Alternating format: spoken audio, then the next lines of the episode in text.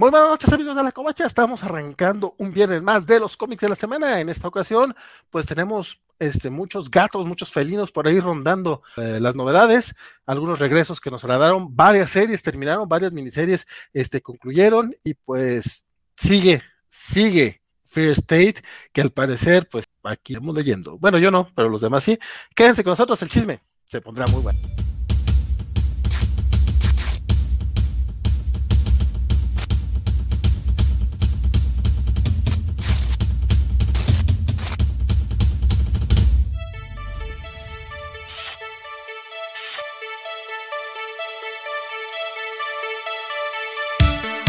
Hola gente, saludos sobre todo a Chucho Morroy, que fue el primerito que se conectó por acá y que estaba saludando a toda la gente del chat.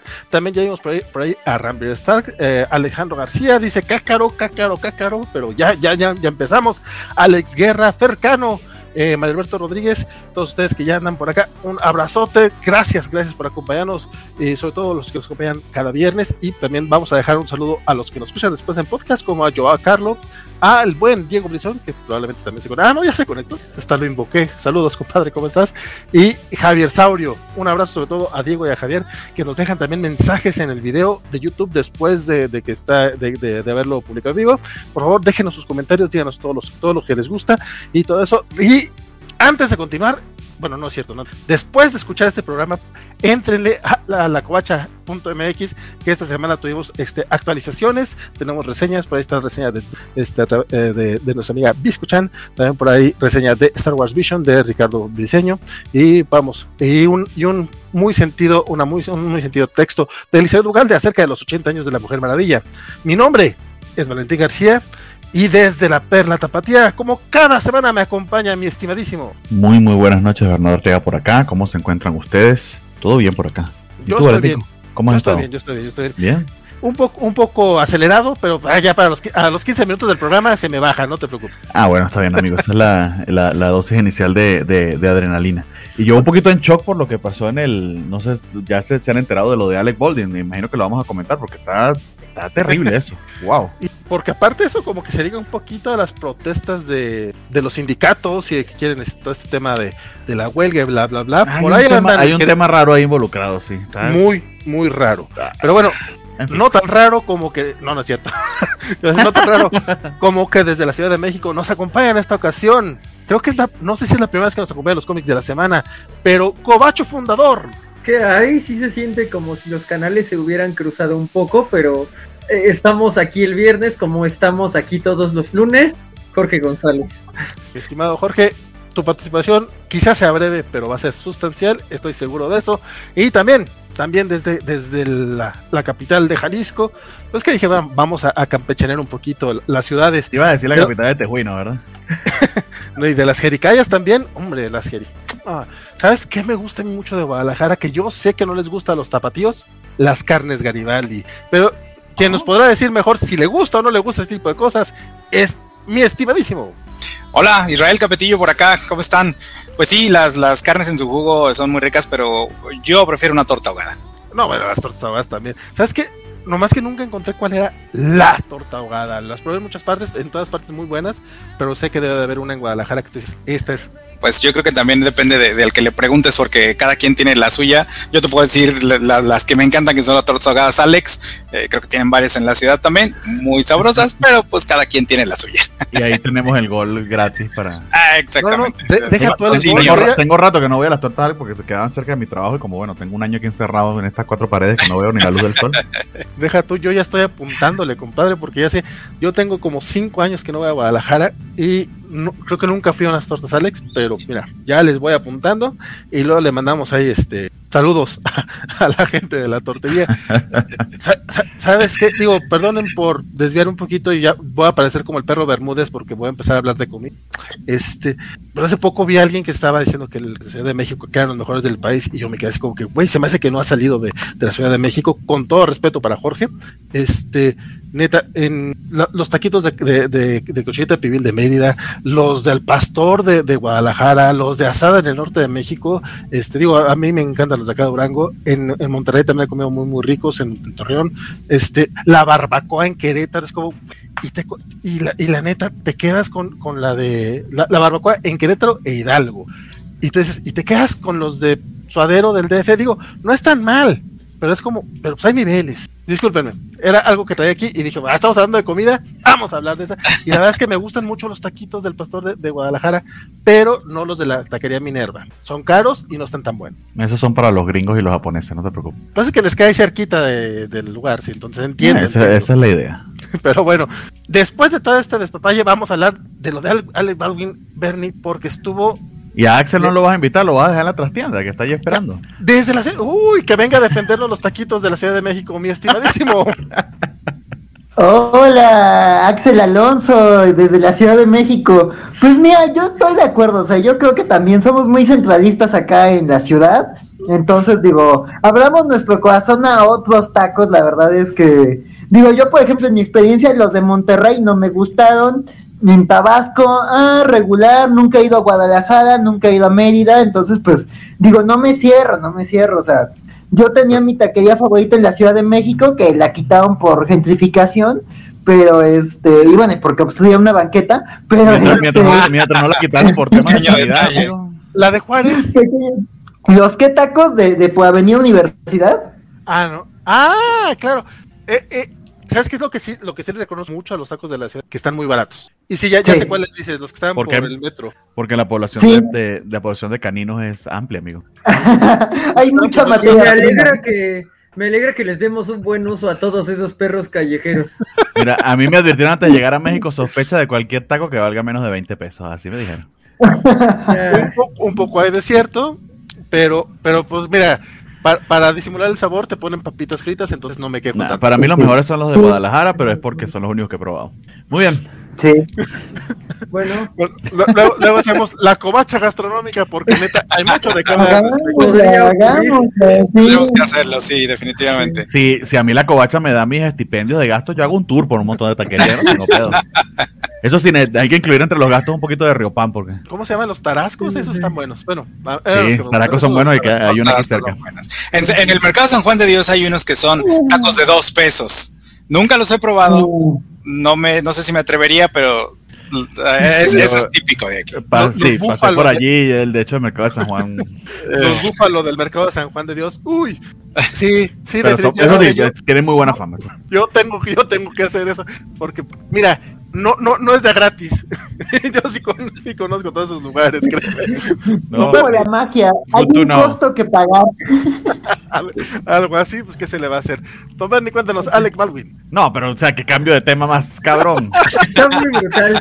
Deberíamos de siquiera ir a las respuestas que dio Warner a, a Ruby Rose para que de ahí se ir- un poco. el pero, tema de a pero- poquito, pero es que ¿no? ya, ya lo comentaron en las ñoñoticias, ahí vemos que no nos no ve las ñoñoticias. No, no, no, pero en las noticias no pudieron haber dicho lo que contestó Warner porque lo contestó después. No, pero no, porque Elizabeth sabe porque lo predijo. No, este, sí, alcanzó a salir lo de. Warner, pero básicamente eh, el Ruby primero, para los que no sepan, y, y rapidote, Ruby Rose básicamente salió a decir que, eh, que, que el canal Warner es, hay, mucho abuso laboral, por ahí que este de- de- denunció no solamente que le hicieron trabajar este 10 días después de haber tenido este su cirugía, sino por ahí dijo que hay varios, hubo varios accidentes, incluyendo, creo que mencionó dos muy graves, uno de una asistente de producto parapléjica y otro de una persona que eh, tuvo quemaduras de tercer grado en el rostro y que incluso eh, menciona ella que tuvieron que ver cómo se le derretía la cara básicamente, que estaban todos Sin en terapia. Sin terapia, ni les dieron, que nunca hubo este, ayuda psicológica ni nada de eso. Eh, Warner ese día salió a decir, no, no, no, a ver, lo que, lo que dijo Ruby Rose fue mentira, este, básicamente ella no fue despedida ni renunció, nosotros decidimos no, no contratarla de nuevo. Es como, güey, neta, de todo lo que dijo eso es lo único en lo que te concentras. Y ya después, es- es- estos días han estado saliendo eh, ex compañeros de trabajo, gente de producción, gente, eh, incluso elenco, a desmentir a Ruby Rose y todos están diciendo, no, no, lo que pasa es que Ruby Rose es este, ella es conflictiva y es una diva y bla, bla, bla. Jorge, no sé Sí. si tú tienes otro chisme aparte de... Pues digo, ha- hay un par de cosas porque pues como tú sabes, mi odio me hace seguir todo lo que pasa en el CW, aunque ya ni siquiera sigo las series. ¿Mm? Entonces, Me parece lógico. Eh, por ejemplo, el Stunt Coordinator, que tiene en Twitter un nombre de Camrus, no sé si se llama Camrus, pero en Twitter aparece como Camrus, dijo que este él apoyaba totalmente la lo de Warner porque pues habían tenido que despedir a la protagonista, que cuántas veces habían visto que ocurriera eso, ese era el nivel de problemático que tenía ella, ¿no?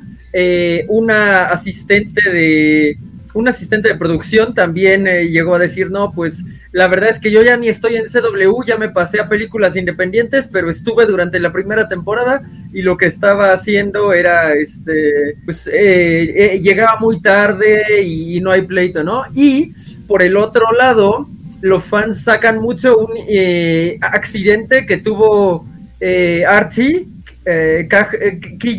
KJ, ¿cómo rayos se pronuncia ese nombre? O sea, creo que es KJ Apa. Ok, creo. KJ Apa, este, que había tenido un accidente automovilístico.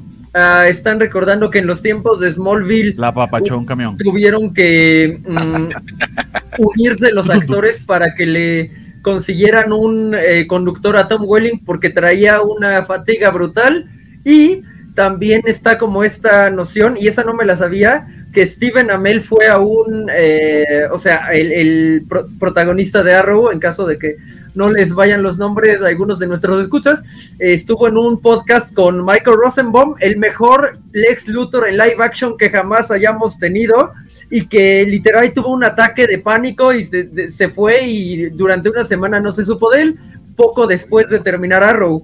Entonces, lo que dicen es, pues, eh, la verdad probablemente se encuentra en un punto intermedio en donde, quién sabe si a alguien se le cayó la cara, tal vez sí, pero eh, eh, Ruby no era excelente, pero las condiciones de, del CW están complicadas. Que suena más a eso, ¿no? Realmente. Sí, sí. Y pues el chisme seguirá, compadre. Digo, no, hasta ahorita no, se, ha, no se ha resuelto nada, ¿no? Warner no, ha dicho. ¿no? Warner no ha negado que a alguien se le derritió la cara ni que dejaron una mujer quedó parapléjica. Sí. A mí eso es lo que se me hace más grave. O sea, nadie ha salido a desmentir eso. Está muy loco. Sí, digo, se debería poder rastrear. Yo, yo creo que, o sea, como en casi todas las cosas, probablemente todos tengan razón. O sea, eh, Robbie Ross tiene fama de, de conflictiva. De hecho, que, eh, no, no, es la primera vez que se escuchan rumores de eso. Quién sabe si sea cierto o no, si sea una campaña contra ella, etcétera, etcétera, etcétera.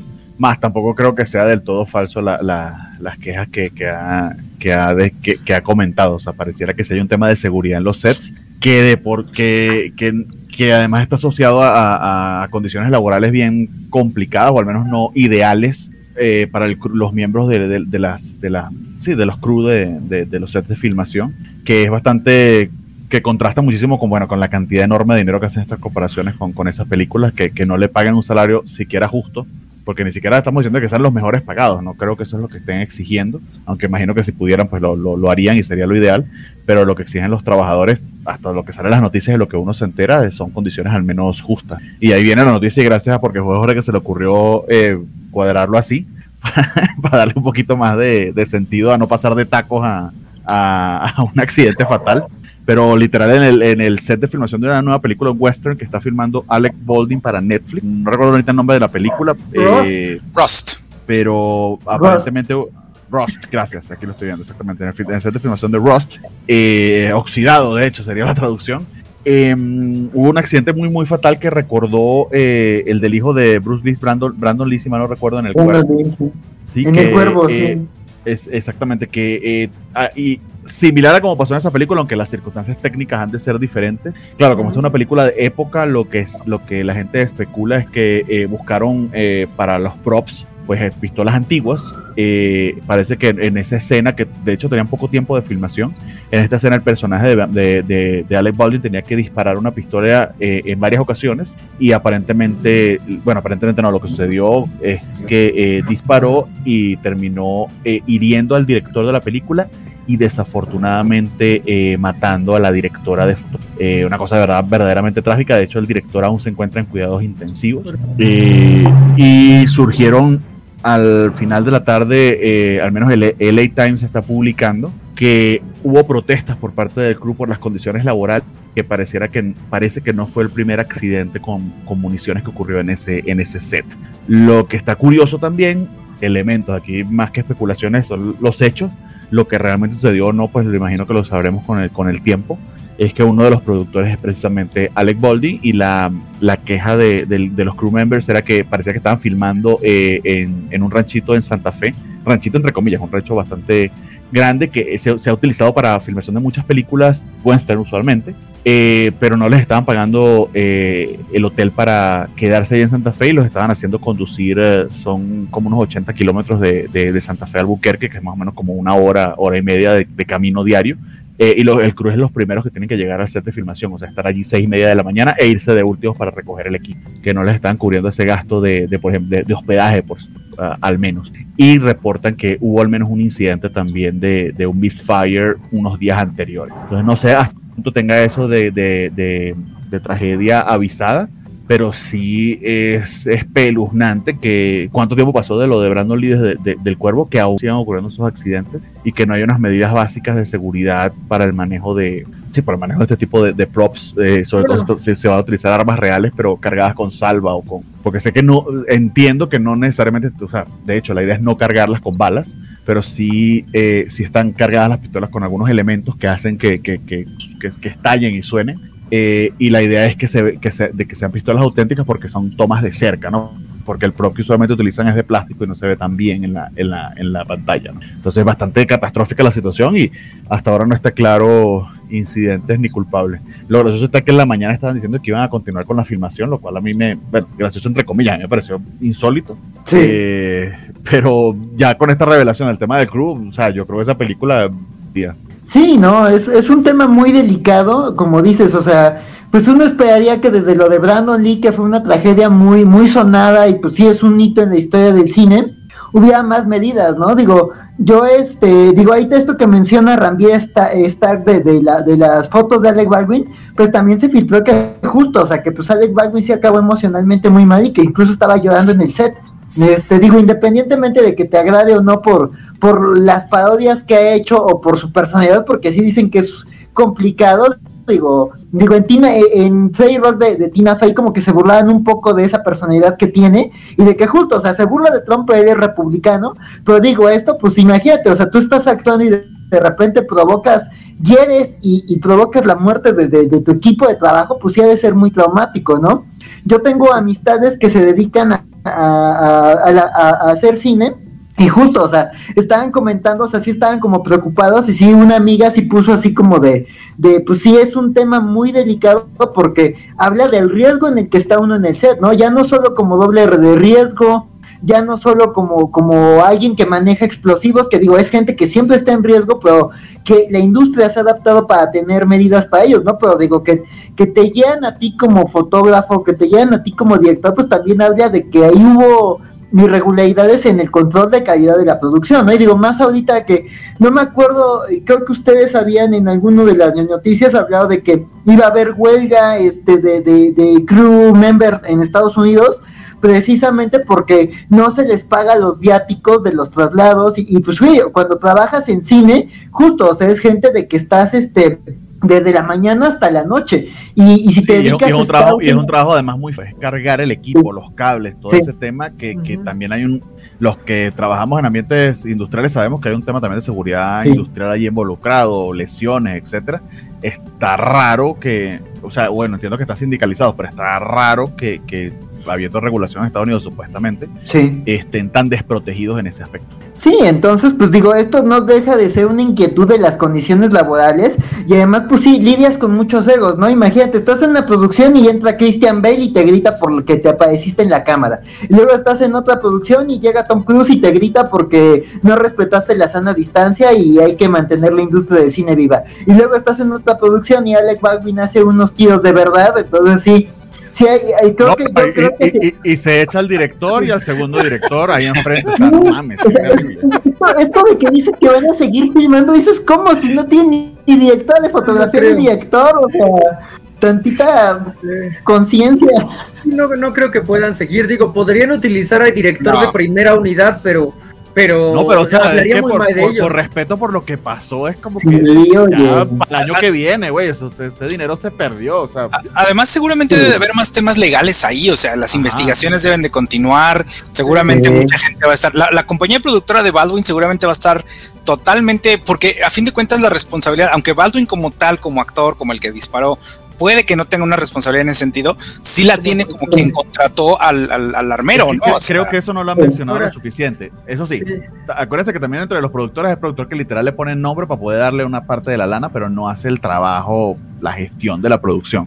claro. Eso No, también pero si puede el pasar. dueño de la productora, pues sí, Pero- o sea. Sí, Sí, adquiere cierta responsabilidad legal por ello. Lo que había leído es que aparentemente los armeros no eran parte del sindicato y que los habían contratado para reducir costos, igual que en lo de CW. Entonces, ahí, ahí tienen un problema. Es que, tema este, que parece que los, de la- pesado. los- los del crew como que hicieron un walkout, o sea, salieron, protestaron, no vamos a seguir porque, bueno, me- para que me pagues aunque sea el hotel, para no tener que estar viajando y gastándome la gasolina todos los días de madrugada y de noche. Y lo que hicieron fue traerse gente que estaba fuera del sindicato. Sí, en fin, o sea, este, ya el ambiente estaba... Entonces ahí empieza un, mono- un montón de teorías conspirativas locas de, sabotea- de sabotaje, Sí. por ejemplo. Ah, bueno. De venganza de Trump, la- tal vez. Sí, exacto, porque tienes dos teorías en cuanto al sabotaje. Una es los miembros que sí estaban sindicalizados y la otra es así como de a- alguien que se lo quería fastidiar precisamente por todo lo que ha dicho de Trump. Entonces, De, sí, de hecho, se ganó enemigos poderosos. A mí, a mí- a- a mí sí me tocó ver mucha gente, bueno, no mucha gente, pero sí varios tweets también, en Twitter, por la gente enojada, ¿no? Pero sí me tocó ver eh, gente mencionando así como que, pues yo tengo más armas que Alec Baldwin, pero nunca he matado a nadie, y cosas así por el estilo. Sí, sí, Güey, están por ahí, sí, sí. tranquilos, o sea, sí están muy, muy pasados de lanza. Este, La, la ventaja de eso es que sabes que- de quién alejarte. No, no, bueno, me, me tocó ver comentarios, hasta, hasta eso no eran de mis... Este, Ah, Déjame, déjame pensar dónde ¿Eso fue en Twitter o en Facebook? fue en Twitter. Ah, ok, Pero- ok. no, Pero no, pero- bloquear, qué bueno. En, el Twitter, eh, fue en el Twitter gringo, pero no te preocupes, en- entre mis conocidos no tengo gente pesadona. Qué Más al rato. Más al rato te cuento unos chismes que me, que me pasaron ahorita cuando hablemos de Superman Son of Kal-El. Pero pues la verdad es que Uy. sí, pues, no. descanse en paz. Halina Hutchins tenía 42 años, güey, súper joven para, o sea, Sí. y, pues, No, y que, y que según leí recién, se- o sea, había sido periodista muchísimo tiempo y hizo un cambio Sí. de carrera. Esta era creo que su cuarta o quinta película, pero estaba graduada hace cinco años del, del instituto de, de- O sea, era interesante esa historia de reinventarse. o sea, sí. y, ay, ay, ay. Sí, no, creo no. que lo mejor que podemos hacer es ver la película que sí hizo con Joe Mangaliano, Manganiello, Manga, soy pésimo para los nombres, Deathstroke. Que no sí. Este, que, que él fue uno de los primeros que eh, hizo su, su post de esto es increíble, ¿no? Porque pues obviamente la Sí, había conocido a través de esa interacción. sí, sí la conozco. Este, y pues está un poco triste. Digo, yo sé que sí el tema de, de que sea Alec, Alec Baldwin quien haya disparado, pues es, es importantísimo. Y muchos nos estamos yendo. Yo lo primero que pensé, no sé ustedes, fue lo mismo que pensó por acá este Fernando Cano. Fue un puta, ¿cómo siente luego? O sea, si fue una muerte accidental, o sea, qué culero. Y de hecho, Sí. sí, tuiteó Alec Baldwin al respecto. Este, hoy sacó un Sí, par de y, tweets. y- y no sé hasta qué punto fue casualidad o manejo. Ahí donde tienes el tema de gente de PR que es buena y gente de PR que no necesariamente es muy buena. Las de Warner, por ejemplo, son pésimos. Que las primeras fotografías que salen es de Alec Baldwin estresado, mal por lo que ha pasado. Y como es la persona Sí. que conoces, porque realmente no lo conocemos, pero digamos el famoso, inmediatamente te relacionas con él. Pero literal, la tragedia no es de él. Sí, no. La tragedia No. es de la persona que murió y la otra persona que está en terapia intensiva en este momento. Sí, no, por eso la, eh, la quise eh, mencionar este de, de nombre, Halina Hutchins, sobre todo porque no es, es apenas una directora de fotografía joven que apenas está empezando a labrar su nombre, entonces no es alguien, vamos, no es el Chivo Lubeski, por ay, no, no ha ganado Oscar, es Sí, está muy feo, está muy feo que de repente está la tragedia y sí, claro, ubicamos a Baldwin, digo, yo soy fan de su personaje en Theory Rock, por ejemplo, pero pues está bien cabrón. Por eso decía, descanse en paz. Este, y sí, Sí. Baldwin lo que hizo fue este, que estaba en contacto con el esposo y que lamentaba mucho, bla, bla, bla. Bueno, pues ya veremos. Digo, no bla, bla, bla, digo, seguramente siente del. No, no, o sea, Sí, no. Pero sí fue, sí es un, sí es un statement controlado porque es obvio que hay un tema legal allí, o sea, eh, Sí. Y eh, a- así como, a- a- o sea, que ojalá nunca les pase a ninguno de nosotros, eh, porque debe ¿Otra ser algo vez? terrible, un, un accidente, como que otra vez, que no nos pase a ninguno de nosotros nunca, pero no sé, que por ejemplo, que manejando te, te pase, que te lleves a alguien, eso es uno de mis temores mayores cuando voy manejando, eh, eh, o sea, eso debe sentirse espeluznante, no me lo quiero ni imaginar.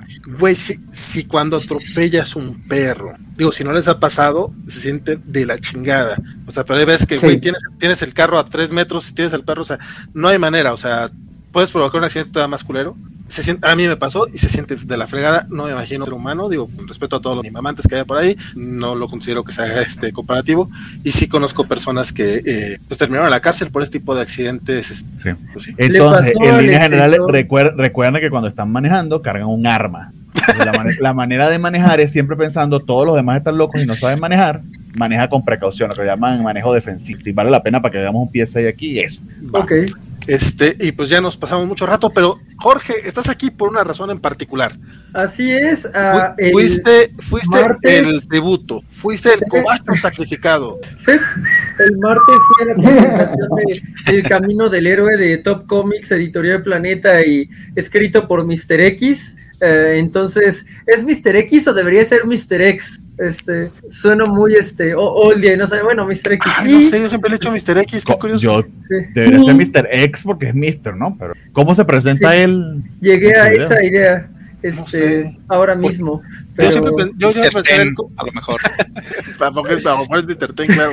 Que es Mr. Tenosaur, sí. Yo siempre pensé, que era la re- siempre pensé que era la referencia al señor X de los Homer- de- Entonces, el señor X le dijo a la señora Y, March, si esto no prende tus motores, entonces no soy Homero J. Simpson. Te- te- tendría mucho sentido porque como veremos en el, eh, en el cómic hay un montón de referencias justo a, a esa eh, cultura pop de principios de los 2000. Algunas las amé mucho, ya se los he dicho a ustedes, otras eh, no tanto, pero la verdad es que tiene dos que amo mucho, una es Señor de los Anillos y una a que Shazam se llama Capitán Marvel siempre. Eso me pone de buen humor. Eh, pero bueno, tenemos eh, la, la publicación de una historia bastante gruesecita, si estamos hablando de, eh, entiendo que casi 300 páginas, eh, se estrenó, eh, me parece que justo ayer, y tuvimos la oportunidad de leerlo, también Vale tiene su ejemplar, no soy el único que lo puede mostrar, este, ah, hay detallitos coquetos en la edición, como digo, por ejemplo, la, la- la portada normal está como cortadita y llegas a otra portada que es la, la otra que da Ah, un, un cierto sentido de inclusión. Está, está, está lindito, eso es un gran detalle.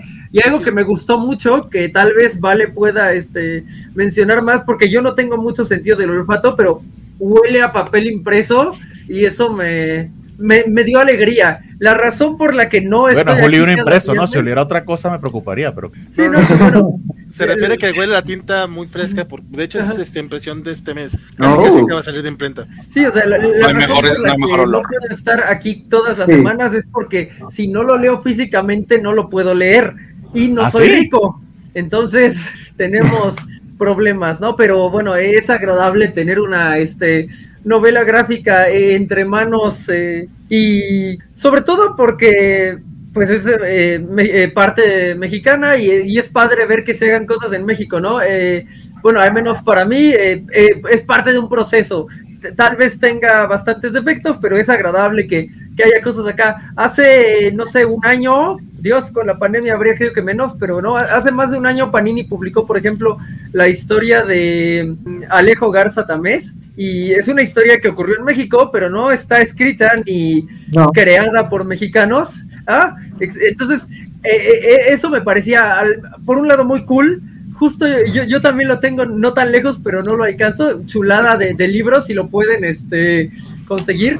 Eh, es una historia mexicana, pero no está escrita por mexicanos, entonces me, me parece cool que se estén abriendo ahí caminos poco a poco para, para tener creación mexicana. Ah, la historia se llama El Camino del Héroe y es un poco menos cambeliano de lo que creerías ah, por el eh, por el título. Me voy a bajar los audífonos porque tengo una interferencia, pero espero que me puedan seguir escuchando. Em, Sí. Ok, entonces, a pesar de que se llama El Camino del Héroe, no es tan cambeliano, es, es bastante metanarrativo eh, en ciertos niveles, incluso en, digamos, eh, la- las referencias le dan, claro, este nivel clásico al que ya nos han acostumbrado con las películas de Marvel, pero el libro existe dentro del li- libro, tal vez eso, eso cuenta como spoiler, espero que no sea un spoiler muy grande, digamos, un poco como la historia interminable, eh, y además puedes eh, entender la narración no como un eh, eh, dos universos, eh, este y este, ocurriendo realmente, sino como un universo metafórico y el otro universo,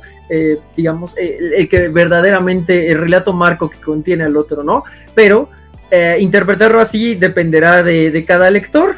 En general, ha- ha- hay elementos que me gustaron, me gustaron los backgrounds en, muchas de las piezas, y aunque ciertamente eh, estábamos platicando que hay algunas partes en donde las eh, perspectivas sí dejan eh, mucho que desear, eh, también hay piezas que, que quedaron muy bonitas y todo esto, el, dibujante me comentó que está más inspirado en manga que, en cómic norteamericano y creo que eso se nota, aunque ¿Tienes el, lo- nom- lo tienes más el nombre del dibujante? ¿Es fue mexicano decir, también? esto suena a Humberto Ramos, también se, se- se puede rastrear a, a Gon o a Gantz, que fueron lo- las referencias que, que me comentó el, el- el artista. Mm, también amo que no tenga un final super depre, o sea, no tiene un final, eh, tal vez no hay que esperarías de un libro tan, eh, que, puede ser tan comercial, ¿no? Pero no tiene el final super depre con el que está obsesionado, no sé, por ejemplo, Iñárritu, a quien tanto odio.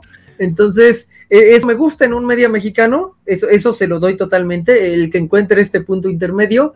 Y bueno, eh, eh, creo que, como dije, es parte de un proceso, tiene el potencial de llegar a muchos lectores y eso debería de dar el potencial de que otras personas publiquen también sus historias, otros mexicanos publiquen también sus historias y que podamos tener un eh, medio que vaya creciendo poco a poco y que de vez en cuando, eh, cada viernes por acá, se hable de, historias nacionales, tanto como hablamos de excelentes historias eh, pues, eh, norteamericanas, europeas, o los lunes cuando hablamos de los mangas que se están adaptando. Pues, creo que to- todo país merece tener su, narrativa gráfica. Quizá esta no es la narrativa gráfica que creemos que merecemos como país, pero pues es un paso importante, es un paso que tiene que seguir dándose, ¿no? Eso es un poco de lo que tengo que decir al respecto. Oye, dice por acá Manuel Villegas que nos entendió la ah, ah, de la impresión que da eh, del camino del héroe que cantinflea. Don Manuel Villegas No, apli- ap- eh, creo, creo que te pasó más o menos lo mismo, compadre, porque yo no entendí bien bien si te referías a la impresión que da el cómic o a la impresión de es que interiores. El o- cómic eh, se llama El Camino del Héroe y entonces uno creería que es mucho más cambeliano en cuanto a que tiene eh, las eh, la- to- todas las pruebas, el traspaso del portal, eh, la mujer como Temptress, la, eh, el sabio y todo esto, y no lo tiene, no, no, no es cambeliano en el sentido en que esperaríamos que lo fuera, y eso es una ventaja, digo, es una sorpresa. Yo sí creí que iba a ser Star Wars o Tron to the T y no lo es. Y creo que eso es bueno. Por un lado, sí, porque a mí me pasó un poquito con que me gustó mucho la película, me gustó mucho todo lo- toda la producción, las escenas, la dirección, el elenco, pero sí me da hueva ya ver una historia sobre el elegido. O sea, cada que hablaban del elegido era como, ya, güey. O sea, yo sé que Dune es una novela de hace 50, 60 años, no, no se le va a cambiar ni nada, ni mucho menos, pero sí fue así como que, ay, otra vez, porque, com- pero bueno, ese es un tema personal. Respecto a este cómic, como de que adver- advertencia para los que vayan a ver la rueda del tiempo. Más o menos de eso trata la primera temporada. Ah, Perdón, pero sí, hay tantos ejemplos de, de como del mito del héroe, del monomito, entonces sí. Sí, no, no, no, sí, no, a cada rato lo vemos, pero pues justamente por lo menos es como, ya, o sea, está bien, o sea, se, se han hecho muchas cosas muy chidas con esto, también hay otras historias, dice Félix, que muy bien Jorge, gracias, y Manuel se refería a que de qué trata la historia, ok, Ah, Ok. Ya. déjate paso, déjate, te leo el, digo te- textual te leo porque aquí lo tengo, la, sinopsis dice Daniel es un chico como cualquier otro, con una vida como cualquier otra, quizás él mismo diría que es demasiado convencional, pero después de desvanecerse a medio pasillo en la escuela, su vida da un giro y pasa de ser el chico invisible al chico con cáncer, como él preferiría llamarse. A pesar de que la situación no es alentadora, cuando Daniel recibe su primera quimioterapia, comienza a tener unos sueños demasiado reales que son emocionantes, pero un poco desconcertantes. En un, en un mundo postapocalíptico donde es conocido como Flynn, descubre que lleva consigo un tesoro muy poderoso con el que podría cambiar el mundo. Este, yo todavía no tengo chance de leerlo. Este, leí apenas unas 5 o 6 páginas. Eh, le voy a dar la, le voy a dar como el beneficio de la duda, sobre todo menciona a Jorge.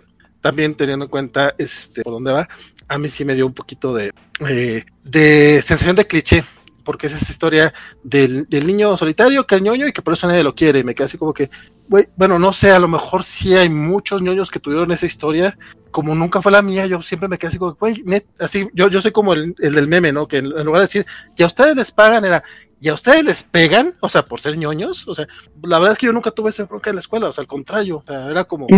Muy bien. En, en, Perdón, sí, no, sí, güey, lo que pasa. A mí tampoco me pasó, pero sí te puedo decir que, que sí es algo común. Sí, a mí sí me pasó, entonces Ahora, que, supongo que, que, eso que, lo cinema, que, cinematográficamente lo puedan explotar un poquito más, porque tampoco se puede nadie casi lo maten, pero de que sí. si sufre bullying, sí los... No, no sé, pero yo... no es que sufra bullying, solo no le habla mucho a las personas, y eso es algo con lo que sí me puedo identificar. Tal ah, vez. ok. Eso lo... Ajá.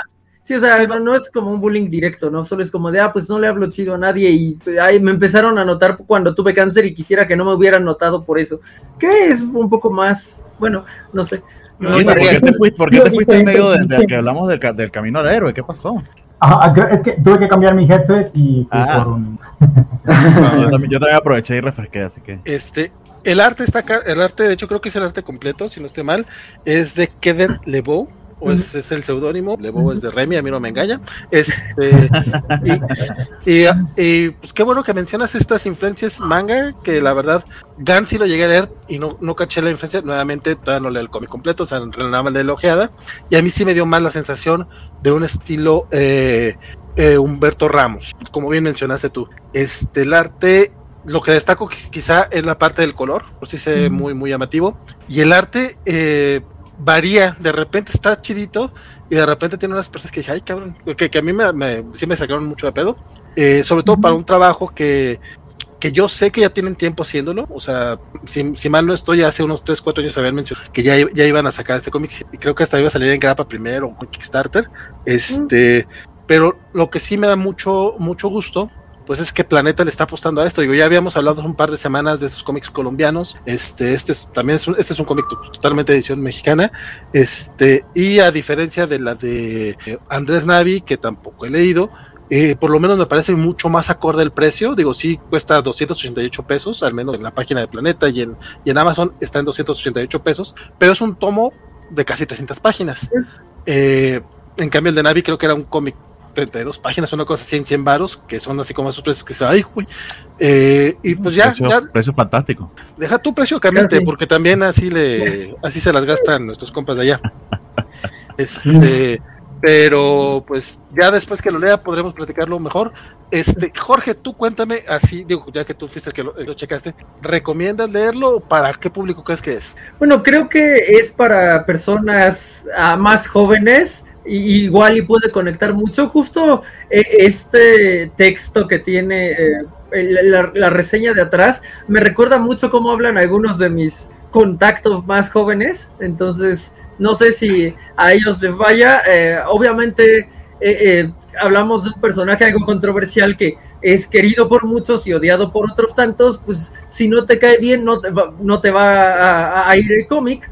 Pero pues igual, no, no, no, no me parece el peor eh, no sin acros. experimento narrativo eh, que, que, que, se ha hecho. Me, me, parece que al contrario eh, va, va, va, de buena punta de lanza, pues para ver qué más saca Planeta, ¿no? Para ver que, que exacto, justo qué, qué otro cómic se puede publicar totalmente mexicano, ¿no? Que debe de haber un montón de historias que se puedan eh, contar de ese modo. Mira, hay algo muy importante que mencionaste, eh, la parte del hate. Eh, cuando subimos las fotos que nos compartiste del, del evento, este, el, la, la, respuesta que tuvimos fue un poquillo en ese sentido de, de burla y es como, güey, pues, o sea, si, no, si tú no eres el target, pues ya, güey, o sea, ¿para qué te clavas tanto? Definitivamente. Lo pasó con el de Navi, ¿no? O sea, también hubo mucho hate para el de Navi que, que finalmente, pues igual, o sea, no, tiene un target que definitivamente es su base sí. de, de, de fans, ¿no? Seguramente pero aún así se celebra la, la, iniciativa, o sea, es lo que nos está haciendo falta aquí, que hay iniciativas. Sí, uh -huh. sí, además digo, creo que también se dijo lo mismo cuando el de Navi, o sea, quizás estos cómics por encargo o en torno a o escritos por celebridades, pues digo, no, no son el ideal, pero eso muestra, también puede mostrar un interés en el mercado, ¿no? Digo, también ahí ha visto, he visto yo como que un acercamiento hacia autores jóvenes, o sea, digo, me llama la atención de este, de, de, de Mister X, este, que lo edita Planeta y creo que se va, bueno, no sé, ya me dirán ustedes si va para librerías, pero por ejemplo, yo no lo he leído, le tengo ganas, pero ya no pude ir por él. Libros UNAM, la cifra editorial, eh, coeditaron eh, el último libro, Los fantasmas de mi ciudad, no me acuerdo cómo se llama, el último de Augusto Mora. Entonces digo, creo que las editoriales se están dando cuenta como de que si hay un interés y se están probando. Digo, Augusto no tiene la, la, la influencia de un Navi o de un Mister X, pero digo, se están acercando, ¿no? Digo, Planeta, pues obviamente es una gran editorial, busca este busca este gente famosa como algo para invertir y que sea una ganancia segura, pero ojalá eso se traduzca en que otras editoriales con distintos perfiles se acerquen a gente que ya está trabajando para que justo se vean más en librerías y en tiendas de cómics más títulos escritos por gente mexicana, ¿no? Y sobre todo dibujantes, ¿no? digo, creo que este de Mr. X me llama la atención por el dibujo, por lo que acabas de decir. Entonces, pues digo, igual y descubrimos a alguien que quizás no tenga eh, un escritor excelente detrás, digo, igual y sí, pero el chiste es como que se vayan conociendo esos talentos, ¿no? Y también haya más gente, los llamen y digo, se vaya formando ahí un, una pequeña oleada de, de, trabajos creados aquí en México, ¿no? Entonces digo, no, no, no es algo que yo buscaría inmediatamente, antes busco el de Augusto, pero este, pero suena interesante y suena como, como con una propuesta y pues a ver qué tal, ¿no? Y digo, creo que en cuanto a tamaño, en cuanto al guion, creo que está como una propuesta que resonaría más con más lectores que lo de Navi. Digo, este, yo no frecuento a ninguno de los dos, pero se me antoja más este que el del Rayo Estrella, no me acuerdo cómo se llamaba, entonces digo, habrá que ver. Mira, una una cosa sí es cierta, esto, y esto lo he dicho desde que empezamos los programas de radio y nunca lo he ocultado. Este, a mí me gustaría tener los números que tienen Mr. X o, Navi, digo, me queda claro que no, no, no vamos para allá nosotros. Y, la, y creo que la gente que, que, que, les tiene hate es un poquito más envidia que otra cosa. Y por lo menos me consta en el caso de, de Mr. X, él sí es este muy, muy ñoño. Es, eh, en, en, su momento, ah, creo que ya no tanto, pero en su momento fue referencia para mí. O sea, yo consum consumía su contenido y creo que sigue haciéndolo. Y me consta que, no sé si que sea el mega experto o algo por el estilo, pero al menos investiga para sus videos.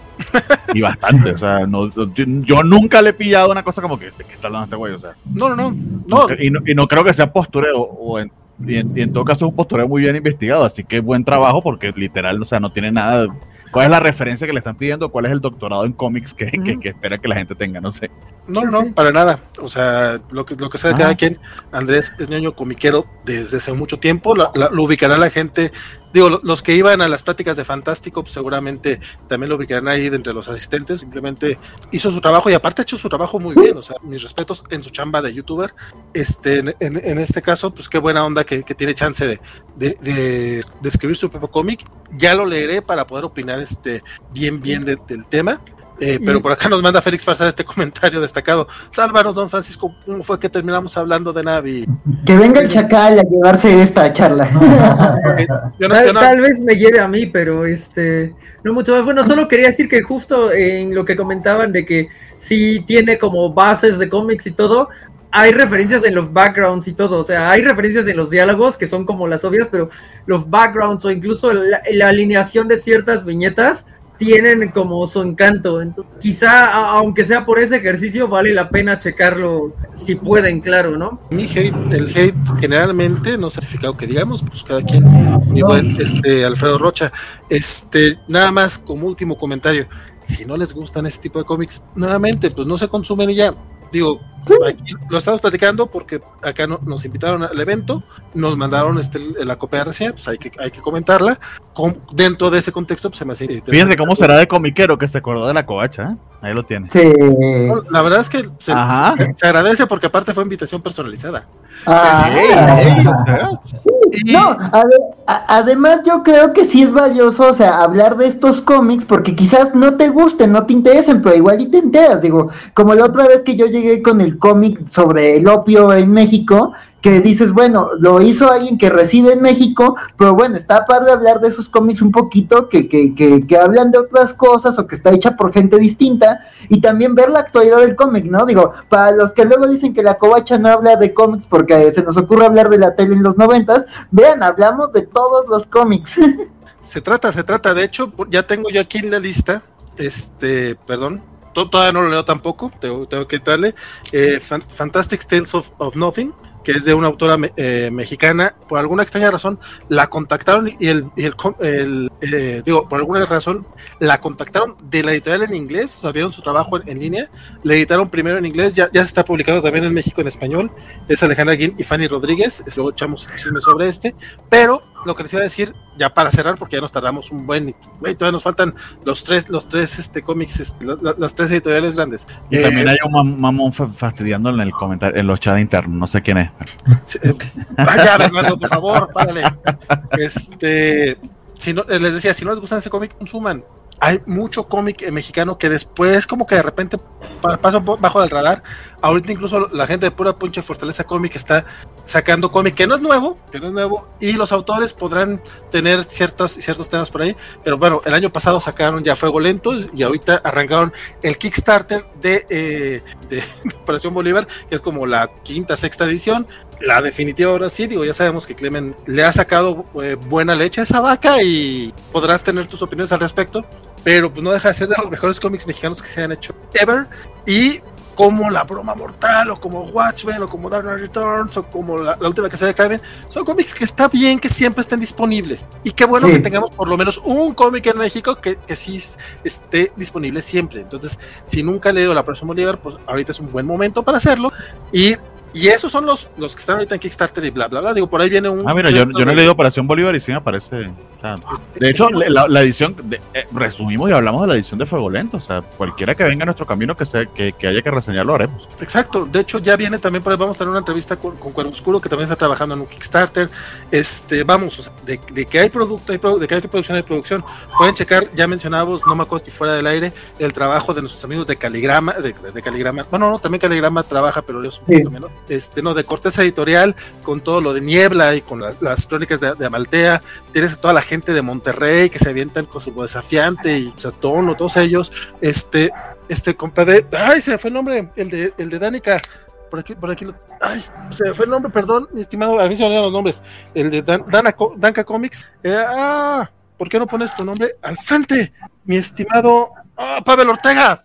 A mí se me olvidan los nombres no lo tomes personal, se me los nombres de, de, de, la gente con la que trabajo, es muy incómodo. Este, pero este Pablo Ortega con Danca Comics, vamos, de, de que hay material mexicano, hay para todos los. Entonces, pues, si no les gusta este, pasen de lado. Nosotros lo, ¿Sí? lo platicaremos porque, pues, hay que platicarlo. Sí, y, nada más último para cerrar, volvió las ferias del libro, entonces hay oportunidad de encontrar harto cómic ahí, yo ya extrañaba, digo, yo me perdí Phil Zócalo, pero justo, sé que ahí hubo mesas de cómic, hubo editoriales chiquitas, entonces si hay ferias del libro en tu ciudad, porque ya estamos en, en, semáforo verde en varios estados, pues digo, ponte tu cubrebocas, tu gel y pues lánzate a, a descubrir los cómics mexicanos, digo, yo en mis años mozos me iba a las ferias a descubrir eso en los eventos de fanzine, entonces el chiste es empaparnos, quizás estas cosas más mediáticas no es lo que te encanta, pero bueno, hay que buscarle, ¿no? Digo, y ya con eso cierro. No, Jesús, es, estamos hablando en general del contexto del, de, de, de, la selección del cómic mexicano y de la gente que se queja. Ya. Bueno. Chequen, para, para, que sepan de, de, más cosas, chequen a la gente de Comicase, también tiene sus libros. Este, hey. ahora sí, DC Comics, tan, tan, tan. 51 minutos, señor Jesús. Vamos a estar aquí bien ah, tarde. Y espérate, tenemos que, que, que, que, despedirnos del buen Jorge, que, se nos va. No, Jorge se queda a las 5 horas, no, no Mañana de la composición fotográfica me temo, pero este es un gusto verlos. Tenía mucho que no veía a Axel, este sí. bueno, es agradable. A Bernardo sí, lo veo todos los lunes y espero que nos vean el siguiente lunes. Eh, pero, voy a, ver, pero fue, voy a ver Platinum Net, por favor. Fue, exacto, te, tengo, tengo que ir a tiene Platinum. Que, tiene que hacer tarea. Tu exposición sí. fotográfica, Jorge, ¿dónde es y cuándo? En Cuernavaca, entonces no, no, bueno, no sé si alguien nos está viendo de Cuernavaca, pero... ¿En qué lugares? Vayan. Sí, espera, uh, tendría que mandarte los datos, estoy un poco, este... Ok, pero mándalo por chat y lo, y lo promocionamos. Va, okay. va, va, gracias. Bueno, no- es un gusto estar acá. Nos vemos cuando, cuando sea suficientemente rico para comprar cómics otra vez. eh, espero poder andar por acá otra o, o en otra ocasión. Muchas gracias por la bala que tomaste por nuestros compañeros. Vale. bien. Nos vemos, bye. Ahora sí, los cómics de DC. Muy bien, los cómics de DC. El primero que tenemos es uno de Hill House, eh, refrigerador lleno de cabezas en vez de comida. Y esto es Ay. continuación, continuación de un cómic precisamente de Joe Hill. Está pasando un carro cerca allí de, de uno de nosotros. No sé si me escuchan. ¿Sí? Perdón, Ok. perdón. No, no, tranquilo, tranquilo, que también, te- también tengo un poquito de delay. Eh, esto es escrito por Rio Jowers, eh, pero antes de yo hablar, no sé si tuvieron oportunidad de leerlo, porque es la vuelta de The Hill House, que yo pensaba estaba más muerto que el Dodo, pero aparentemente no. Y de hecho, además vuelven con una secuela, parece. Y está interesante. Sí, Sí. Bueno, Axel, vas, ya que dijiste adelante, adelante. Bueno, bueno, yo lo primero que quiero decir es que el título dije, ¿de qué va esto? Este, me temía hay una historia de Carl Reiner, este, perdón por el chistecillo de los referees, este, pero, pero, pues, la verdad, o sea, creo que sin dar muchos detalles, o sea, creo que es un cómic de, de terror en toda la forma. Creo que, o sea, todo empieza básicamente con un asalto a la casa de un coleccionista de armas. Los el, el crimen sí es bastante mórbido. Y justo los asaltantes buscan algo, pero también eso, esa, esa arma que obtienen, este, pues los lleva a, a- pues, a ensañarse con la familia.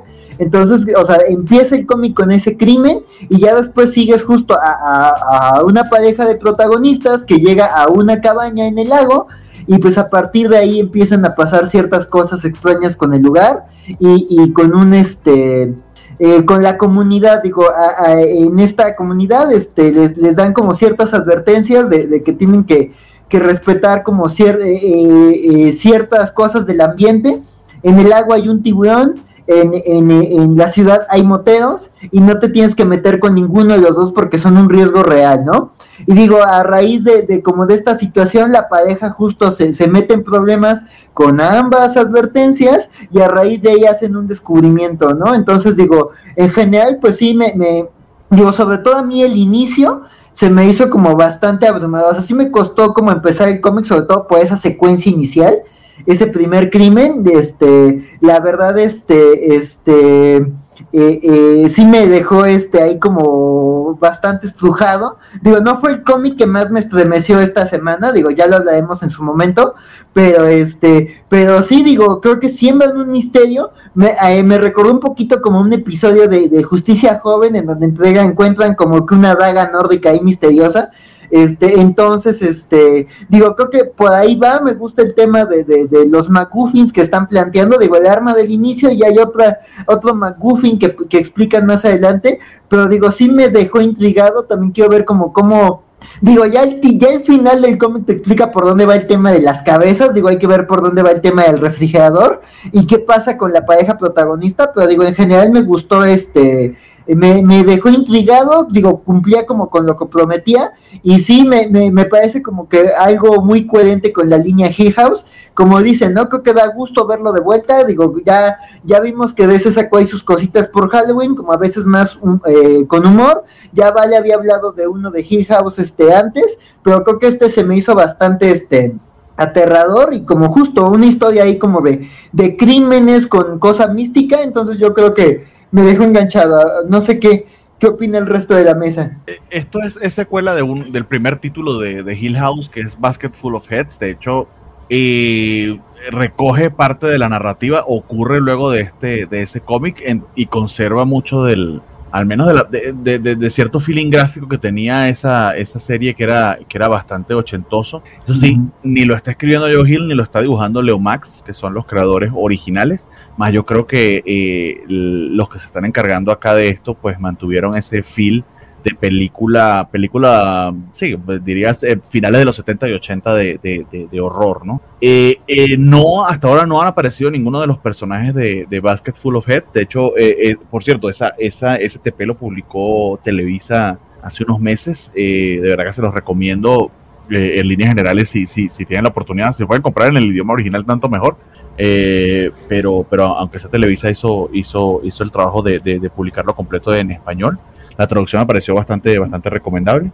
Este, y la pregunta sería, o sea, ¿cuál es el elemento que va a unir a este, a este título con el de Basket Full of Heads? Pero no quisiera revelárselo porque es parte del, del twist o de lo que de, de, de, de, la diversión de leer esto, de si se repiten ciertos elementos. Aunque ya de, principio, eh, digamos que al menos las relaciones vikingas, vamos a decirlo así, que hay en el primer, en, en, la primera serie, ahí está. O sea, una controversia referida a eso, ahí está, pero hasta ahí se lo dejo. Ay, o sea, ya, ya lo dijiste, hombre. Que no, no hay una daga, dije que hay una daga, una referencia vikinga, no dije que otra cosa sale. No sé, Félix Farsala acá nos está dando el spoiler. Es que, sí, es pero que es que Félix, Félix, Félix en cada programa tiene que lanzar un spoiler, si no, él no se siente completo. Es, es que, de hecho, ¿sabes que Si mal no recuerdo, desde la sinopsis ya te dicen este spoiler, o sea, ya, ya creo que yo te lo digo porque sí te dicen que es una, que es una, es una continuación, una secuela directa. Este, entonces yo creo que sí. Pues, eh, ocurre, creo que es un año después o unos meses después, no recuerdo. Eh, yo cuando lo estaba leyendo justamente me, me quise, quise echarme un clavado en el anterior para ver los años porque también me quedé con la duda de cuánto tiempo pasó. Oh. Oye, a mí se me fue eso, la verdad no, no había leído la de Joe Hill, entonces pues me la he hecho porque sí, como que había cosas que quizás decía, bueno, ¿de dónde viene esto? Pero ahora que me lo mencionen voy a buscar eh, Basket Full of Heads. Pero te diría que necesario para entender esto, no. Hasta ahora, hasta ah, ahora bueno. no. Más sí creo que le sumo, creo que vale la pena. Lo peor del caso es que yo tengo por aquí el cómic de Televisa, no lo he leído, no lo leí en su, lo están siguiendo Fredo y Armando. Este, yo nunca le entré por X razón, no me acuerdo si Bernardo ya estaba por acá, pero pues antes sí lo leyó porque ya lo comentó. Y, a, y este primer número a mí me encantó, o sea, a mí sí se me hizo muy perro, eh, me agüitó un poquito ver que no era de Joe Hill, este, pero creo que la escena inicial es, eh, no solamente es es grotesca, digo, no, no, no es tanto de terror, es más de slasher, por así decirlo, pero el, el primer número es lo suficientemente intrigante como para querer más de este cómic. ¿Qué está preguntando Félix? Pues, ahí, ahí está en la portada, el... miren. Exactamente, sí, ahí está, ahí está. este, Así que sí, vuelve un personaje de la serie anterior. Ah. Y pues tal cual, o sea, a, a, a ver qué, qué, tal está esta serie y ya me echaré la otra para poder. ¿Qué sigue? ¿Qué sigue? Ya voy, porque abrí la lista aquí. Eh, eh, eh, eh, eh. Nubia y las Amazonas. Nubia y las Amazonas de nuestra amiga Vita Yala, al menos contribuyó en la historia, pero el guion lo escribió Stephanie Williams. Sí, me emocionó de inicio porque pensé que era Stephanie Phillips. Después, espérate, la otra, la que me gusta es Phil. Y sí, qué triste. Pero esta, pero esta Stephanie Williams es la misma de X Factor, ¿no? Entonces, si mal no recuerdo.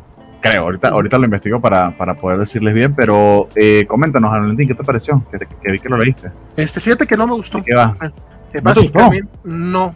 Me, me, me, me gustó. Te, te, es que tengo, tengo, que decirlo. El cómic suena. Eh, lo, lo, lo que pasa está interesante. Todo lo que pasa está interesante, pero el cómic está tan falto de, corazón, así decirlo. Básicamente es esta historia de Nubia como, como reina de las Amazonas. Este, no, no sé en qué momento, eh, si es, no sé si es porque Hipólita está ahorita con la Liga de la Justicia o cómo es el sí, rollo, la verdad. Sí. El, ah, ¿es por eso? Entonces queda sí, Nubia. Sí, es por eso. Cuando, cuando, Hipólita se va, queda Nubia, ajá. Tal cual. Sí, así es. Ok, este, y es justo ahorita que está como reina que el pozo de, la, de ¿cómo se llama el pozo de las cosas? De las almas. El, de las almas perdonen ustedes, el Pozo de las Almas se reabre. Este pozo básicamente es el que eh, atrae a todas las mujeres que fallecieron por crímenes violentos en, y la, las, las, lleva a Temisira. Y antes, antes de que se ponga el de, de, que salten de que ah, ya van a empezar con sus temas, pero ahora sí, sí, bla, bla, bla. Por lo menos en la época de George Pérez ya estaba este tema. Y las Amazonas, básicamente. Pero una historia de Temisira y de las Amazonas, o sea, ¿de qué más quieren que trate? ¿De tipo? No, no, no, no, no, no pero por aquello de que vayan a decir, ah, es que misándricos y que todos los hombres son sí, malos, que, pues, los hombres Inclusión forzada y todo, ¿no? Sí, o sea, pues, término, vaya, vaya, le dicen a. Eso, eso, es lo mismo que dicen que, que convirtieron a Hulk en mujer con She-Hulk, que se inventaron ese personaje ahorita por eso. Ay, ay, no mames. Ya, cuando empieza con eso, ya ay, ni hables. No te creas, ¿eh? que puede causar polémica, ¿eh? Yeah. No, ¿cuál, cuál, uh, no, no es, uh, es, es, un tema que de hecho la, la, las mismas escritoras dijeron que es, es real. Hay un personaje por ahí que está confirmado por las mismas escritoras que es una mujer trans. Uh -huh. Entonces, eh, que le están dando la bienvenida a mujeres uh -huh. trans a las Amazonas en DC. Este, yo creo que eso en todo caso va a causar. Ah, bueno, pero al menos en este primer número no lo revelaron. No se ha revelado así, no, aunque las, insisto, las escritoras ya lo dijeron, sí, es así, no queremos hacer el anuncio, pero para allá va. Porque hay una escena por ahí donde, donde se, se insinúa el tema, no se confirma, pero las escritoras ya dijeron que sí, por ahí va la cosa. Espero que no sea la más inteligente de todas porque eso sería contraproducente. Eh, eh, eh, solamente para aclarar, Valentín, Stephanie Williams no es la escritora de X Factor, la escritora de X Factor es Leah Williams. Esta es otra escritora diferente, también diferente a Stephanie Phillips, que es la escritora de Harley Quinn, que era la que nos comentó. Sí. Perdón que te interrumpí, pero para esa clase. No, y la- Otra lo, lo, lo mal- lo malo es que su guion es, muy, muy, muy frío, muy, le falta in- que sea interesante. O sea, tenemos personajes que se ve que son interesantes, están sucediendo cosas que deberían de ser importantes. Por fin empezamos a tener nuevas Amazonas, empiezan a llegar esta nu- nueva gente a la isla. Y, y tenemos justamente a Nubia como reina, entonces suena que debería ser muy chingo y deberíamos y deberíamos estar viendo a Femicida como este lugar eh, con los ojos de, de- de las personas que van llegando, incluso por ahí vemos que, que no saben si están muertas o no, no saben que no, no recuerdan nada de sus vidas anteriores, entonces eh, suena que la trama está chida, pero el guion a mí no me gustó y aparte el dibujo también se me hizo flojo. Eh, es una miniserie de seis números, este, este cómic va a, lanzar este, el evento de las Amazonas del 2000, digo, se leerá, pero se me hace medio tristón, la verdad, este el resultado. No sé ustedes qué les pareció. Pues, o sea, lo que pasa es que yo también estoy un poco vacunado contra los infodoms, porque nada, veo mucho Isekai de anime japonés y como que me toca. Pero creo que lo que pasó es esto, o sea, en los primeros números hay mucho de presentación del mundo y de la situación actual de Temisira. Quizás si estás, ya conoces de la mitología de las Amazonas y demás, sí que se te puede hacer pesado porque literal se sienten algunos pasos medio clínico, como medio artículo de Wikipedia, pero la premisa está allí. Y el hecho de que hay una serie sobre Nubia y, y sobre todo sobre las Amazonas me recordó la misma sensación que tuve cuando leí el- el- los cuentos de la pequeña Diana, que son personajes interesantísimos. Todo el mundo de las Amazonas es supremamente interesante, es supremamente feminista, porque literal, bajo las circunstancias en las que se plantea ese mundo, las mujeres como protagonistas, entre comillas, forzadas, porque se supone que eh, son las que son, la- la- las Amazonas son víctimas de, de- de- de- de la violencia contra la mujer, que tienen su renacer como Sí. estas semidiosas, ¿no? O sea, eh, Sí, y eso, que eso eso eso sí desde, desde George Pérez en los 80, by the way, o sea, no es algo nuevo, creo lo que estábamos comentando. Pero todo esto lo hace interesantísimo porque es una amalgama de mujeres con diferentes backgrounds y con diferentes historias y que no necesariamente van a verse eye to eye ni mucho menos. Y aquí no está ni Hipólita ni está Diana. Esto es las Amazonas solitas con Nubia como heredera y como reina de, de Temisira. De hecho, el hecho de que haya una reina nueva de Temisira parece que es lo que está cambiando la, la situación. Eso, ese thread me pareció bastante interesante. Eh, eh, tengan en cuenta que aunque aparece Vita Yala como eh, escritora, realmente la historia, como escritores, perdón, la historia es de, es de L con, con Stephanie Williams, pero quien escribe el guion es Stephanie Williams. Entonces me suena como que Vita Yala eh, ayudó a, pla- a plotear la historia, pero me pareciera que Sí. el bebé es de ella, ¿no? De Stephanie Williams. Entonces, con, eh, tengan eso, tengan eso ahí en cuenta porque sé que el nombre de Vita Yala pues llama, llama en ese caso la, la atención. Y además esto es un preludio a lo que pareciera que va a ser un evento que espero que sea bien contenidito, como el que nos promete de la muerte del Doctor Strange, etcétera, y no como Fear State, que no mames no se termina eso. Este, pero pinta, pinta en ese aspecto bastante bien, sobre todo enmarcado en este aniversario de Wonder Woman, etcétera, etcétera, que, que creo que, de hecho me entero que hay un Wonder Woman Day, etcétera, yo no sabía que eso existía. Eh, que, que, qué bueno que le están dando cariñito a- a- al personaje que, que bien que se merece, porque se supone que la trinidad de DC son Superman, Batman y Wonder Woman, y a veces esa última pre- que justamente es la mujer se les olvida. Pero así, dejo a, a- a Axel y a Israel para que nos comenten. Sí, a mí me gustó, fíjate que me, me gustó, sí, como vale, igual lo sentí. Yo esperaba otra cosa, lo sentí un poquito flojo para lo que fue. De hecho, yo lo sentí como si fuera un número 2, más que un número uno. Eh, como, como dice Vale, yo esperaba ver ah, un poquito, un, no sé, que nos pintaran un poco más el ambiente de, de en general, este, que nos presentaran más ah, el rol de Nubia como reina de las Amazonas. No sé, lo sentí muy flojo. Eh, sí, está interesante, la verdad es que sí está interesante la historia, es una historia que sí me gustaría seguir, desde, desde que la anunciaron se me hizo, se me hizo interesante, Eh, pero, pero sí se sintió un poquito flojito, yo creo que este es un número que se va, como es una miniserie, se va a leer perfectamente bien cuando salgan todos los números completos, ¿no? Eh, te deja por ahí con un misterio al final, una amenaza, pero la verdad es que, vaya, aunque sabes que es una amenaza y que es seguramente lo que van a estar eh, combatiendo las Amazonas en los seis números de la mini, no se siente como una amenaza real, porque la vez creo que dos, tres paneles antes de la página final, es donde medio se revela que algo malo pasó, eh, pero no hay, no hay este, uh, este sentimiento como de urgencia, de, de, una amenaza real que está ahí contra las Amazonas. Es más la presentación de estas nuevas Amazonas, la confusión que sienten al aparecer en este ambiente totalmente nuevo, el que no recuerdan nada de su vida anterior. Este, y, bueno, pues más va por ahí la cosa que por, que por realmente presentarnos o establecer la historia como tal. Nada más es presentación de personaje. Y creo que esto se pudo haber hecho muy fácil en dos, tres páginas para darle más espacio al resto de la historia. Pero en general me sigue pareciendo. O, en, una en una sinopsis, en un texto. Nubia es la nueva reina de las Amazonas. sí, eh, algo así, realmente. Yo creo que se pudo haber hecho de otra manera. Pero pues para ser un número uno, sí, insisto, creo que le faltó un poquito más de, establecimiento al menos de, la historia como tal. Eh, pero definitivamente es una historia que sí me interesa mucho y que pienso, yo pienso sí. Sí. Ay, perdón. Este, pues a mí me, me, me, o sea, entiendo lo que dice Vale, estoy de acuerdo casi con todo lo que dice.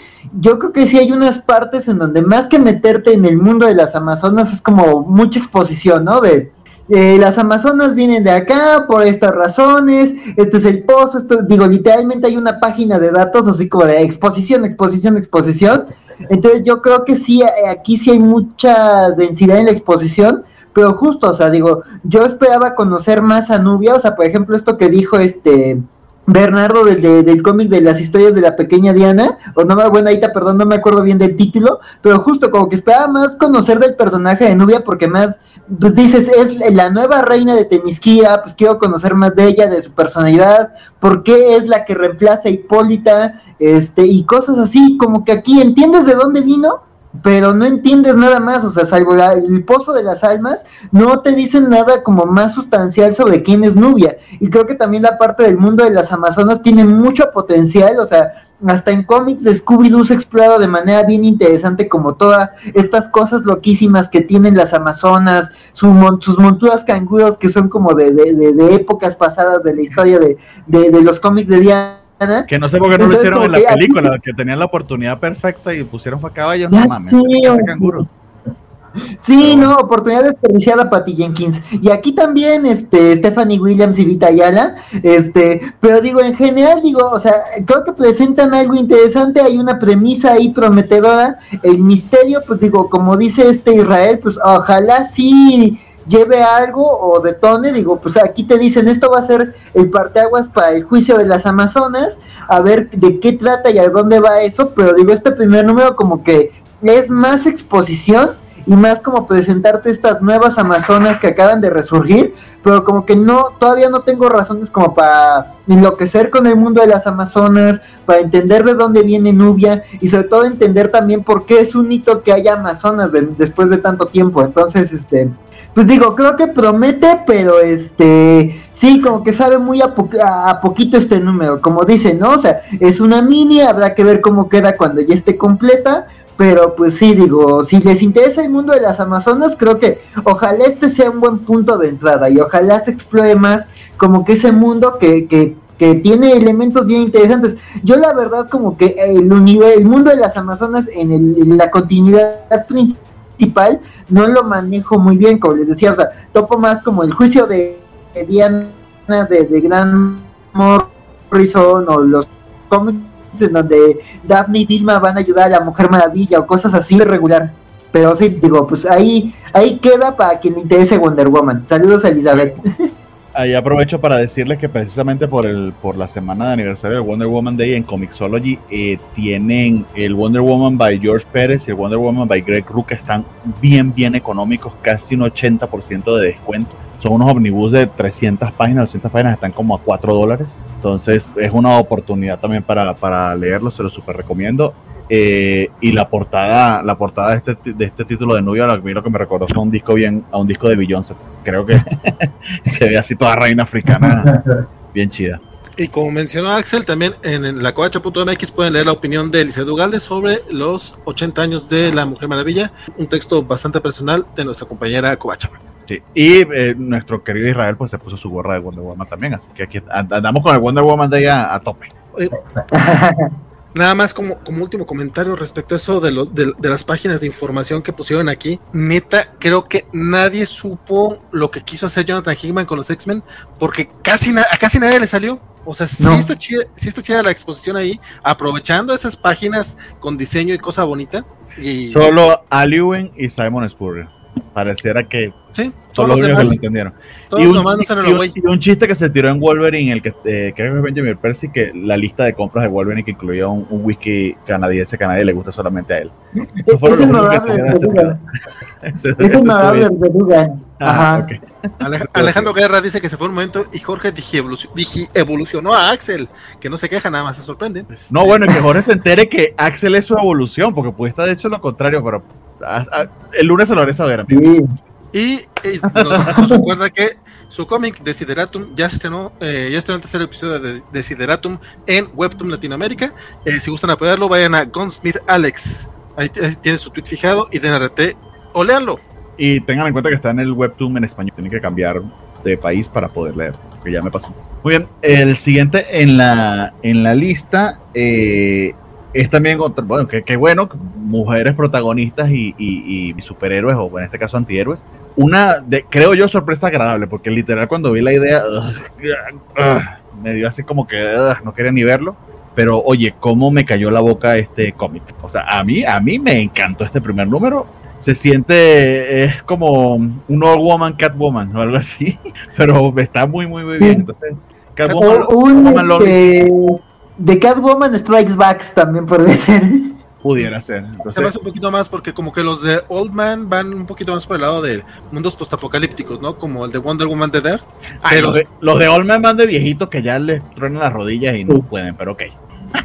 También okay. tiene, el, tiene el setting ap apocalíptico. Axel, sí. coméntanos, ¿qué, ¿qué, te, ¿qué, te, pareció y de qué va este cómic? Para pa no dejarte de último otra vez. Catwoman Lonely City de ah, Cliff Shan, que hace, hace de todo, casi que lo imprimió él. Y ¿Sí? Lo él. Casi, casi, solo faltó, ¿eh? Sí, que él te lo estuviera leyendo en voz alta, sí. Este, no, pues la, la verdad yo también dije, pues a ver con qué me voy a encontrar. Y la verdad, pues es, es básicamente es una Catwoman, es una Selina Kyle que están liberados. El cómic empieza con Selina Kyle saliendo de prisión.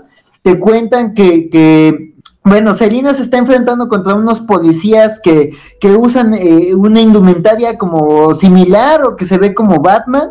Ella pues habla de que pues cómo se metió en esta situación y habla como ya la ves a una Selina ya envejecida y justo te explican como la situación, ¿no? Eh, te explican que, que Selina está en prisión, que lleva 10 años en prisión y que la van a liberar, este, que hubo ahí como que le dieron un indulto y ella al fin va a salir de prisión, ¿no? Te cuentan que algo muy fuerte pasó en Gótica hace 10 años en un evento que, que detonó varias cosas, una de ellas es que Batman murió, que se supo que Batman era Bruce Wayne y que también Harvey Dent en ese ya como como como dos caras algo hizo que, que salvó la situación y, y, tuvo suficiente capital político y aceptación para volverse el nuevo gobernador del estado y, y pues el mandamás en Gótica, ¿no? Entonces, el, pues, el justo alcalde, el, ¿no? el alcalde, sí, no me acuerdo si era gobernador o mayor, perdón.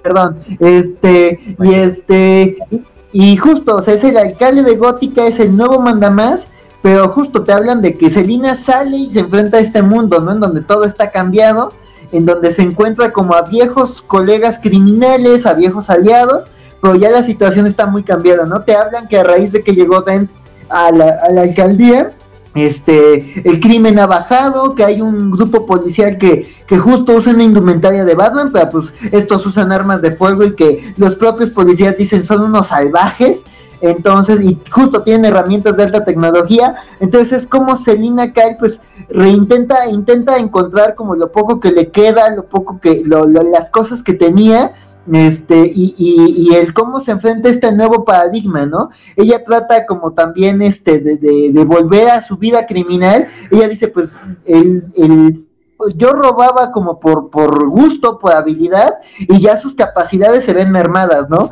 Hay una escena que sí sentí mucha tristeza en donde como que ella está volviendo como a, a, a, a bueno, este momento con su gatito, yo era como de, ay, sí, qué bueno que el gatito ahí sigue, o sea, también pues ojalá le haya tenido la ventana abierta, si no pobre gato 10 años en el baño, pero este pero justo, Es como Selina se reencuentra con su antigua vida, intenta sanar como las heridas de, de, de, de eso que pasó en Gótica y pues se enfrenta a su nuevo estado como criminal liberada, ¿no? Entonces hay un momento en donde A mí me encantó intenta chiste de 20, 20 dólares por un latte y un, y un pastel y digo, bueno, no has ido a una Starbucks.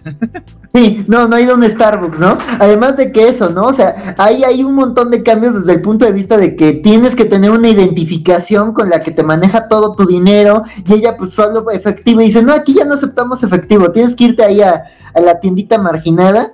Y pues sí, habla de que una gótica que ha cambiado, que se está gentrificando, y pues es una Selina que ya no tiene las habilidades que era, porque pues el tiempo es el mayor supervillano que hay. Entonces, pues sí, este, creo que sin revelar más de la historia y como en qué termina, creo que sí me, o sea, justo yo también eh, no esperaba mucho el cómic, pero me gustó la historia, me gustó lo que habla de Selina, me gustó como eh, eh, esta versión alterna de, de qué podría pasar, me gustó mucho lo que hacen aquí con Harvey Dent, digo, no estuve la semana pasada para comentar ese increíble Batman 89, pero aquí también me gusta como este Harvey que claramente este no es el Harvey heroico de antes de su accidente, pero a él ha sabido como como justo como convertir la narrativa a su favor y ser como un alcalde muy apreciado y transformar gótica, pero ahí hay algo detrás de, de- las motivaciones de Harvey. Entonces me gustó mucho el arte, también está increíble. Eh, esa- eso, esas, eh, las expresiones de Selina, todo el mundo, cómo reflejan su dolor, su, su cansancio, o sea, una parte en donde la ves, este, brincando y de nuevo en las andadas y ella de nuevo es como de ay mis rodillas ya no debería hacer esto y, sientes ahí como que el ay ya este ya ya ya no soy tan joven para estas tonterías entonces la verdad se me hizo un cómic muy muy conmovedor muy original o sea justo no podría ser como un old woman catwoman o un el regreso de, de la mujer gato pero este, pero sí, la verdad es que está interesante y creo que es un, una versión alternativa de, de, de Gótica y sus personajes muy llamativa. Sí, coincido plenamente con, contigo. A mí me sorprendió gratamente. El cómic está exquisitamente ejecutado. Yo no conocía eh, el trabajo de Cliff Chan y aquí se lo aventó todo: eh, arte, guion, eh, color, hasta, hasta hizo el rotulado, el letrerista de su cómic. Y de verdad que se ve una labor de amor y de, y de planificación del cómic porque está, eh, bueno, vuelvo lo repito, exquisitamente ejecutado. O sea, no hay pierde en ninguno de los paneles y además la historia está plagada de, de eso, de, de- esa emoción. Es una historia probablemente sea de venganza, de recuperación de cosas que han pasado. Todo bajo, bajo la, la, la, la, visión de esta, de, esta mujer que no es perfecta. Selina Kyle juega mucho en esa dicotomía entre villana y héroe, el amor que siente por Bruce Wayne y Bruce Wayne que es un idealista y ella que no, no, no- camina en ese, en, ese, eh, eh, en ese compás moral. Aquí está exquisitamente retratado eso. Y el hecho de que no esté Batman, wow, qué refrescante. Eh, eh, spoiler, Batman está muerto, pero literal te lo dicen en la primera página, pero qué bien. Eh, en el sentido de que vamos a explorar a Ciudad Gótica con, otra, con otro enfoque. Entonces, eh, lo que yo esperaba que, esto estuviese lleno de clichés, que en cierta medida, desafortunadamente, la Catwoman de Rambi a mí se me hizo así. Esto no, esto es literal es una historia que se ve que Cliff Chan tenía pensada para el personaje y literal le queda, le queda, le queda como guante. O sea, de verdad que gratamente sorprendido. Quién sabe si esto va a ser eh, tan bueno como el. Oh, se me olvidó esta historia paralela de Batman White Knight, eh, pero me dio esa vidrita. Eso sí, es el primer número. Esperemos a ver qué tal, qué tal va, pero eh, muy, muy, muy, muy buen primer número. No sé el resto de la mesa quién tuvo la oportunidad de leerlo. Israel, ya que volviste, que tuviste ahí un inconveniente y volviste. Sí, caray, mis perros escaparon de su. Sí, ya te lancé, te lancé un chiste malo por el chat privado. No sé cómo lo hicieron, son dos chihuahuas y de alguna manera se escapan. Este tuve oportunidad de leerlo, este, tuve, eh, lo- tengo muchas ganas, la verdad, eh, he visto Ok, este, buenos reviews, este, y ahorita ya escuché algunos comentarios, entonces lo único que es darme más ganas. perfecto. Vale, ¿tú sí lo leíste? No recuerdo. Sí, ¿no? Está bastante chingón. Digo, hay muy poco que agregar realmente. Este. Cliff Chang, pues lo recordamos, pues, su trabajo con Brian Azarello justamente en Wonder Woman, o Ok. es, es el dibujante también de Paper Girls, entonces Es, digo, la verdad es que ya, la ya, verdad es que su, trabajo ya venía este, respaldándolo. Digo, no, no es extraño que DC le haya dado esto. Yo no sabía que salía este cómic. La verdad es que luego me, me falla mucho eso de chequear los previews. A mí me gusta sorprenderme cuando, cuando voy a, a escoger qué cómics leer en la semana. Y cuando vi este, dije, ok, vamos a ver qué tal. Y sí, muy, muy, muy, muy gratamente sorprendido. Como, como ya dijeron ustedes dos, totalmente recomendable. Y ya veremos cómo evoluciona el cómic, pero suena que va a ser, no creo que al nivel de Wonder Woman de Death, pero por lo menos sí va a ser obligado tenerlo en físico. Exacto, y que, y que es un Black Label que sí, Batman otra vez, etcétera, pero no es Batman, es Catwoman, y créanme cuando le decimos No. una historia pensada para el personaje. Sí, Sí, no- sí no es pensada para hacer, sí es pensada para línea, pero sí hay Batman, o sea, tampoco, tampoco, tampoco les digas que no. Bueno, porque pero es más, es más refrescante que el, que el Batipene, pues es lo que quiero decir. Ah, no, definitivamente, pero también es que Brian No. Azzarello, pobrecito, lo perdimos hace como, probablemente desde Wonder Woman con Cliff Chang, creo que fue el último bueno que le leí. Este, bueno, no te creas, Moonshine no está mal, vamos, sus trabajos indi- eh, independientes Sí, no pero mal. empezó, empezó justamente antes, o sea, como que ya tenía el guion y todo hecho.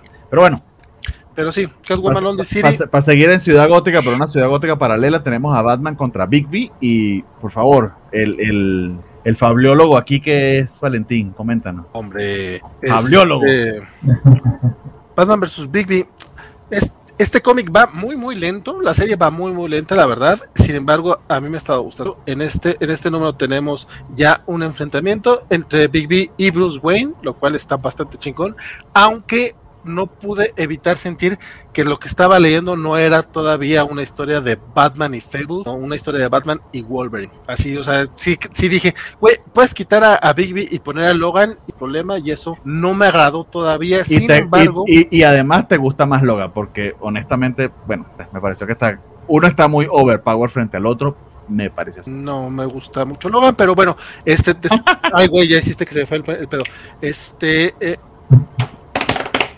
pero el misterio, eh, perdón, es que se me fue el rollo. Este, si es que no me hables al vuelo. El misterio parece que sí va a estar ligado a fábulas. Aparte, el cómic, pues obviamente escribe este Bill Willingham, entonces no creo que eh, no vaya a terminar estar estando relacionado. Me gustó mucho por ahí la, aparición de, cierto personaje espía, bueno, ya, ya dije todo, de, de fábulas, eso me encantó. Eh, y me agrada la parte de que está trabajando con la Academia de Robbins, básicamente. Al parecer, eso es lo que tenemos en este mundo paralelo de Batman. Fuera de eso, el arte no me está encantando. Este, el dibujo aquí me pareció un descuidado, pero descuidado en cuanto a los detalles faciales y las expresiones, porque también lo que sí tiene es que está lleno de detalles en cuanto al, en cuanto a las viñetas y a los y a los márgenes. Eso, eso, está- eso es muy Fables, eso me, me- me agradó mucho. Eh, sin embargo, las caras, lo- la, la- la expresión corporal, todo, incluso la pelea, las peleas que tenemos no parecieron eh, la- que tuvieran la mejor ejecución. Eso no quita mi gusto por estar leyendo ahorita este cómic. eh, me, me- me está agradando. Va lento. Sin embargo, creo que este es de los que no voy a dejar de leerme. Probablemente cuando termine la miniserie la, la completa y ya tendremos una opinión más general. Por lo pronto, entretenido. Eh, coincido, de hecho, eh, a mí ya el arte no me había gustado mucho desde el primer número, me parecía que estaba eh, sobresaturada. De hecho, las proporciones aquí están muy raras. Sé que Bigby es el gran lobo malo, pero por ejemplo, aquí este, este perfil, o sea, literal no le puso ni pero ni bajito. Este, y creo que hay un panel en el que literal su mano es más grande que su cabeza. Entonces no sé si hay un tema de proporciones, aunque entiendo que sí, es lobo malo que se, no sé si está medio transformar y capaz que eso es lo que quería eh, eh, transmitir. Pero creo que está tratando de imitar en cierta medida a, el artista principal de Mark Buckingham. eh, y creo que el artista no le está saliendo de, de- del todo honestamente. La historia va desarrollándose bien, aunque sí, coincido contigo en que, en que lento. Y lo que me refería que o sea, se nota que aquí Bill Willingham pues, es el escritor de Fable y está utilizando a Batman como referencia contra Bigby, pero literal es como que Bigby es- está muy OP, se la sabe toda, todo lo puede y eso a mí ya me cansa un poco. Aunque es Batman, honestamente, que, que le den una lección de humildad y le pateen el trasero no está mal. No, y, y- y es, y es Bigby nuevamente. O sea, la verdad Sí. es que es un cuate que tiene cientos Bueno, de sí, años sí. trabajando en esto. Sí, no, no, a mí no me pareció tan OP, pero entien- entiendo cómo lo puedes ver tú. Pero nuevamente, el arte está feo, pero chécate los canaletes. Es, es justamente esto, ahorita que lo estamos Sí. viendo con, con Cenicienta, o sea, tenemos este, en lugar de tener canaletes de viñetas regulares, lo que tenemos son tubo, son tuberías. Eh, ese tipo de cosas están muy muy chingonas. El, el- lo que es el layout de las páginas es una chulada, pero me gustaría verlo con un dibujo los feo. Axel, tú cuéntanos. Sí. Sí, no, bueno, empezando con el arte, o sea, estoy de acuerdo, creo que el dibujo sí es muy, a veces sí me parece muy tosco, o sea, sí como que hay unos, la, hay caras borrosas, hay manos más grandes, pero creo que hay otros detallitos muy bien resueltos. Sea, esa parte en donde Vicky está en la convención de armas y lo ves como investigando, me gusta esos acercamientos claves y además como cómo es ese juego con los diálogos, así como que cada acercamiento hay un diálogo chusco, así como de, ah, tengo tal cosa, tengo tal artefacto y esas cosas. Entonces, esa parte me gustó. En cuanto a la historia, coincido con Vale, va lenta, aunque creo que te presenta elementos. Me encantó ese inicio con la baticueva destrozada, o sea, justo, o sea, eh, eh, que además va con el título, ¿no? O sea, sopló, sopló y la baticueva destrozó. Entonces dices, pues claro, es el lobo feroz, o sea, que, que digo, o sea, sí está muy OP su habilidad, pero digo, en Fables te explican, ¿no? Su papá es el viento del norte, entonces tiene como que, pues de ahí viene su soplido y todo eso. Entonces dices, ya, yo por ejemplo, ya hacía mucho que, me, que no me acordaba de Fables, lo leí hace ya mucho tiempo, y me acordé el número en el que te explican eso de- del soplido, de dónde viene el soplido del lobo. Entonces dices, ese detallito me encantó. También me gusta que ya cuando se da como su encuentro con Bruno, con, con Bruce Wayne, sí es este detalle de, güey, o sea, yo tengo habilidades que tú no, mortal, o sea, sé que tú eres Batman, amigo, o sea, no engañas a mi nariz. Y dices, bueno, al fin Batman se encontró con un detective de su altura, ¿no? Digo, es sobrenatural, pero bueno, este, entonces como dice Bernardo, ¿no? Una lección de, de, de humildad para Bruce Wayne nunca, nunca está de más. Este, y pero creo que sí la historia va lenta. Me, eh, digo, el tema de- del número pasado que me había gustado mucho de como de los secuaces con nombres de escritores, como que aquí queda un poquito de descuidado. El número todavía sigue sin decirte, bueno, creo que aquí ya te muestran cuál es el incidente, ese mentado incidente, pero te dejan así de, güey, ya un poquito de respuestas, ¿no? Pero digo, yo creo que en general la historia se va construyendo poco a poco.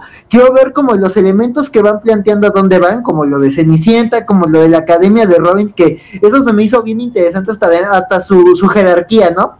De eh, empiezas como huevo, evolucionas a polluelo y vas a llegar a ser Robin. Y hasta el, el cómo Dick y Batman se dan como claves de cómo motivar o desmotivar a los chicos. Entonces, como que esa idea me gustó. También me recordó como un poco a Sherlock Holmes con, con esto, los marginales, con este grupo que ayudaba a Sherlock Holmes en sus misiones. Entonces, sí, como que esos detallitos muy literarios, como que me gustan. Y creo que Will Willingham está usando como una mezcla interesante de mitologías. Pero ya, este número me supo más a Batman que a Fables. Ya quiero ver como la parte de Fables más en acción y cómo se relaciona con Gotham.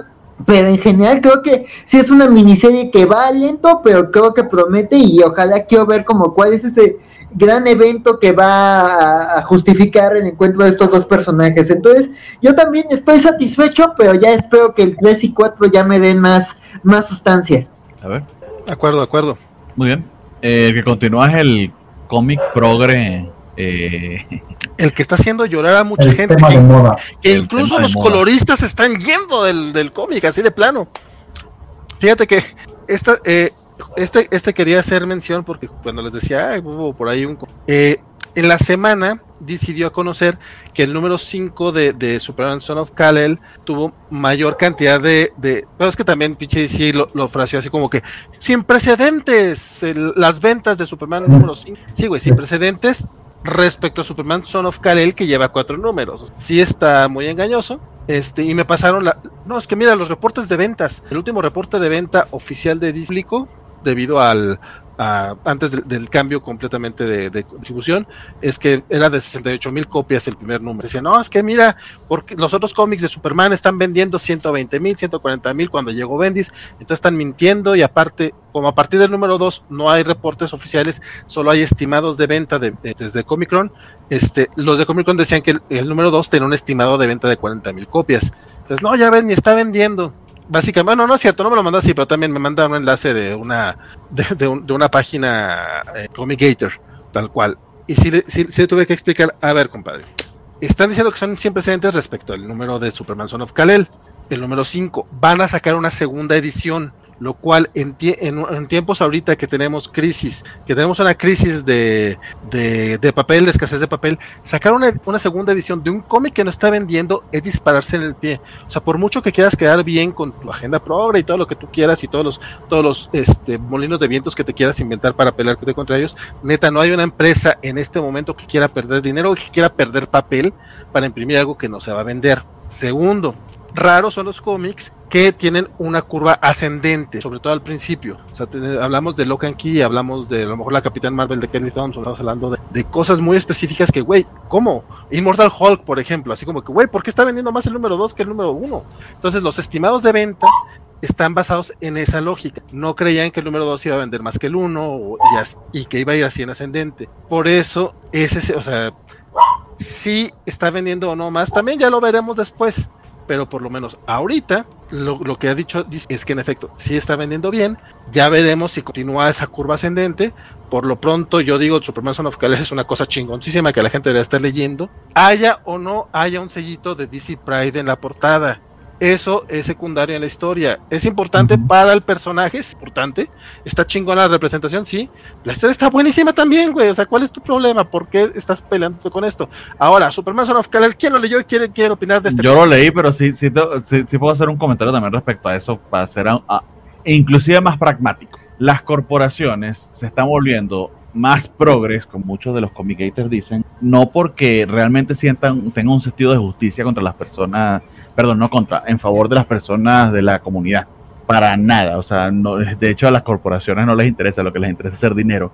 Y te guste o no, vende. Así de sencillo. Me acordé de un chiste de Billboard que en estos días lo entrevistó Seth Meyers y literal lo comentó un amigo estaba sufriendo porque Disney salió con que el señor cara de papa ahora es no binario, ¿no?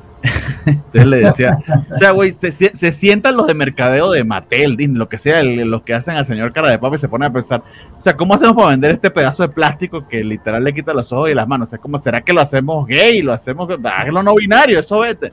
Y lo hace nominario y todo el mundo se, se alebresta y sale un montón de noticias, un montón de publicidad gratis. ¿Y sabes qué pasa? Vende más el pinche señor cara de papa ahora que es binario. Eso es todo. Entonces, cuando te pones con tu odio de una bendita agenda progre que no sé de dónde la sacas, aparentemente quieren utilizar el rayo homosexualizador, entonces todo el mundo lo quieren hacer eh, gay, aparentemente, es tu teoría loca, literal estás haciendo el favor a estas corporaciones, porque eso, o sea, literal vende, que no es para ti, que no necesariamente para tu generación, y muchísimo menos para tu homofobia, esa ya es otra cosa, desafortunadamente. Pero bueno, Superman Son of Kal-El, eh, bien bueno. De hecho, pasa algo eh, bien interesante. El arte es de Daniel Linucuolos, es un artista invitado que es el mismo de Seven Secrets, eso me gustó bastante. Eh, y creo que lo que lo único que diría que no me gustó del número que me hubiese gustado haberlo averiguado por mí mismo es la revelación precisamente de la relación que va a haber entre, entre, entre John y su amigo porque se empieza a sentir esa tensión y hubiese sido una sorpresa bonita que la vamos a tener en el próximo número, que ya nos espoliaron porque...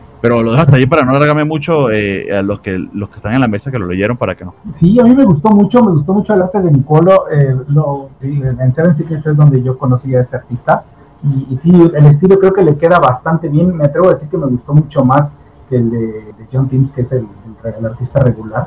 Eh, me encantó esta, toda esta parte de la interacción con la, con la Justice League, eh, la interacción sobre todo de Wally West, eh, Flash con, con, con, John Kent, que por cierto en, Flash también, ahorita lo vamos a decir, me encantó ahí eso. Este, creo que creo que lo están planteando muy bien, como decía Wally, este es un cómic que es buenísimo ya de por sí, desde el primer número pintado muy muy bien. Estamos viendo a un Superman, me atrevo a decir diferente y no es decir, eh, tiene los mismos ideales de su papá, se nota que está, es un, es un, es un niño que fue creado por Superman con sus mismos ideales, pero que les está dando su propio giro, ¿no? Para él eh, luchar por eh, la verdad, la justicia tiene otro sentido mucho más amplio, me atrevo a decir, que lo que este Kalel trataba de hacer, ¿no? vaya, vemos aquí ya su interacción también ahí con sus, con sus abuelos, que también es bastante curiosa. Me encantó el número, la verdad es que se me hizo muy rápido y yo creo que eso pasa con los números que, estás eh, disfrutando. Este, lo que me gusta es que cada número de la historia está avanzando. Eh, creo que aquí nos presentan a quien va a ser, siento yo, o, se, o sería como el next Luthor de, John Kent. que es este presidente de Nación de Gamorra. Eh, Sí, me que, gusta que- ver. que literal se llama casi que Bendis, ¿no? De hecho, pues, es, es Henry Bendix. Eh, me gustó mucho ver también este, la aparición de algunos otros personajes creados por, por Tom Taylor, que él ya había prometido que algunos de, sus, de los personajes de su, de su Suicide Squad iban a volver a aparecer, y los vemos en este número. Entonces creo que la historia, y eso es algo de lo que hace Taylor muy bien, la historia avanza, avanza bastante bien en cada número.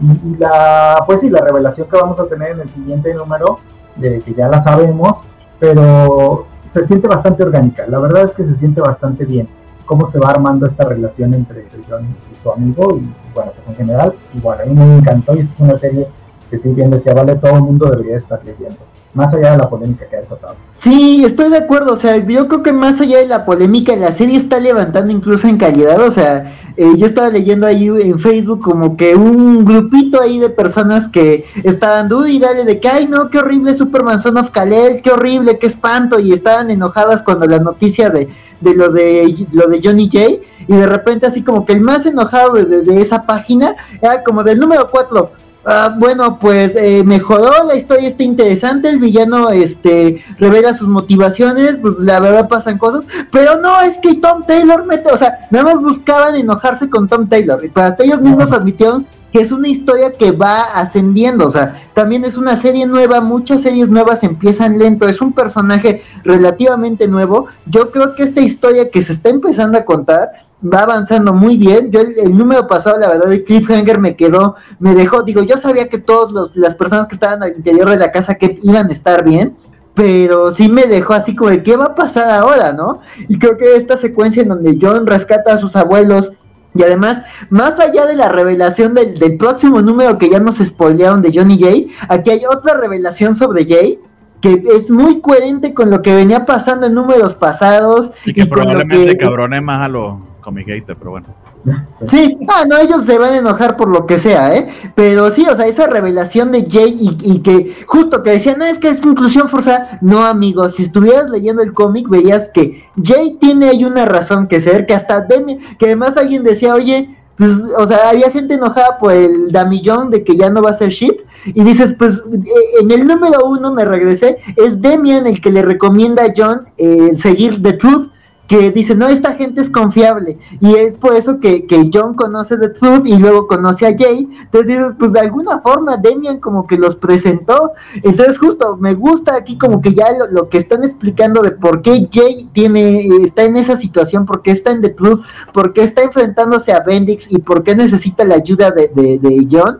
Y además me gusta aquí también lo, lo que hace, ¿no? Creo que estos momentos con la Liga de la Justicia están increíbles, o sea, este momento con, con, con Wally es muy bonito, creo que es muy simbólico, o sea, creo que si hay un personaje que sabe como lo complicado que es ser un héroe legado y lo ingrato que puede llegar a ser un héroe legado, de que de repente a la editorial se le ocurre regresar al héroe anterior y te quitan todo, es Wally West, creo que le dice cosas muy bonitas a Superman, ¿no? Digo, sabemos que John tiene sus diferencias con la liga por lo que le hicieron a su papá en Action Comics, pero aquí como que tienen un momento muy humano de, de, de, de héroe legado a héroe legado. Entonces, ese, esa primer, ese primer momento me encantó. Este, también me gusta mucho justo ver de regreso a esos personajes que creó Tom Taylor en Suicide Squad, que, que, digo, o sea, que eh, me encanta su, su Bad Blood porque justo, o sea, llega un punto en donde es como un cómic, ya no es del Suicide Squad, es como los revolucionarios más Deadshot más Harley, ¿no?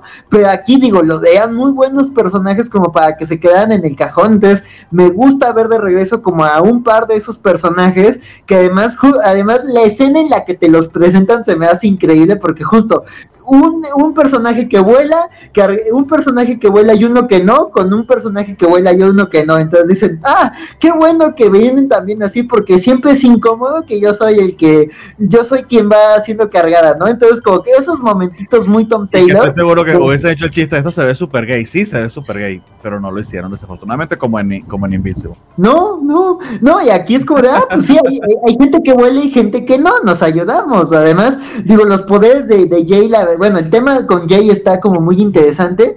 Entonces, la verdad es que se va construyendo muy bien. Me gustó ver a los revolucionarios y otra vez otro cliffhanger que me deja así como de, de ¿qué va a pasar ahora, no? O sea, justo, quizás aquí se vea un John haciendo algo muy imprudente, pero bueno, es una persona joven, tiene razones personales para, para estar furioso. Es como de, oye, la casa de mis abuelitos también veía como una crítica de no, es que no mostraron más de los Kentys, como el cómic se llama Superman Hijo de Kalel, o sea, los Kent ya están acostumbrados, por ejemplo, me gusta mucho en, Infin en Infinite eh, Frontier, o este cómic de, de, sí, creo que es Infinite Frontier, eh, cuando llega un Batman uh, con la familia Ellis, lo, como el equivalente a los Kent de, de, de la Tierra 23, que es como de, ah, ya, otra vez estas cosas raras, o sea, dices, los Kent están, los Kent o sus equivalentes del multiverso están acostumbrados a esas cosas, o sea, ellos es ah, bueno, nos destruyeron la casa, bueno, vamos con los vecinos. Entonces digo,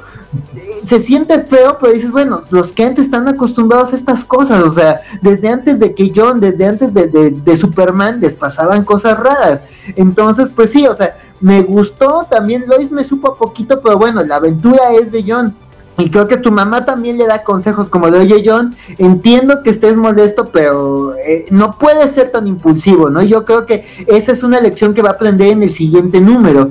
Entonces, digo, me, me, el cliff, otra vez el cliffhanger me dejó enganchado, los diálogos de Taylor son increíbles, entonces yo sigo contento, digo, qué mal que al colorista ya no le gustó, pero este, a todos los demás, pues creo que es un buen cómic, va ascendiendo muy bien este, la historia creo que podría perder intensidad, pero como dice Vale, o sea, creo que ha demostrado que hay una curva ascendente y eso es raro en muchos cómics. Entonces sí, la verdad yo también recomiendo mucho que se lean Superman Son of Kal-El.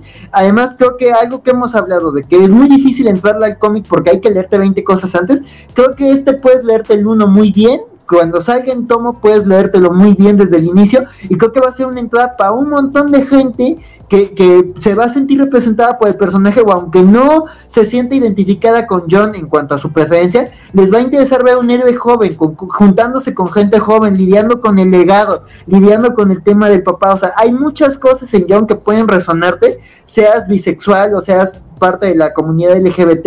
Entonces yo creo que ahí están contándose cosas bien interesantes. Digo, ya a lo mejor lo lo hablan con Nightwing, que todavía no me pongo al corriente, pero Tom Taylor escribe bien padre. Entonces sí, yo también me sumo, entro en la Superman Son of Kal-El y el 4 va muy bien y ya espero ese 5 que además yo creo que va a volar de las tiendas porque sí, ese tema de las preventas, ya también Sophie me escribió el otro día así como de, oye, si hay que pedirlo porque va a volar, me conformo con una segunda edición y estábamos hablando de eso, entonces sí, este, pues nada, súper recomendable. Señor.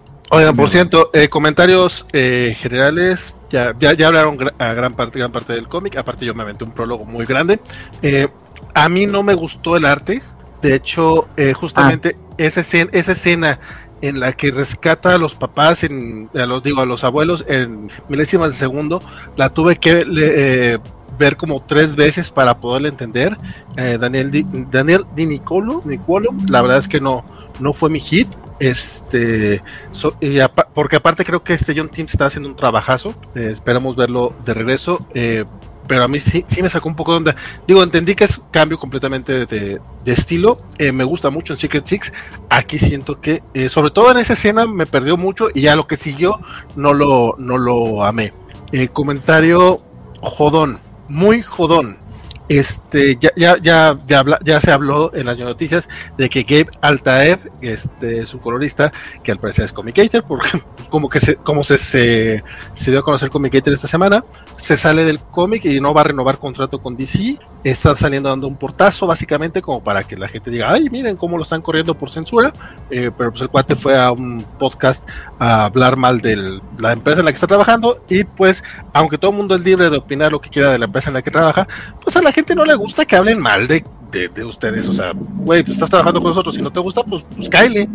Entonces, eh, ese comentario a lo que va es. A mi comentario, mi comentario jodón va al detalle de, de, que lo dicen, no, es que los coloristas sí que la y yo sí, hay coloristas que son competentes como este cuate, que, que no son, que no son así, uff, tan bruto. Cuando cambia de colorista, ni cuenta se van a dar si llega alguien nivel Marte Gracia, nivel Laura Martin, ahí sí diremos, ah, güey, bueno, un cambio. Pero pues lamentablemente no todos los coloristas son así de, de, de, de identificables y aparte no todos los coloristas, este, bueno, y a fin de cuentas el cómic no va a cambiar porque tenemos la misma historia que es la, que es la parte medular. Entonces, pues nomás mi comentario jodón al respecto. Y último detalle, porque Bernardo ya me está viendo feo, por eso le puse el, el letrero de los cómics de la semana encima para que, para no estar viendo su cara de, de desprecio, de ya, güey, ya bájale, porque ya llevamos una hora cincuenta, te mamaste. este, eh, ahora, ah, lo de Henry Bendix, eh, nada más como comentario, no vayan a creer que es este joda a, a, Brian Michael Bendis, que queda muy bien, no, no lo voy a negar, por lo que le hizo Jonathan Kent. Y comentario. el pilón y todo del villano. Sí, sí, sí. Pero eh, Henry Bendix es el weatherman, el meteorólogo de, de, de Stormwatch. Él apareció en el primer cómic de Stormwatch. Ahora este, este, este cómic que, que ya, se- bueno, estos personajes que ya están Oh, introduciendo ok, ok, ok. al universo DC. Entonces, obviamente, pueden, pueden no ubicarlo, pero si el personaje es. Tiene Tiene ya- legado, o sea, no, es- no lo crearon para esto. sí, tiene 30 años de, de existir, es personaje de los de Jim Lee, entonces no Sí, vayan a creer. nación- Perdón, la nación de Gamorra que también viene de, viene de Image. viene Sí, sí, sí, sí, es de, de Watson. De hecho, él, él creo que creo que fue presidente o algo de Gamora. Eh, Oh, ok. Entonces sí, o sea, bueno, sigue siéndolo. Aquí literal ese, ese es el pedo, ¿no? todos estos, todos estos dictador, ele- sí. ajá, son elementos de Watson que está tomando Tom Taylor y a mí también me gustó mucho la interacción de Jonathan con Wally West. Ya. Perdóname, Bernardo. Toqué, perdonado estás. El siguiente tenemos el Batman Catwoman, pero honestamente voy muy rápido, súper transicional. Eh, es- sigue siendo dibujado por eh, Liam Sharp. No sé qué pasó con Clayman. No sé si va a continuar la serie o la, y la va a acabar. pareciera que no. Pero honestamente agradezco la entrada de Sharp porque creo que ayudó un poquito a que sea un poquito más clara la historia. Pero esto en, en capítulos separados sigue siendo insoportable. Y yo lo leo porque soy un maldito masoquista y me gusta venir a decir eso. Eh, entonces vámonos ya al Batman Secret Files Peacekeeper, que entiendo que lo leíste, eh, Israel, coméntanos, porque Sí, ya, ya no- nos metemos de fondo en, en Fear State. Sí, pues, híjole, pues igual que con nosotros, Secret Files, eh, pues se, se centra en un personaje y nos platican más sobre, su, sobre sus orígenes. En este caso se centran en, en, en Peace- el Peacekeeper y parte del, de lo que es el legado de su familia. Te, ya te lo habían comentado, pero en este, en este número se, se explica más a fondo. El legado de su familia como servidores de Gotham, dice, ¿no? Es decir, como parte de las fuerzas eh, de policía de Gotham. Eh, pero también pues nos dicen que hay un pasado bastante turbio ahí porque pues no es lo, eh, lo que pareciera, ¿no? Es decir, no es una familia que esté en muy buenas eh, eh, condiciones, no es una familia enteramente honesta, son policías bastante corruptos, siempre lo han sido, toda su familia, y, y, bueno, pues él, sigue siendo ahí, este, siguiendo esa línea, ¿no? Lo vemos, este, este número está un poco raro porque está ubicado en un momento muy pequeño dentro de toda la historia general de Batman, que es eh, la huida de Peacekeeper, eh, estando controlado por el uh, espantapájaros. Y, realmente, mayormente estamos viendo su, desarrollo eh, de su origen, ¿no? Todo lo que pasó, todos los traumas con los que viene cargando, este, por culpa de su papá, pero principalmente que justamente en este número también este, va y busca y lo culpa de todo lo, que dice él que, le pasa.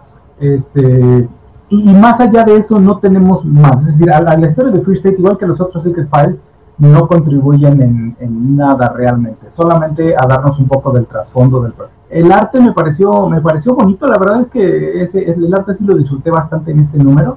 Eh, creo que está bastante adecuado para la, para la historia y es, eh, definitivamente es completamente distinto a lo que Jorge Jiménez nos está entregando eh, en, Batman y las historias de, eh, de, de, de, Peacekeeper y todo su aspecto en general es completamente diferente, pero creo que a la historia le va bien, platicándonos un poquito este trasfondo del personaje y las escenas eh, un poco trágicas, digamos, de su infancia, creo que, creo que están, eh, están bastante bien.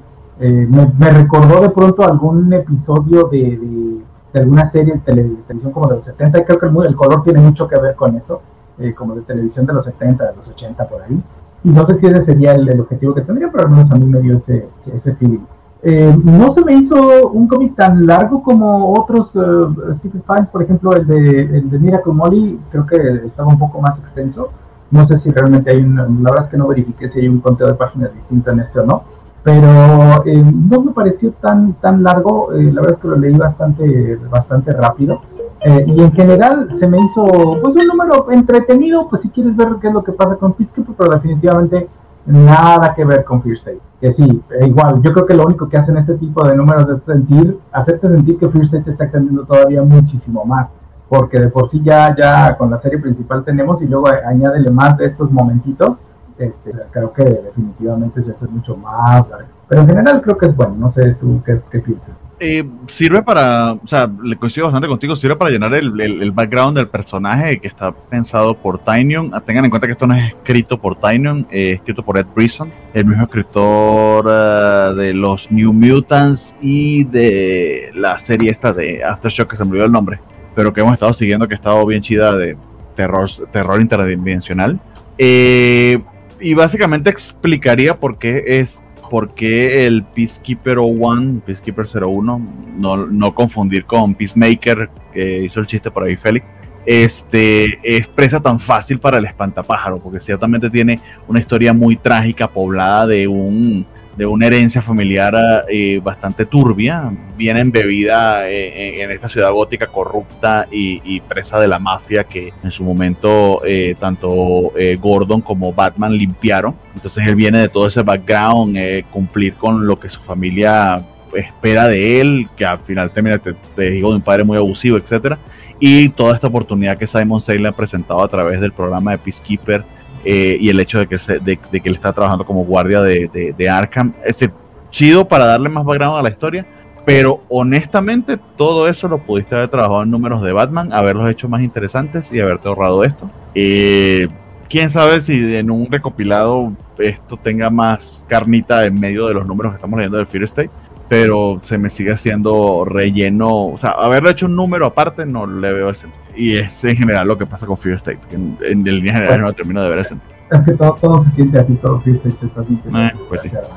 Porque aparentemente no puede, o sea, no puede haber un número de Batman en el que no salga Batman. Ojo, picado. es, básicamente ese es el pedo. Pero bueno, that's it. Eh, Axel, no sé si tú, creo, no recuerdo si leíste este o, o, no, o no te has sometido. Sí, Axel es como Valentín, se quiere evitar. Sí, no, no le he entrado a nada de Fear State más que lo de Harley Quinn. Sí, no.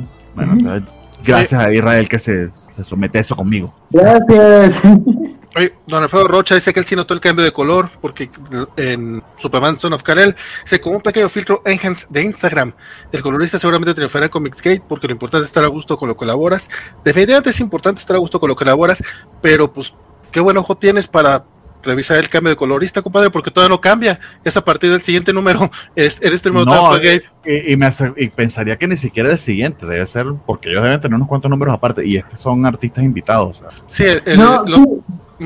sí, es en el quinto, porque ya está eh, mostraron que de la imagen oficial con la que se anunció lo de Johnny J, al cambio con el nuevo, con los coloristas emergentes. De hecho, el número se va a retrasar un poquito por ese cambio. Ajá, pero sí, ya, ya, ya incluso mostraron cómo se va a ver el cambio. Ajá. Sí, pero en ese todavía está el mismo. Me, medio raro que él se enteró de eso cuando salió la noticia. No había leído el guion entonces, o el guion salió así tan, tan en caliente. Mm, Quién sabe, eh, según él, lo que dijo es que no le molestó la, bisexualidad de John, lo que le molestó fue el cambio de eh, por la verdad de la justicia y por un mundo mejor, porque su abuelito no estuvo a punto de morir en la Segunda Guerra Mundial para andar peleando por un mundo mejor. No, no, no. Fue por el American Way.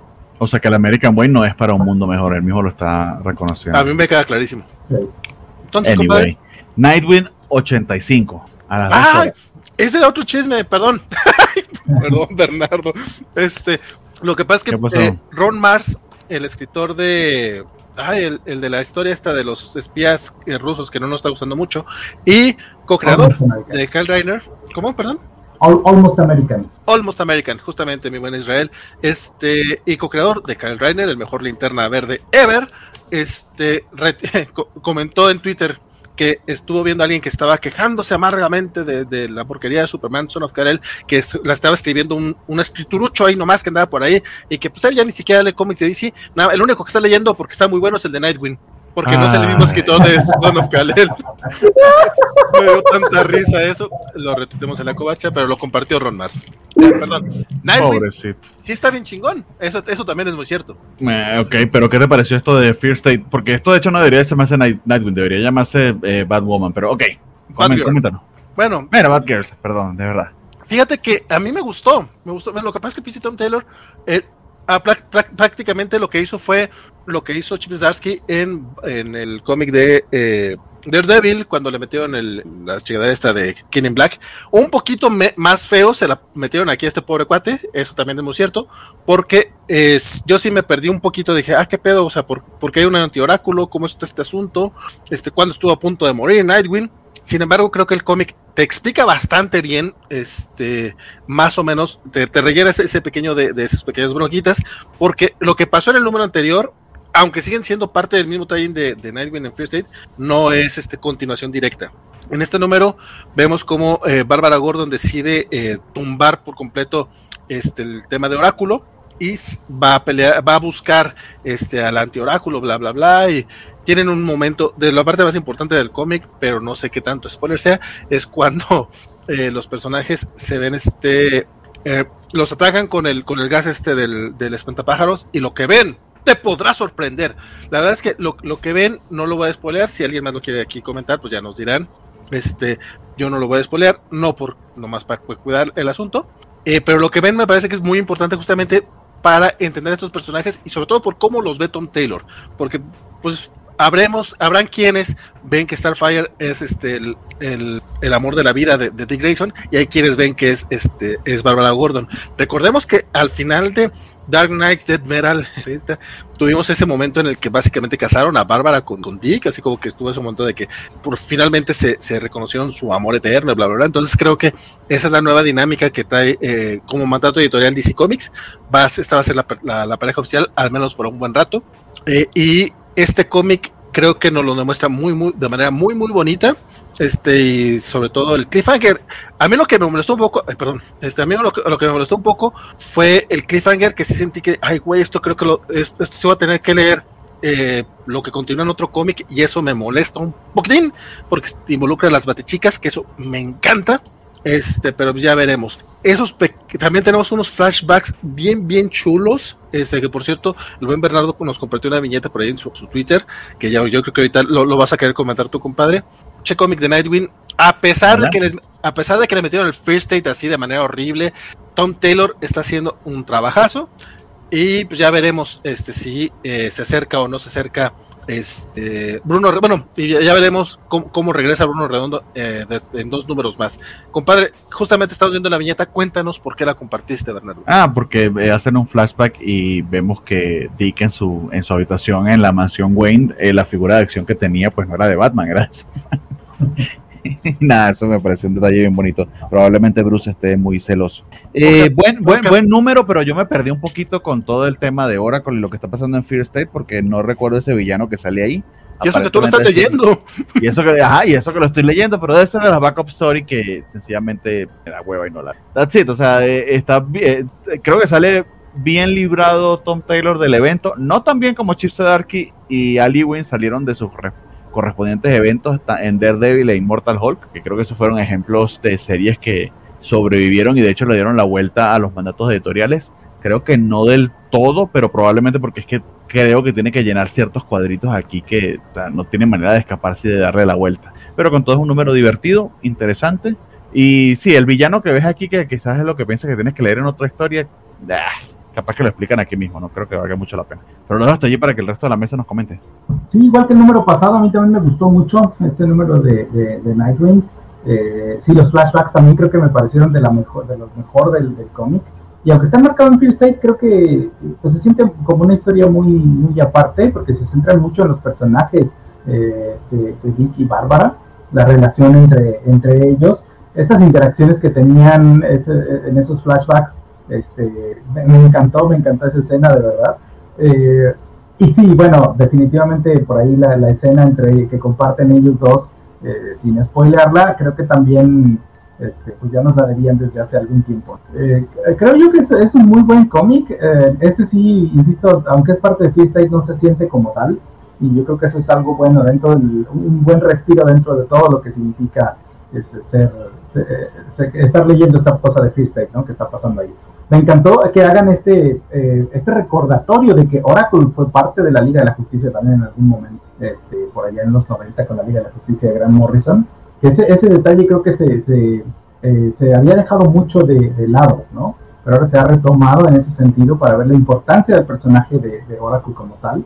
A mí también me sorprendió la apariencia de esta de este anti-oráculo, bueno, de Seer, que según yo es como se llama el personaje. Eh, porque yo no recuerdo haberlo visto en ningún otro, y aquí te lo presentan así de la nada, ¿no? O sea, ya aparece ya como en la primera, segunda página. Este, y, yo no recuerdo haber visto ese, ese diseño en ningún otro, otro cómic, ¿no? Pero bueno, pues por, por están este, mostrando ya a, quién es el, pues, la antagonista, este anti-oráculo que está ahí este, esparciendo desinformación eh, y bueno, bastante bueno, bastante bueno el cómic, muy dinámico, también lo sentí un cómic bastante eh, muy, muy, muy rápido. El, igual el cliffhanger al final, este, pues resulta que te lleva creo que a la historia de um, como de backup que está en el título principal de Batman, que ahora va a ser con Batgirls. Este, entonces no sé si realmente es eso o se refiere al título de Batgirls que van a estar publicando después. pero, pero sí, igual, este, pues también como que no me gustó mucho esa, esa cosa. Que te, ¿Qué pasó con ellas? Léelo en otro cómic. bueno, bueno, está bien. Este, pero bueno, al menos por lo demás, eh, creo que me, me, gustó bastante este. De verdad, sí. Axel. No, yo no todavía no llego a esa parte de Nightwing, apenas voy como en el 3-4 de la etapa Taylor, entonces espero pronto ya está al corriente. Shame on you. Sí, voy lento, voy lento. Está bien, está bien. Y comparto esos, comparto sus comentarios porque son relevantes a la trama. Dice Félix Farsar que la actriz es este, que Bárbara y Dick estén juntos porque eso quiere decir que I am not Starfire nunca pasará. En I am not Starfire nunca sabemos quién es el papá de la hija de Starfire oficialmente. Dice, pero según Mark Wolfman, este Dick elige el nombre de Nightwing por la identidad candoriana de Superman. Si se sabe, sí se sabe que es su fan. Sí, sí, de hecho bueno, pues que él era Robin cuando empezaron a juntarse con Superman, pues estaba chavito, claro que sí, super fan de. Y Alfredo Rocha dice que pusieron la foto del colorista anterior de este Gabe Altair, este, al lado de la de Hi-Fi, y dice que la villa del cinturón también tiene una talla más guinda. Dice que en una foto de las redes, el símbolo de la S, que es como se dio cuenta del cambio de colorista. Neta, neta, neta, eh, eh, con un colorista tan normal, no hay mucho cambio. Neta, sobre todo porque la historia no va a cambiar. Pero nuevamente, ese es mi comentario. Jodón. Recuérdenlo. Jodón. ¿Qué sigue? Sigue Batman. Ah, sigue, sigue Fear State. Sigue Fear State, pero te lo voy a dejar a, a Israel para que vayamos moviéndonos allí más rápido porque Compadre. Eh, no, no quiero que su sacrificio se pierda. Nada más quieren contestarle esta duda a Oyasami Pau Pau, que como lo digo cada, cada vez que nos comenta, me encanta su username, porque pregunta, que dice que se está poniendo la corriente con este volumen de Batman y, se tiene, y que tiene la duda. Eh, eh, ¿Qué es Infinity Frontier? Porque leyó Infinity Frontier y dice que no reinicia nada, pero todos dicen que es un reboot. ¿Le pueden explicar un poquito? O sea, sí, Infinite Frontier como tal es lo que viene luego de Future State pero Future State fue como que todos los títulos de DC en un momento se detuvieron y nos contaron posibles futuros. Y sí, sí es un cierto medio, es un reboot porque eh, lo, que lo que venía como tal lo, lo cortaron. Eh, y lo que tienes ahora con Infinite Frontier es posterior a ello. Sí es un poquito engañoso porque en algunos casos sí toman alguna de las tramas de, de, de Future State. En el caso particular de Batman, así lo hicieron, más no se olvidaron de, de lo anterior, pero en otros casos pues literal empezaron a contar de cero, en otros casos, no en todos. Tienes el caso de Nightwing, que continuaron con la numeración legado, pero en cierta medida es otra historia. Eh, y creo que Flash y Wonder Woman también continuaron con la, con la legado, pero ahí sí son nuevas historias en cierta medida. Entonces depende mucho del título, pero como todo lo de DC es así de complicado, tengo que explicártelo con todo esto y ejemplos y ¿qué te puedo decir? Sí no, la respuesta es sí y no. Para algunos sí, para otros no. Es que literalmente dentro de la historia es un reboot, eh, porque pues literalmente reiniciaron el multiverso después de Death Metal, ¿no? Pero con toda esta batalla con Batman que vive convertido en Dios y las contradicciones el sacrificio de Wonder Woman o aparente sacrificio de Wonder Woman, y es literalmente un, un, reboot del multiverso, dice, se restaura y ya se convierte más bien en un universo donde te explican cosas muy raras de que en realidad todo lo que has leído desde los años 30, ¿no? Con los primeros que mencionaba, todo existe, todo ha pasado, todo cuenta, eh, las crisis anteriores contaron también, pero no reiniciaron nada. Todo, o sea, sí, es un, un, un, relajo. Literalmente dentro de la historia es un, es un reinicio del multiverso, pero es cierto que las historias realmente continuaron, como dice Bernie. O sea, hay, hay historias como Batman que pues, siguieron, ¿no? O sea, realmente no vemos nada, este, nada nuevo. En, en Flash, pues es, un, es nueva historia en un sentido porque ahora tienes a Wally en vez de a Barry, y, pero pues también te explican qué pasó con Barry, para dónde se fue, que es un resultado directo de lo que está pasando en, Frontier. Eh, Wonder Woman, todo lo que ha pasado en el título de Wonder Woman, pues también es una consecuencia directa de lo que sucedió tanto en Death Metal como en Infinite Frontier. Eh, entonces, eh, tanto como un reinicio como el que hicieron después de, de Crisis en Tierras Infinitas, por ejemplo, o con los New 52, no es. En ese sentido, no pero sí eh, dentro de la historia pues es una restauración del, del multiverso. Y, y, bueno, pues un, como siempre un pretexto para vender este, ¿no? ponértele un nuevo branding y decirte todo es nuevo. Y en todo caso, eh, lo que marca es el fin de la etapa de Didio, también es otra manera de verlo. Así, sobre todo eso, alejarse de... Ah. Justamente iba a comentar, yo siento que es más bien un cambio de línea editorial y fue el recorte masivo de 25 títulos, o sea, de tener 50 a 25 títulos mensuales y también fue un recorte horrible de personal, que eso estuvo muy triste. Sin embargo, también hay que resaltar que desde que reducer, redujeron los títulos, la calidad de los cómics aumentó considerablemente. Eso es cierto, eso es muy cierto. Que no es el caso del Batman 15, cuéntame Israel. Ay, bueno, Batman. Este, híjole, mira, es, como después de 48 cómics de Free State que van, este, por fin vemos cuál es el plan aparente del, del, um, uh, del espantapájaros. Este, ya se, aquí ya totalmente ya vi bien perdida la historia en el sentido de que ya no se sabe. Al principio te, te cuentan mucho que había una relación entre uh, Simon Saint y Saint Industries y toda la iniciativa eh, del magistrado con el espantapájaros pero ahora de pronto ya como que la parte de, de, Simon Saint ya se olvidó y ya ahora el villano principal nada más es el espantapájaros.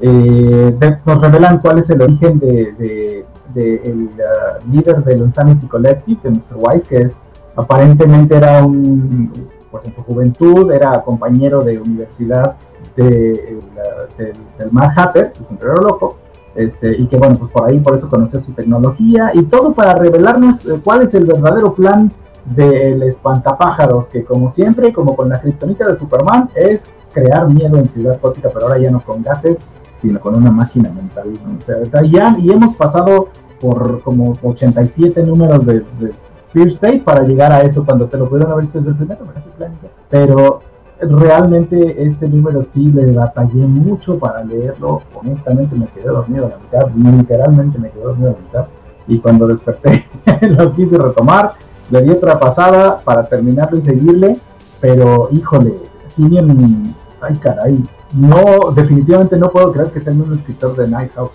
porque esta cosa es completamente locura. Yo creo, siento yo que hasta cierto punto dijo, bueno, ya es lo último que voy a hacer de Batman, me lo puedo traer otros planes y tal vez quería hacer otra cosa, no se lo permitieron, no lo quiso hacer, lo que sea, y dijo, pues ya voy a sacar todo como salga, como se pueda, y ya vamos a terminar con esto final. Y lo está extendiendo pero muchísimo más de lo que le dieron. Creo que esto se pudo haber contado. Esta historia debe haber sido algo mucho más rápido. Creo que todavía le faltan por lo menos dos números. Creo que el 117 es el último. De, 18, de, creo. 18, entonces tres más no valgan. O, 18, que... o el 18 el primero de Joshua Willison, no me acuerdo. Sí, Pero eh, sí, de hecho coincido contigo, eh, ya lo hemos dicho en varias oportunidades, de hecho es triste porque ya está pasando varias cosas y de, la idea es buena, eh, lo que nos ha planteado del Insanity Collective, cómo se está conectando con eh, el espantapájaro, pareciera que lo que está vinculado a Poison Ivy es porque hay un tema de allí de manipulación del espantapájaro y, la, y, de Simon Said, que básicamente es más que villano, que ciertamente lo es, pero está jugando como, como títere de, de, de, Scarecrow. Se ven las intenciones, está interesante la historia, pero Sí, o sea, literal, sumamente alargado. A eso súmale que, que esta Sansa ya quiere que, que, le presten atención. Eh, a eso súmale además que tenemos son algunas páginas por Jorge Jiménez, no todas. Eh, está otro artista que creo que hace un trabajo competente, pero o sea, lo que resaltaba era el arte en todo caso en las escenas de acción. Y, y, y sí lo eché de menos en este número. Me pasó igual que tú, o sea, lo tuve que leer en dos tandas porque. ¡Ay, qué hueva! Lo mismo otra vez. Entonces ya, ahí sigue Fear. That's it. Tenemos que comentarlo, ¿Qué quieren que les digamos? Dice Félix Salazar, Eso ya lo vimos en la película de Batman Eternamente. Un espantapájaros creando una máquina de control mental. Ah, bueno. Y terminamos con. Jim Carrey. Por lo menos tenías a Jim Carrey, ándale, que está ahí. Oye, no sé si no estuvo el de Black Manta 2 o no lo leyó nadie, pero. No, no lo leyó nadie, a mí se me lo ponen en la lista, pero sí está. Ah, lo- es que yo sí lo leí, nada más que no supe si estuvo en el o no, no, bueno, pero qué desperdicio, no vuelvo a hacer eso, no mames, qué horrible cómic. Flash 775, que ese sí está bueno. Ok, entonces Pues, coméntanos, ¿qué, qué, qué pasó en Flash 775 y por qué Wally es el mejor? Wally es el mejor, pues por, porque es el Wally con el que exige. Vamos a aplicar la nostalgia, que así pasa. Sí, que, que, que tuvo dos cosas, lo, lo comenté en, en- en- en Twitter, que, o sea, esta, esta es la, ¿cómo sería la palabra? El limpiado de imagen de, de, de Wally que tan falta, que tan falta hacía y, y al menos esta semana pues tuvo dos, dos representaciones bien chingonas de personaje. Pero adelante. Así es. Bueno, básicamente hay un artefacto en. Ay, güey, ¿está en Keystone o en Central? Sí, se me olvidó. Bueno, la ciudad de Flash. O sea, está en Keystone. Este, un artefacto que ni Superman puede mover, entonces suponen que puede hacer cosa eh, mágica.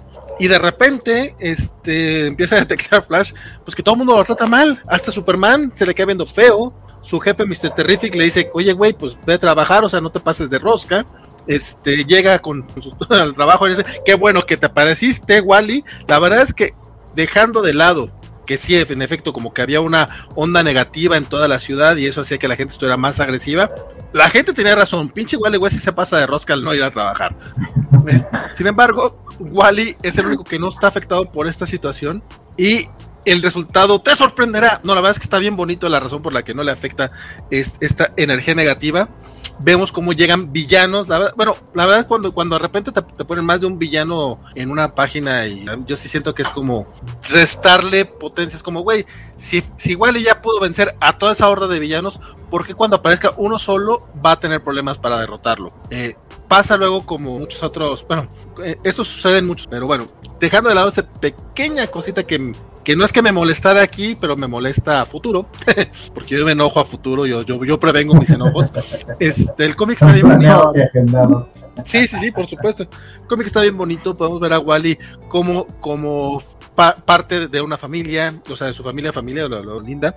Este lo podemos ver como parte de la comunidad superior y, que- y como parte de su ciudad y, y haciendo todo lo posible por justamente quitar esta energía negativa. Es un cómic autoconclusivo, lo cual también está bastante chido. O sea, son, son estos cómics que en general la, la gran mayoría de los cómics de Flash hasta ahorita, aunque sea un arco, puedes leerlo de manera unitaria. Es de los pocos cómics que creo que puedes decir eso. Jeremy Adams está eh, dándonos no solamente un gran cómic de Flash, sino que también nos está dando este, cátedra de cómo debe describirse un cómic mensual. Los cómics mensuales son justamente eso, son para que puedas disfrutarlo una, o sea, cuando vayas a tu comiquería una vez, este, cada una vez al mes. Digo, aquí en México no tenemos ya la posibilidad de eso porque aquí llegan ya en tomos directamente el, en español. Sin embargo, si compras cómics en inglés, eh, Flash creo que sería de, los, de las pocas que te diría, güey, vas, o sea, o sea ese sí, sí es para coleccionarlo mensualmente, si quieres tener una aventura al mes de Flash y divertirte con él. Eh, yo, obviamente, como un codo de lo peor, eh, yo me voy a esperar a los recopilados, pero, güey, no sé cuándo fue la última vez que compré un cómic de Flash por... O sea, sé que el último cómic de Flash que compré fue el de Flashpoint, pero eso fue por cultura general. Este, pero así que dije, bruto, por, por gusto, chingón, sí, la verdad, yo creo que desde Mark Wade no le entraba tanto a uno de Flash y ya este ya me muero porque empiecen a salir los en español o un, un bonito deluxe. Este, no, no quise decir más, no quise decir quién es el. Es que, es que ah, nuevamente, hacer un cómic autoconclusivo, ¿para qué spoileártelo? Neta, es una gran aventura de Walt. Eh, coincido plenamente, de hecho no ha habido número con todo y que no ha sido todo muy en alto, pero no ha habido número de Flash que no me haya, no me haya gustado. De hecho, yo me subí aquí al tren con Flash precisamente. Eh, esto, por cierto, sería un ejemplo de el soft reboot eh, posterior a, a Future. Ah, se me olvidó el nombre, que es de Infinite Frontier. Gracias. Eh, me gustó mucho este panel. O sea, hay otro panel también muy, muy chido de, de, de inter- de la interacción de, de, Wally, eh, pero este en particular para retratar cómo se mueve el Flash y cómo usa sus poderes para rescatar a las personas. Me gustó este ir y venir en el panel.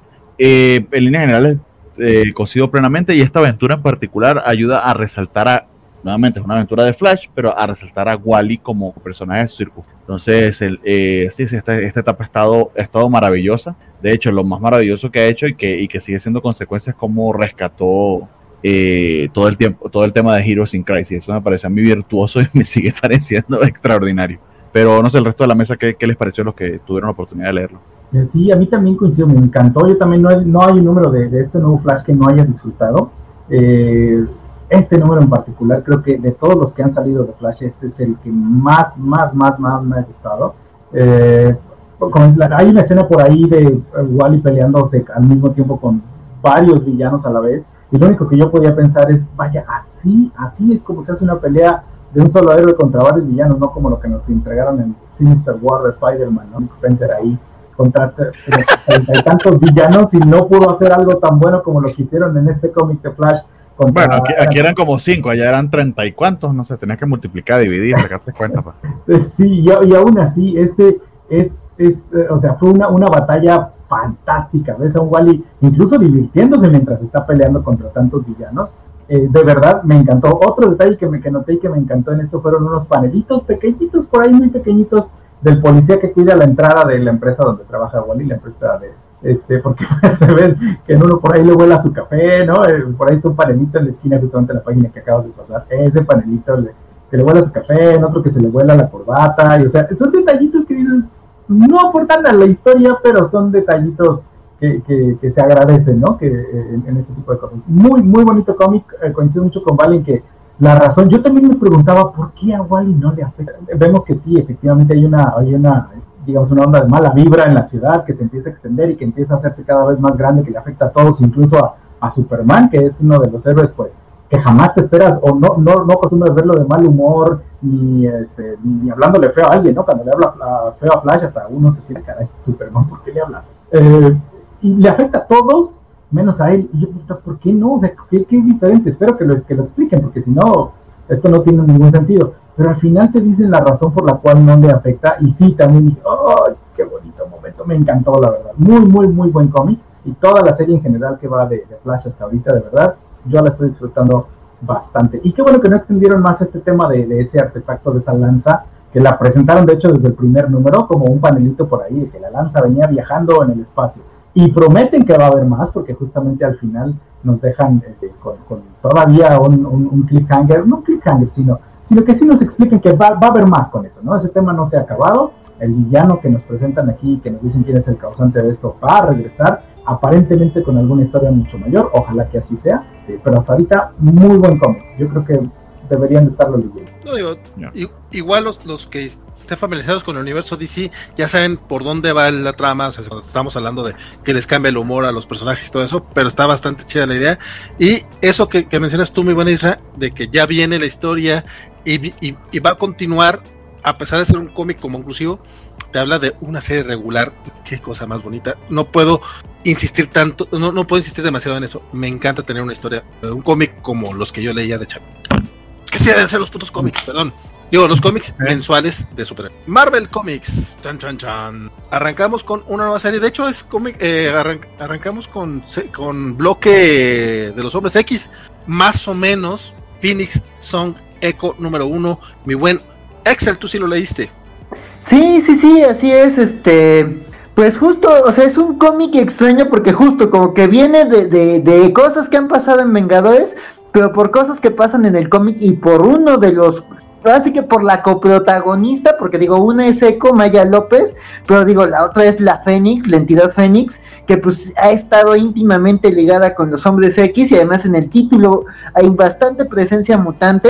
Entonces, pues sí, como que ahí está híbrido entre Vengadores X-Men, pero justo, o sea, eh, el título recoge este, pues co- cosas que se vienen cosechando en la serie de Jason Aaron desde este fallido arco de, torneo por el Fénix, que justo, o sea, sabemos que, que bueno, si le llevan eh, ese run de Vengadores, eh, Echo se enfrenta con Namor, hacen, bueno, todos los héroes que, que son poseídos por el Fénix en ese torneo, este, causan destrozos por toda la Tierra.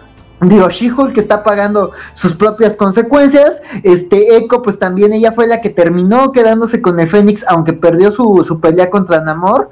Entonces, pues aquí el cómic sigue, digamos, este, un poco ese, ese, ese cabo suelto, ¿no? Este, aquí está Echo, está deteniendo un asalto. Este, pero justo el asalto, pues eh, le disparan, ella saca de control sus poderes, mata a uno de los asaltantes y provoca un incendio en Hell's Kitchen, ¿no? Este, la cosa se sale de control y ella tiene un momento de, digamos, pierde el control del Fénix toma el control de Maya y este y lo recupera cuando este ve a una niña aterrorizada que justo cuando le intenta rescatar le dice no tú provocaste esto no suéltame y llegan los bomberos a rescatar a la niña no y justo como que el cómic es esto no Maya como lidiando con el hecho de que tiene en su, en su interior una de las entidades más poderosas del universo Marvel una entidad que es vida y muerte que tiene una historia ahí negra que ha causado genocidios cósmicos y pues ahora está en la Tierra con los Vengadores, digo, era una heroína urbana, entonces pues sí representa un riesgo, y justo esto es más bien como, como esta, la nueva Fénix, la nueva Fénix, este, encontrándose con varios personajes del universo Marvel para pues hablar de su nuevo, de su nuevo estatus, ¿no? Como la nueva Fénix, este, ahí aparece este Electra, aparece Forja, entonces digamos ahí están como varios personajes que, que tienen que aportar sobre la historia de Maya o sobre la historia de la Fénix, entonces, digamos, de, de, eso un poquito va el cómic, ¿no? Además, ya en un punto, sin dar mucho spoiler, está Echo a raíz de, de pues estos dos encuentros con Electra y con Forja, este, se viaja como un viaje de introspección, viaja como a la comunidad donde creció con su padre. Recordemos que esta Echo es este nativa americana. Entonces viaja como a una, no exactamente una reserva, pero sí a un territorio este, de, de gente nativa y se encuentra con una persona que le dice que él le puede ayudar, ¿no? Entonces es como este viaje personal de Echo, este, tratando como de, de, de, de, asimilar su nueva situación como la Fénix, que ella misma dice, no sé por qué me eligió, no sé qué tengo yo que, no sé para qué me necesita la Fénix, yo sé la historia de la Fénix, no sé siquiera por qué me eligió, porque yo no gané la, la pelea por la, en la que supuestamente se jugaba este el poseer a la entidad, entonces, digamos, eh, un poco va de eso la, la serie, ¿no? Digo, la verdad, eh, digo, me, me, gustó de la serie. Yo, la verdad, a Echo no la manejo mucho. Lo más que conocí al personaje fue justo en la etapa de Bendis de los Vengadores Secretos. Y me gusta que aquí hay un callback a esa parte. O sea, cuando Electro le dice, oye, Elect me encanta que Electro no le tiene miedo a una de las entidades cósmicas más poderosas. Y es como de, oye, mira, ¿sabes qué? Tú y yo tenemos nuestra historia tú me mataste, pero era un Skrull, ah, no soy un Skrull, soy pura Electra, haz lo que quieras, Fénix, no te tengo miedo. Entonces, digo, tiene esos momentos, te digo, sabes que no tiene oportunidad de Electra, pero dices, o sea, de alguna forma sí le impone a Echo y es como de, ¿sabes qué? Yo ya me voy. Este, lo, lo, no, lo que tienen toca son cojones, ¿no? Pero sí, no sí, ¿no?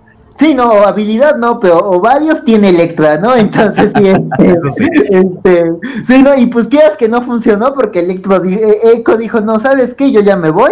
Entonces, este, digo, creo que está planteando cosas interesantes. Digo, también, este, quizás hablándolo un poquito más adelante, creo que también me, me, digo, yo que no soy de, digo, yo que soy una persona que vive en la ciudad, que, digamos, no tengo, este, antepasados este, indígenas americanos, digo, ya sea de México, América Latina, Estados Unidos, digo, al final son un montón de comunidades, pero me pareció muy interesante como esa segunda parte del cómic en donde hablan como de ya de la historia personal de, de Echo como nativa y como la comunidad y este, este otro personaje que como que presuntamente le va a ayudar y que además ahí, digo, yo creo que al final sí se me hizo como un poco demasiado rizar el rizo, o sea, ya tienes bastante conflicto con Echo lidiando con el tema de de tener el Fénix y con la historia del Fénix, porque ese encuentro con Forja, digo, este, se me hace interesante, digo, me llama la atención que sea Forja el que decida encargarse de, de, del tema de la Fénix, sabemos que no va a ser el único mutante, pero este, pero digamos, en la parte que te presentan al final con este nuevo personaje de tu pasado está en juego y necesitamos hacer como un viaje ancestral, este, porque ahí está tu, tu, tu historia este, en juego, no me termina de encantar, aunque hay un panel en donde ves como a todas las antepasados de Echo y dices, ah, bueno, eso está bonito porque es como hablar de la historia, o sea, tú eres más que un estereotipo, tú eres más que una identidad, las mujeres nativas han hecho mucho en la historia de Estados Unidos, Eso me gustó, se me hizo como bonito y, interesante también la, la, vez que habíamos reseñado el de Spirit Rider, que más o menos iba como por ese sentido. Entonces digo, este me, se me hizo un poco, digo, el de Spirit Rider me encantó por el arte, la historia es como de, ah, bueno, está muy psicodélico, estoy muy sobrio para entender esto, pero este, digo, se me hizo interesante también creo que me gusta lo que decía cuando reseñé el de, el de Eternos, me gusta cuando usan los elementos de la etapa de Adam porque son elementos interesantes, pero no me gusta cómo los está usando Adam. Entonces aquí creo que me gustó más que el arco de, de, de Enter the Phoenix, ese arco se me hizo espantoso. Entonces aquí creo que medio rescata y estoy un poquito intrigado de lo que le va a pasar a Maya López. Les digo, no es un personaje, no me he leído su, su etapa en Daredevil, no me he leído como sus grandes números. Entonces digo, solo me leí esa parte de Preludio Secret Invasion, entonces como que no es un personaje que le tenga mucho cariño, pero digo, está interesante como este nuevo estatus, entonces digo, está prometedora, no sé, yo no pagaría este en tiendas por este cómic a menos de que vea cómo queda la serie ya este a ritmo de manera general, pero digo, creo que está planteando cosas interesantes y además justo promete como ahí un nuevo conflicto entre distintos equipos superheroicos porque la, entidad Fénix siempre es, es controvertida y más ahora que pues, está en una heroína urbana, ¿no? Entonces dices, la entidad Fénix en Hell's Kitchen, eso es mala noticia, entonces pues sí, este, eso es como lo que puedo comentar de, de este cómic. Compadre, la verdad es que tú comentas cosas más positivas de las que yo podría, a mí no me gustó tanto. Eh, yo Maya, pues, dices que no has leído grandes cosas de Maya López, la verdad es que Maya no ha tenido tampoco grandes cosas. Este, en efecto aparece en, Daredevil, eh, después aparece en Vengadores, o sea, este personaje recurrente de, de Bendis, tomó la identidad de Ronin, de Ronin un tiempo. Nos recuerda a Félix Fazar que hasta donde recuerda sordomuda y copia todos los movimientos que ve como Taskmaster, no al nivel de Taskmaster, pero sí es más o menos lo que hace y sí es sordomuda y creo que aquí lo mencionan una vez, pero no, no, ves que, sus, que sea así. O sea, de o sea, de repente la ves dando la espalda a Forge y lo sigue escuchando. Sí. me gustó un diálogo en donde le dice a Electra, acércate para que pueda leer tus labios, pero es la única mención a que es sordomuda. O sea, si no sabes nada del personaje, no sabes que es sordomuda. Ajá.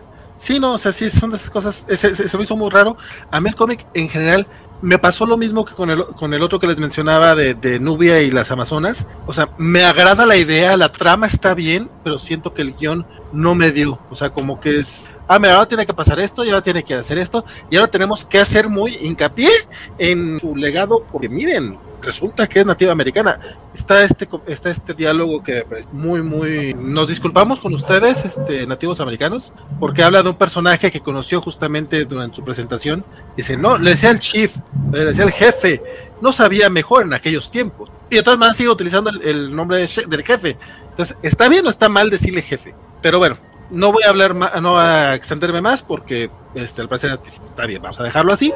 A mí son, Phoenix son eco me parece así como que le voy a dar la oportunidad al segundo número, pero honestamente no creo que me vaya a enganchar. Dicho eso, seguimos con los hombres X porque sigue el juicio de Magneto, es el número 3. Tan, tan, tan. La telenovela. La telenovela, que, bueno, veo que aquí lo leyeron más personas. yo nada más me adelanto rápido a decir, ustedes eh, ya le pueden destripar todo lo que quieran. A mí este número ya me aburrió, parece que lo están haciendo este por compromiso o a lo mejor ya andaba de muy malas el día que leí todos estos cómics. Creo que sí, porque, o sea, ¿cuál fue lo que te gustó eh, Black Sad está bien bonito. Ah, ok. Pero al mismo tiempo. Nightwing, este, no, me gustaron mucho. O sea, Lonely City está bien chingón. Este, no, lo que pasa es que pues, son cómics que, que sobre todo este, como que me había estado gustando todo. Y nuevamente veo que las tramas, bien, o sea, las tramas me agradan, pero lo siento muy mecánico, como que los guiones no los sentí trabajados en esos tres números que leí hoy. El demo me gustó mucho, ahorita lo platicamos. Este, pero bueno, yo no es todo lo que voy a hablar de este cómic. Ustedes díganme qué les pareció, porque aparte ustedes están más metidos en los hombres. Pues lo primero, spoiler, es que Wanda no estaba muerta, andaba de parranda, ya lo supimos en el número anterior. Sorry si no se enteraron. Eh, andaba cruda en la Hellfire Gala, Andaba, exacto, andaba cruda y la durmió debajo de una mesa y nadie la vio hasta que limpiaron el salón. Eh, y no sé, o sea, esto se. Eh, otro spoiler de Doctor Strange, o sea, la mataron y ella misma va a investigar su asesinato. tan, tan ridículo que se salió Bernardo. Dijo Bernardo, es, dijo, Ber- dijo Bernardo, esto es estúpido y se, y se fue. Dijo, no, no, ya no Ya quiero seguir hablando de esta cosa. Fue el equivalente a aventar la, la, la mesa por allá. Juana me sacó de la transmisión por estar hablando mal de ella. Y, y yo soy yo soy el que dice que las cosas este, que, que leí todo con mala gana. Dice por acá Félix Farsar, gastando sus cobacholares. ¿Cuál fue su cómic de la semana y por qué? ¿Y por qué es Black Sad? Eh, no, de hecho Ay, no es lo que. Black Sad. No, Black Sad es otra cosa, es Es- otra es- liga, ¿no? Es porque no lo leíste. En fin. ¿Lo leíste? Pero no, pero. Entonces no, soy- puede ser soy- tu cómic de la semana. no soy tan fan de Black Sabbath como creo que Sí, pero- la croma Ah, la demasiado. En fin, No puede ser Eh, porque no lo leíste, punto. eh, sí, sí, exactamente. Pero te lo pongo así que lo pospuse lo suficiente como para no leerlo. También, también Sí, fue te- intencional la decisión. Si te vas, Bernie, espérate, Roger, dice Félix Farsar. Sí, exactamente. Eh, pero para terminar lo de lo del el juicio de Magneto, pues ya no está tan juicio de Magneto o no termino de entender porque el crimen como que no sucedió. Sí entiendo de que, o sea, sigue el mismo drama eh, y Magneto siendo drama queen y lo, lo mismo que hemos visto que nos había gustado de los números anteriores, pero sí siento que me, me- me hubiese hecho falta el número que completaba esta historia. Que no sé si termina en la siguiente, porque esto se sintió como alargando en cierta medida el plot que está con la, con la revelación de lo que sucedió con Wanda. De hecho, aquí vemos esta reunión con sus hijos que aparentemente aquí fue que se enteraron que ella había muerto, pero como que no. Entonces sí entiendo de que se siente medio barato en ese aspecto, más pareciera, pareciera que lo que nos van a revelar al final va a tener cierta envergadura o cierta consecuencia. Esperemos que así sea.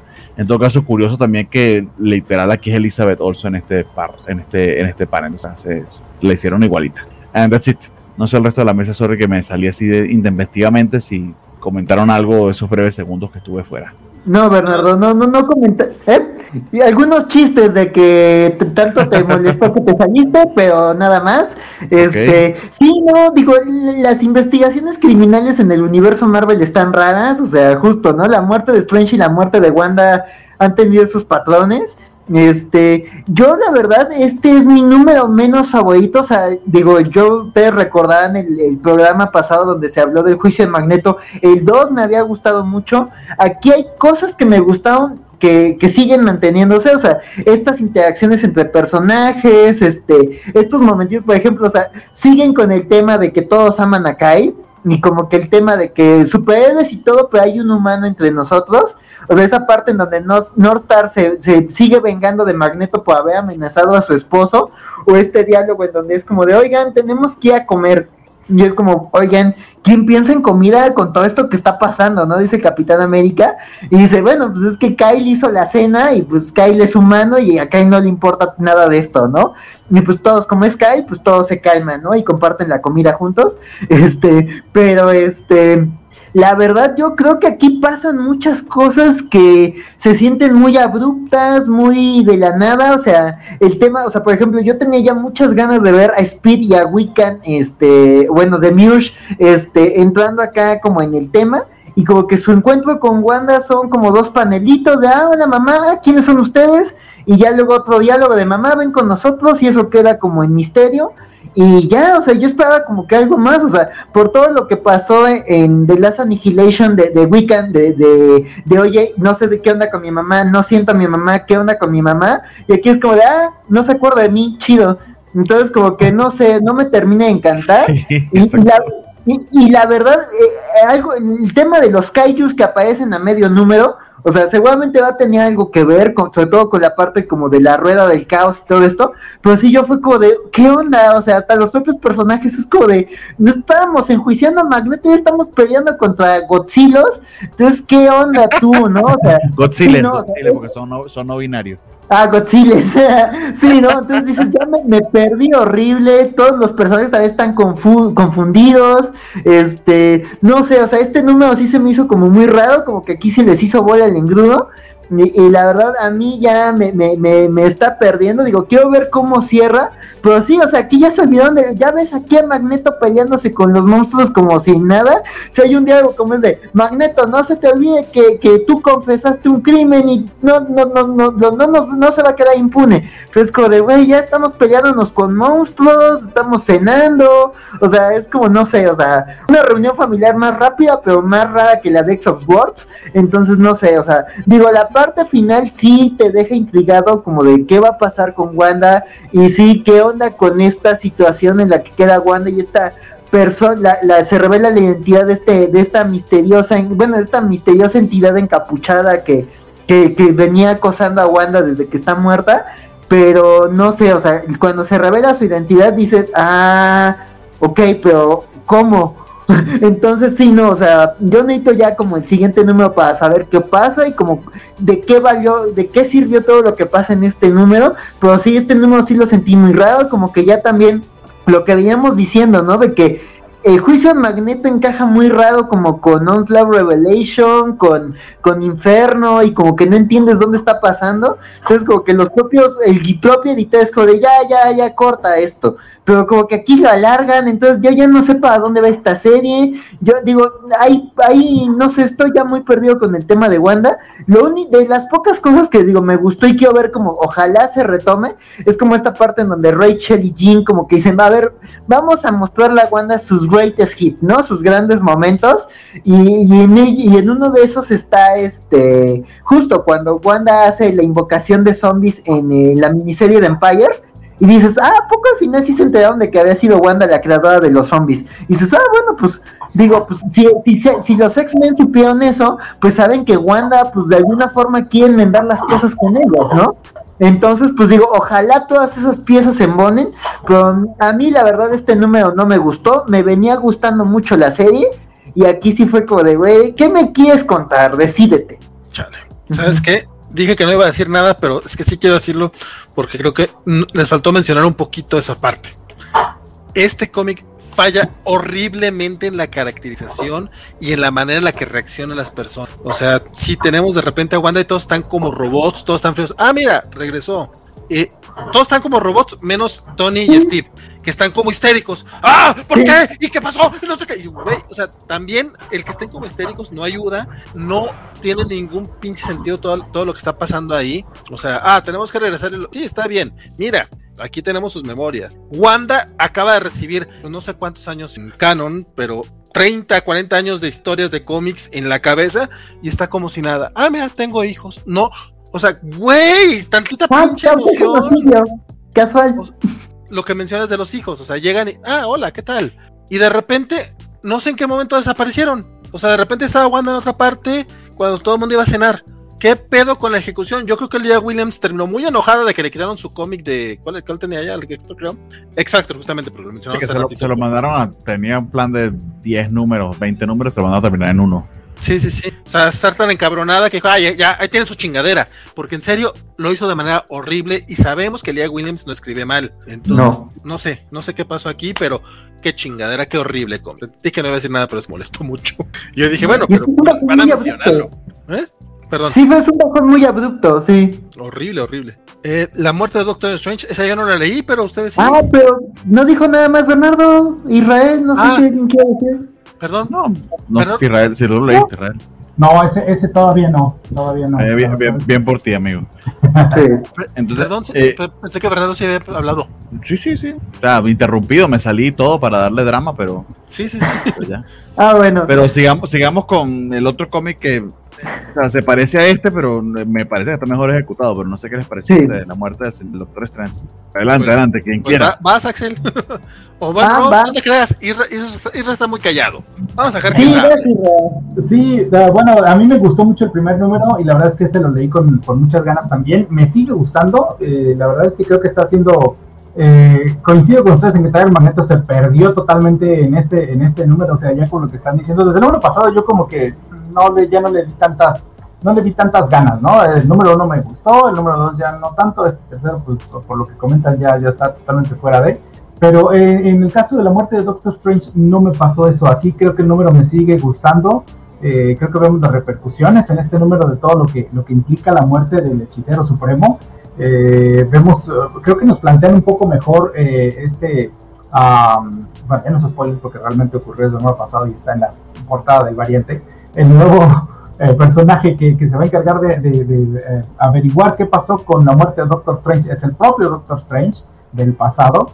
Eh, y ya me quedó la duda de si realmente este nuevo Doctor Strange, bueno, nuevo viejo Doctor Strange, va a ser el nuevo hechicero supremo al final, porque por lo que, menos lo que la historia nos dice es que este personaje en realidad tiene como una semana nada más de vida. Es decir, Doctor Strange en el pasado eh, como que guardó una semana de su, de su vida, se la quitó él mismo y la guardó para una contingencia como esta. Entonces, en el caso de que él haya sido asesinado, esta, esta porción de su vida pasada regresa y, tiene una semana aparentemente para resolver el, crimen y ver quién, quién fue. Eh, pero sí vemos que igual que, que, Wanda, pues este es un Doctor Strange que no conoce todavía a nadie. Es más, ni siquiera es el hechicero supremo, porque él sí dice, ah, este, pues todos estos ataques son porque están matando, porque mataron al hechicero supremo. ¿Quién es, por cierto? Entonces, pues eres tú. el Capitán América buscándolo para que los ayude con las para que los ayude con las amenazas místicas que están ocurriendo en diferentes partes del mundo y pues él le dice ah sí este capitán pero me sorprende que me pidas a mí ayuda no o sea por qué por qué a mí pues voy porque eres parte de los Vengadores y has hecho cosas con ellos em, eh, la verdad es que me, gustó mucho el, número está creo, muy bien escrito muy dinámico este como todos igual él no conoce a nadie todos lo conocen a él pero él no conoce a ninguno de estos personajes mm, vemos la aparición de las eh, tres villanas de la, de la historia. Habrá que ver qué relación tienen realmente con la muerte de Doctor Strange o si nada más son una consecuencia de las tres madres que le llaman. Pues sí, son tres madres bien feas, la verdad, son unas cosas horribles ahí. Este, por cierto, no sé si, si ustedes lo llegaron a ver, pero en, la portada del número 3 que se presenta el diseño de las, de las villanas, este, por ahí hubo alguien que mencionó y dicen, ay, mira, uno de los personajes se parece a la Virgen. Como que, no sé si, si es coincidencia, pero al menos el, incluso el esquema de colores y, la apariencia del, personaje, pues como recuerda ahí, ¿no? Este, y, bueno, muy buena historia, la verdad es que sí me pareció bastante buena. el misterio solamente se está, se está acrecentando más. en, en, estos días, ayer antier por ahí este, publicaron lo que son los, los, cómics de, para, de Marvel para enero y viene la culminación de esta historia para enero, el número 5. Y en la portada, una de las portadas variantes, pues resulta que, tenemos una Wanda muy mala con la capa de de Doctor Strange. Entonces ya no sé si es un spoiler, es un es nada más una portada variante que no tiene que ver con la historia, pero pues se me hizo una elección muy curiosa que hayan puesto a, una Wanda maligna otra vez, con la capa de Doctor Strange y con una sonrisa muy, muy enigmática ahí, como si fuera el asesino de... No creo que se vaya ni por ese camino, y mucho menos creo que lo hayan revelado en una portada variante con tantos meses de anticipación. Ah. Pero pues a veces con Marvel ya no se sabe. Pero muy buena historia, la verdad es que sí, no sé a los demás qué les parece. Yo no estoy muy embebido en la historia del Doctor Strange, entonces eh, casi casi todo lo que aquí pasa para mí es medio nuevo interesante esto de que sí que es un extracto del tiempo lo que él logró tratar de traer para y que defender a la Tierra, aunque fundamentalmente los juegos que dejó y se lograron un montón de incursiones eh, mágicas que están amenazando a, todo el planeta. Hay que ver allí, vas a tener un mini eventito que te va a hablar de la envergadura de lo que está pasando, pero esta como historia principal eh, está bastante new friendly, creo yo, en cierta medida. Eh, pero, o sea, está bien, pero no es algo que a mí particularmente me, me, me huele la cabeza ni mucho. Pero está bien ejecutado, está divertido el cómic eh, y, estos tres villanos bien locochones, sobre todo el, el, del medio que está hecho de gusanos y que lo que tiene de, porque supuestamente son las tres madres, pero lo que tiene de mujeres es básicamente una cabeza allí de, de una estatua que, que, secuestra para tener cierta forma, porque lo que es un, un montón de gusanos. Eso está divertido poco más que decir porque no, no, no quisiera tampoco alargarlo demasiado. No sé el resto de lo que, lo que le leyeron. Se me hizo un número, a mí se me hizo un número satisfactorio digo de nuevo, como comparándolo con la otra muerte de, de, Marvel, este, se me hizo mejor ejecutado esta parte como de versión pasada, asimilando tu historia y todo esto, o sea, aquí como que las reacciones de Stephen a, ¿quiénes son ustedes? ¿Quién es esta mujer? Y es, tu esposa, y estos son tus aliados, y tú estás muerto, y como que, o sea, las reacciones de Stephen sí se me hicieron más coherentes, y, creo que estas partes como de, oigan, pues esto lo resuelven fácil, llamen a su hechicero supremo, este, ¿cómo te digo que eres tú y estás muerto? Entonces como que todo eso está interesante. Eh, digo, la verdad se me hizo un número menos llamativo que el primer, el primero se me hizo muy bonito, o sea, como que este repaso a, lo que es Stephen y, y, sus labores, sus distintas labores de vital importancia, pero creo que aquí es su ausencia, ¿no? Y digo, también algo que me gustó mucho como de esta versión de Stephen, es que creo que el número pasado estaban como de, ay, el hechicero que pues escondió su alma en una aguja, en un huevo, en un pato, en un no sé qué, y aquí ya te explican cuál era la aguja, el huevo, el pato de Stephen, ¿no? Y creo que eso se me hizo como bien resuelto y como que este Stephen joven tiene cosas interesantes. Me gustó la pelea de los Vengadores contra las tres madres, este el cómo las, estos antagonistas los anulan, digo, la verdad, yo la verdad me hubiera gustado ver como que la serie fuera como sobre estos seres extradimensionales que, que están surgiendo en todo el mundo y que están creando como otras ciudades, pero justo Stephen dice, no, es que estos son síntomas, hay algo pasando en otro plano, ¿no? Entonces creo que esa amenaza está interesante, a ver como de qué va todo el asunto, además pues ya vi que tiene esto un montón de tallings y, y varios números, entonces dices, ¿en verdad da para tanto? Pero digo, la verdad la historia está interesante, quiero ver en verdad que valga la pena las tres madres, porque digo, creo que ahorita es como de que el recurso clásico, ¿no? De pongo a tus seres muy fuertes peleándose contra villanos para que tú sepas que son villanos bien fuertes. Y dices, bueno, pero la verdad sí, o sea, ¿qué van a hacer las tres madres, no? Entonces, digo, creo que aquí plantea como ya un poco más de, de por dónde va el conflicto de, de la muerte de Stephen, pero todavía no hay respuestas ni, ni, riesgos claros. Sabes que hay una, hay muchas amenazas extradimensionales, pero nada más, ¿no? Entonces digo, tampoco quiero extenderme más, pero digo, está satisfactorio, quiero leer el 3, no sé si los tie-ins, pero bueno, este, a ver, a ver qué tal este pone la serie, creo que hasta ahorita está bien manejado y creo que el tema del gimmick de, del Stephen del pasado está bien llevado. Entonces, sí, estoy satisfecho, pero a ver para dónde avanza. Bien, bien. Valentín. No, no, este, yo, no, yo no llegué a este, la verdad es que no lo vi en mi lista de reseñas, de, de, copias de reseña. El que sí leí fue de United States of Captain America número 5, que es el final de la miniserie escrita por este Candwell. Esta miniserie que básicamente lo que, lo que busca, más o menos, como lo que está pasando con Superman Son of Kal-El, es, además de molestar un poco a los conservadores estadounidenses, es posicionar el símbolo de su personaje Boy Scout, de su personaje más bueno, por así decirlo, este, como algo más universal o algo más global. Con Superman es fácil, Superman es un inmigrante ilegal y, y aparte se le están dejando el legado a Jonathan Kent. Entonces, eh, la verdad es que Tom Taylor y Philip Kennedy Johnson la tienen un poquito más sencilla. Con Steve Rogers es como, puta madre, ¿cómo le hacemos? Este personaje literalmente es la bandera de Estados Unidos. ¿Cómo chingados le hacemos? Bueno, para empezar, recordamos a los cuatro personajes. Y es un hombre blanco heterosexual, tengan eso en cuenta también, que eso sí. no, no vende, así no le gusta a los, a los comic Sí. Y ya, y ya no digas boomer, es Great Generation, o sea, es antes de los boomers. sí, sí, sí, o sea, eh, no hay nada más eh, que sería del agrado de los conservadores que, que, que el Capitán América y quitarse ese, ese, ese sesgo. Si bien eh, creo que el MCU ha logrado que el personaje sea globalmente aceptado eh, con todo y, la bandera estadounidense, en los cómics era un poco difícil, aunque ya hemos tenido joyas de, del hombre araña, del hombre araña, perdón, también hemos tenido joyas del hombre araña, pero hemos tenido joyas del Capitán América.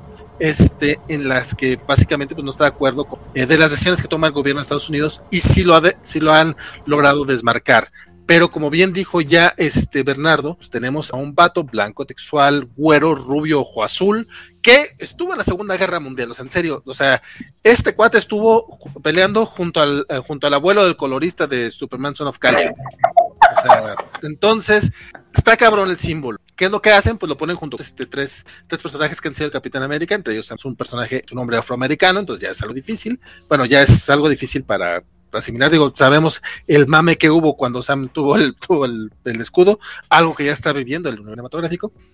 En este número en particular, aparte, toman el toro por los cuernos con el tema de los, de, de los soldados y del ejército estadounidense. O sea, dicen eh, tal cual el personaje que nos presentan aquí es un cuate que lo que hace es criticar el sistema gringo, que lo que busca es a la gente pobre y ofrecerle básicamente dinero para ir, para ir a la guerra y, se, y, dicen, o sea, regresan de su tour en, en Afganistán y le, les venden cosas caras para que tengan que volver a ir a pelear hasta allá para poder pagar este el coche que tienen en casa. Si te lo ponen, son nada más tres páginas, pero esas tres páginas engloban la crítica general que tiene, dejando de lado la parte social el- la historia esta de la hija de Red Skull básicamente lo quiere es cambiarle el, símbolo del Capitán América para que todo el mundo los odie. No solamente odien a Steve, sino a todos esta, toda esta red de nuevos Capitanes América que está surgiendo. Eh, esa historia tiene un final medio chafita. La verdad es que en- aunque toda la, todo, todo lo que ha hecho esta serie me ha gustado en general, la manera en la que han planteado los nuevos, Capitanes América y el símbolo que, que- que representa Steve Rogers dentro de su país, un país que está formado por inmigrantes desde, desde toda la pinche vida, que bueno, no toda la vida, ¿verdad? empezaron con pinches raza esclavizando y matando gente, pero ya a partir de finales del 800 empezó a recibir inmigrantes de Europa, de, de, de- de- América, de todas partes. Eh, digo, en, en algunos casos se esclavizaban, como son los asiáticos, pero es gente que ya vive ahí, que ya tienen muchas generaciones y que hay un grupo de, de protestantes blancos y masistas blancos que todavía no, no entienden esa parte. Es, es ese tema, el, el mensaje que manda el cómic, sí, sí es muy político. El Capitán América es o sea, la pura figura. Y la manera en la que eh, Cantwell eh, le trata de, de redefinirlo me agradó bastante y creo que es un evento muy, muy satisfactorio. Sin embargo, termina siendo un poco cursi al final la manera en, en la que se resuelve y hasta cierto punto muy fácil. O sea, la historia sí baja al final, pero creo que el viaje de estos cinco números ha sido lo que no ha sido bueno para nada son los dibujantes, que ha tenido pinches dibujantes bien, pero no sé por qué no están haciendo buen trabajo. O sea, tuvimos a Ron Lim el número pasado o hace dos números. Aquí tenemos, tenemos a Dale Eaglesham. O sea, Dale fucking Eaglesham y hace un trabajo horrible. Lo hace con mucha hueva, ¿qué pedo? O sea, no sé si no puede no estar a gusto. Historia puede ser como Art Fieberd o este Aaron Lopresti, que nos estamos enterando que, es- que también son comicators y odian todo este tipo de temas. Eh, pero no sé, el, el, el cómic es eso. O sea, voy a repetirme, pero es para cerrar mi opinión. Satisfactorio, pero eh, con un bajón, un bajón al final. Y en la parte, en el apartado gráfico, creo que los unos sí han dejado. Don Axel, tú también lo leíste. Sí, sí, pues yo la verdad, este, creo que la historia, este, como dices, creo que la forma en la que se resolvió baja mucho. Eh, creo que la- lo, lo que se estaba construyendo, incluso hasta el número pasado, cuando te dicen, estamos liberando a Headmonger, literalmente una conciencia de Hitler, este, lo peor de la humanidad, así, y su nombre pues es el provocador de odio. Entonces, como que este número lo intenta reflejar, pero el plan, la verdad, sabe a poco. O sea, la verdad, yo creo que el plan es más perdada hacia los que, digo, creo que Campbell ya esperaba ciertas críticas de ciertos sectores. Recordemos que el número uno despertó la ira de, de- algunos actores olvidados en el tiempo.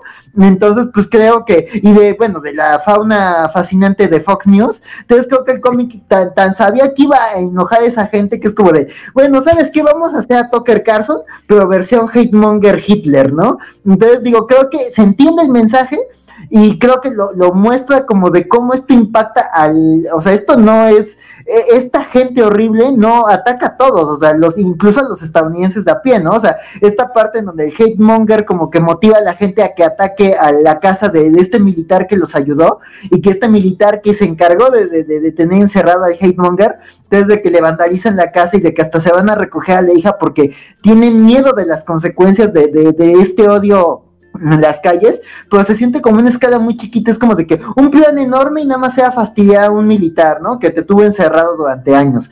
Entonces, como que sí sabe a poco, pero creo que el mensaje de que Digo que al propio Steve Rogers se enfrenta a eso, ¿no? De que, ¿qué pasa cuando tu símbolo se vuelve otra cosa, ¿no? El odio, ¿no? O sea, cuando literalmente te vuelven ahí el sinónimo del odio, ¿no? Cuando hacen Secret Invasion, digo, Secret Empire, ¿no? Entonces, este, pues sí, digo, me gusta el mensaje general de la serie. El final yo coincido con Vale, se siente como muy poco riesgo, se resuelve muy sencillo, la trampa estaba cantada a voces, entonces no sé, pero me gusta como cómo se resuelve justo. Con, con toda la red de Capitanes América entrándole al quite. Digo, sí hay unos que me dieron mucha risa, o sea, que no, no, no son los cinco capitanes que conocimos a lo largo de la serie, pero me da mucha risa que en el fondo, perdón, aparece uno que como que su escudo es un maletín Y dices, no sé, no sé si confiaría en un Capitán América de Wall Street, pero bueno, entiendo el mensaje, ¿no? O sea, es un país diverso y hay Capitanes América como para todos, pero me gusta esa, esa parte final, ¿no? Incluso la segunda Capitana América de la red,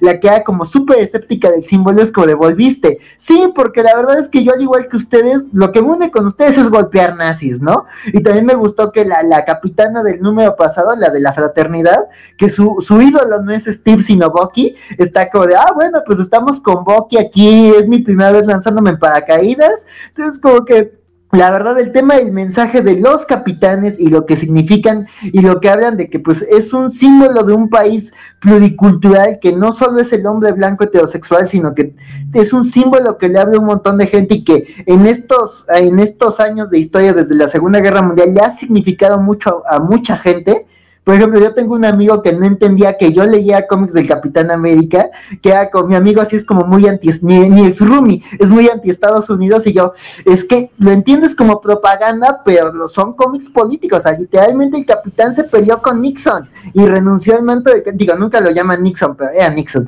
este, y renunció al manto del Capitán por eso. Entonces dice, si es un cómic político y no es tan, no es tan aplaudidor de la parte más rancia de Estados Unidos, yo creo que más bien es de no dejes que el ideal de Estados Unidos sea cooptado por esta gente que solo esparce el odio, ¿no? Digo, te digo, no es coincidencia que hayan vuelto a Hate Monger un Tucker Carlson, entonces digo, la verdad me gustó ese mensaje, se me hace una serie bonita, una serie interesante como de, de revalorizar el personaje, pero sí, el final sí está flojón, pero creo que me gustaron como las historias de los personajes, de los capitanes que se han inspirado en Steve, y este, bueno, y en los otros capitanes, y en general creo que es una serie bonita, a ver qué pasa con el capitán ahora, quién toma el título regular, entonces, pero pues la verdad, la serie me gustó a rasgos generales, pero sí, al final estuvo flojito. Sí, estoy completamente de acuerdo, pues United States of Captain America, of Captain America, este, pues ya, ya terminó esta serie, ya veremos hacia dónde va el personaje como, como símbolo ahora después de este, de este no más que si de repente el discurso final, si, es como, te estoy hablando a ti, pues es como, ay, no me sí. tanto el... your face, literalmente. Sí. Pero entiendo el mensaje y lo estuvo chido, perdón por repetirme, ya vamos a lo último, bueno, es cierto, todavía nos faltan dos. Eh, ay, güey, Thor, Thor, este lo leyó, estimado eh, Isra. de hecho, no es Thor, yo veo ahí a Throck. Qué bonito número, qué bonito y, número. Y bien la portada por eso. Sí, es una, esa portada está genial. Lástima del dibujo, el dibujo de Pascual Ferri no me encantó en este número. Pero qué bonita historia, qué bonita historia. Este, al, sí, definitivamente la portada está, está eh, totalmente adecuada porque el personaje de este número, el, protagonista es Trog. Eh, vemos a un Thor eh, pues bastante conflictuado porque su el martillo Mjolnir está perdido, él lo había dejado por ahí guardado con los Vengadores y le avisaron al final del número anterior que pues ¿qué crees? No sabemos dónde está, desapareció. Entonces, bueno, en este número empieza ahí la búsqueda de Martino. Este panel sí me encantó, sí, el que estábamos mostrando anteriormente, esta, esta escena de el pantano donde vive Trog, está padrísima la, la, escena, este, y, ver, ah, bueno, ver a Thor eh, pidiéndole ayuda primeramente a Loki, diciéndole, oye, pues ayúdame a buscar eh, mi martillo, que me recordó justamente mucho a este mito nórdico eh, clásico, donde Thor se le roba su martillo un, un, troll, ¿no? Y justamente le pide ayuda a, a, Loki para ir a buscarlo. Este, pero aquí, bueno, diferente a aquel mito, aquí le dice Loki, no, la verdad es que no te voy a ayudar, la última vez que te ayudé me fue como en feria y ahorita no quiero volver a meter contigo, pero tú necesitas un espía, alguien que tenga todos los recursos eh, para poder encontrar tu martillo y pues ese espía y el elegido es Trog. Eh, entonces en esta historia vemos cómo Trog realmente acepta la misión, pero no solamente eso, sino que eh, va, va reclutando a su propio equipo de vengadores, o, de, o de, bueno, en este caso, los Pet Avengers, ¿no? Este, la, la, manera y, las razones que te da para elegir a cada uno de los, de los miembros de su equipo está fantástico, de verdad. la página final es una belleza. Eh, todo el cómic en general es, eh, es un personajazo, vaya, es una es, yo creo que de los personajes más ridículos que tiene Marvel, pero vaya, vaya personaje y vaya cómic que le este, este, panel, este panel está genial de, en su trono Frog y tiene que agacharse ahí para caber Thor. Es, es fantástico, de verdad, qué bonito cómic. eh, de por sí el rol de Tony Cates con Thor me está encantando. Y este es, creo yo, el mejor número que he leído. A pesar de que no tiene mucha acción, pero qué, qué buen número. Yo creo que Vale va, va a opinar igual que yo. Sí, la verdad es que tengo muy poco que agregar, el, el- porque en el cómic pasa muy poco también. Este, si acaso como, como separación, estoy de acuerdo contigo en que el arte de, de Pascual Ferry no es el mejor, que es el que vemos al principio, pero después cuando lo toma Bob Quinn, que es justamente la parte de, de, Throg, creo que mejora considerablemente. Es un poquito más caricaturesco, pero sin llegar a ser el cartoony, me encantó. Eh, nuevamente, eh, creo que si no estuviera el de Black Sad, este podría ser el cómic de la semana. Y lamentablemente Bernie tampoco lo leyó. Entonces no leyó los mejores cómics de la semana, Berniecito. Pero Ah. neta, sí, neta, sí, leanlo. Eh, recuerden que Thor de Donny Cates ya es el primer de Televisa en Ojillo. Lamentablemente acá no trajeron, no trajeron el King Thor, que es el final de la etapa de, de Jason Aaron, se pasaron de lanzas. Pero al menos ya está este primer número. Cómprenlo porque si no después Televisa no sigue publicándolos. No han publicado el segundo tomo de Immortal Hulk porque no vendió. O sea, cuando las editoriales no sacan algo es porque no vende. Neta, yo ya tengo mi Thor de Televisa de Thor. También lo compré. Cosa chula, chula, chula. Este, y terminamos Marvel con Los Cuatro Fantásticos, que este sí lo leíste, compadre. ¿Es este tu cómic de la semana? No. Ah, Ah, pero Israel también lo leyó. Entonces, Ah, perfecto. eh, coméntanos, Israel. Sí, lo leí y la verdad es que se me hizo un número bastante tranquilito. Este, creo que tanto este, este número es ah, de alguna manera un preludio, un- la típica calma antes de la tormenta para lo que viene después con la Reckoning War. Eh, tanto, pues los personajes realmente vemos, es un número, como la misma portada lo pone, este, enmarcado en el contexto de Halloween. Pues ya ahora sabemos que Thing junto con Alicia Masters pues tienen a, a- a dos este, hijos adoptados, ¿no? Un Skrull y un Kree. Eh, y, y, pues bueno, van a sacarlos a pedir, ir por su calaverita. Los vemos ahí preparando todo eso. Este, y al mismo tiempo, pues vemos que este personaje del Profiteer, que es la que ah, tiene a su cargo este casino cósmico donde estos dos niños peleaban originalmente, donde rescataron los Fantastic Four, pues está en la ruina y dice, ¿qué podemos hacer? Vamos, vamos a recoger a los squinkles estos porque eran los que nos traían lana, vamos por ellos y nos traemos de regreso. Y realmente no se centra la historia en esta aventura, los niños eh, queriendo ir a pedir Halloween y siendo interrumpidos por esta situación. Vemos un poquito más ahí el desarrollo de, de la situación que tiene la antorcha humana con sus poderes ahora fuera totalmente de control.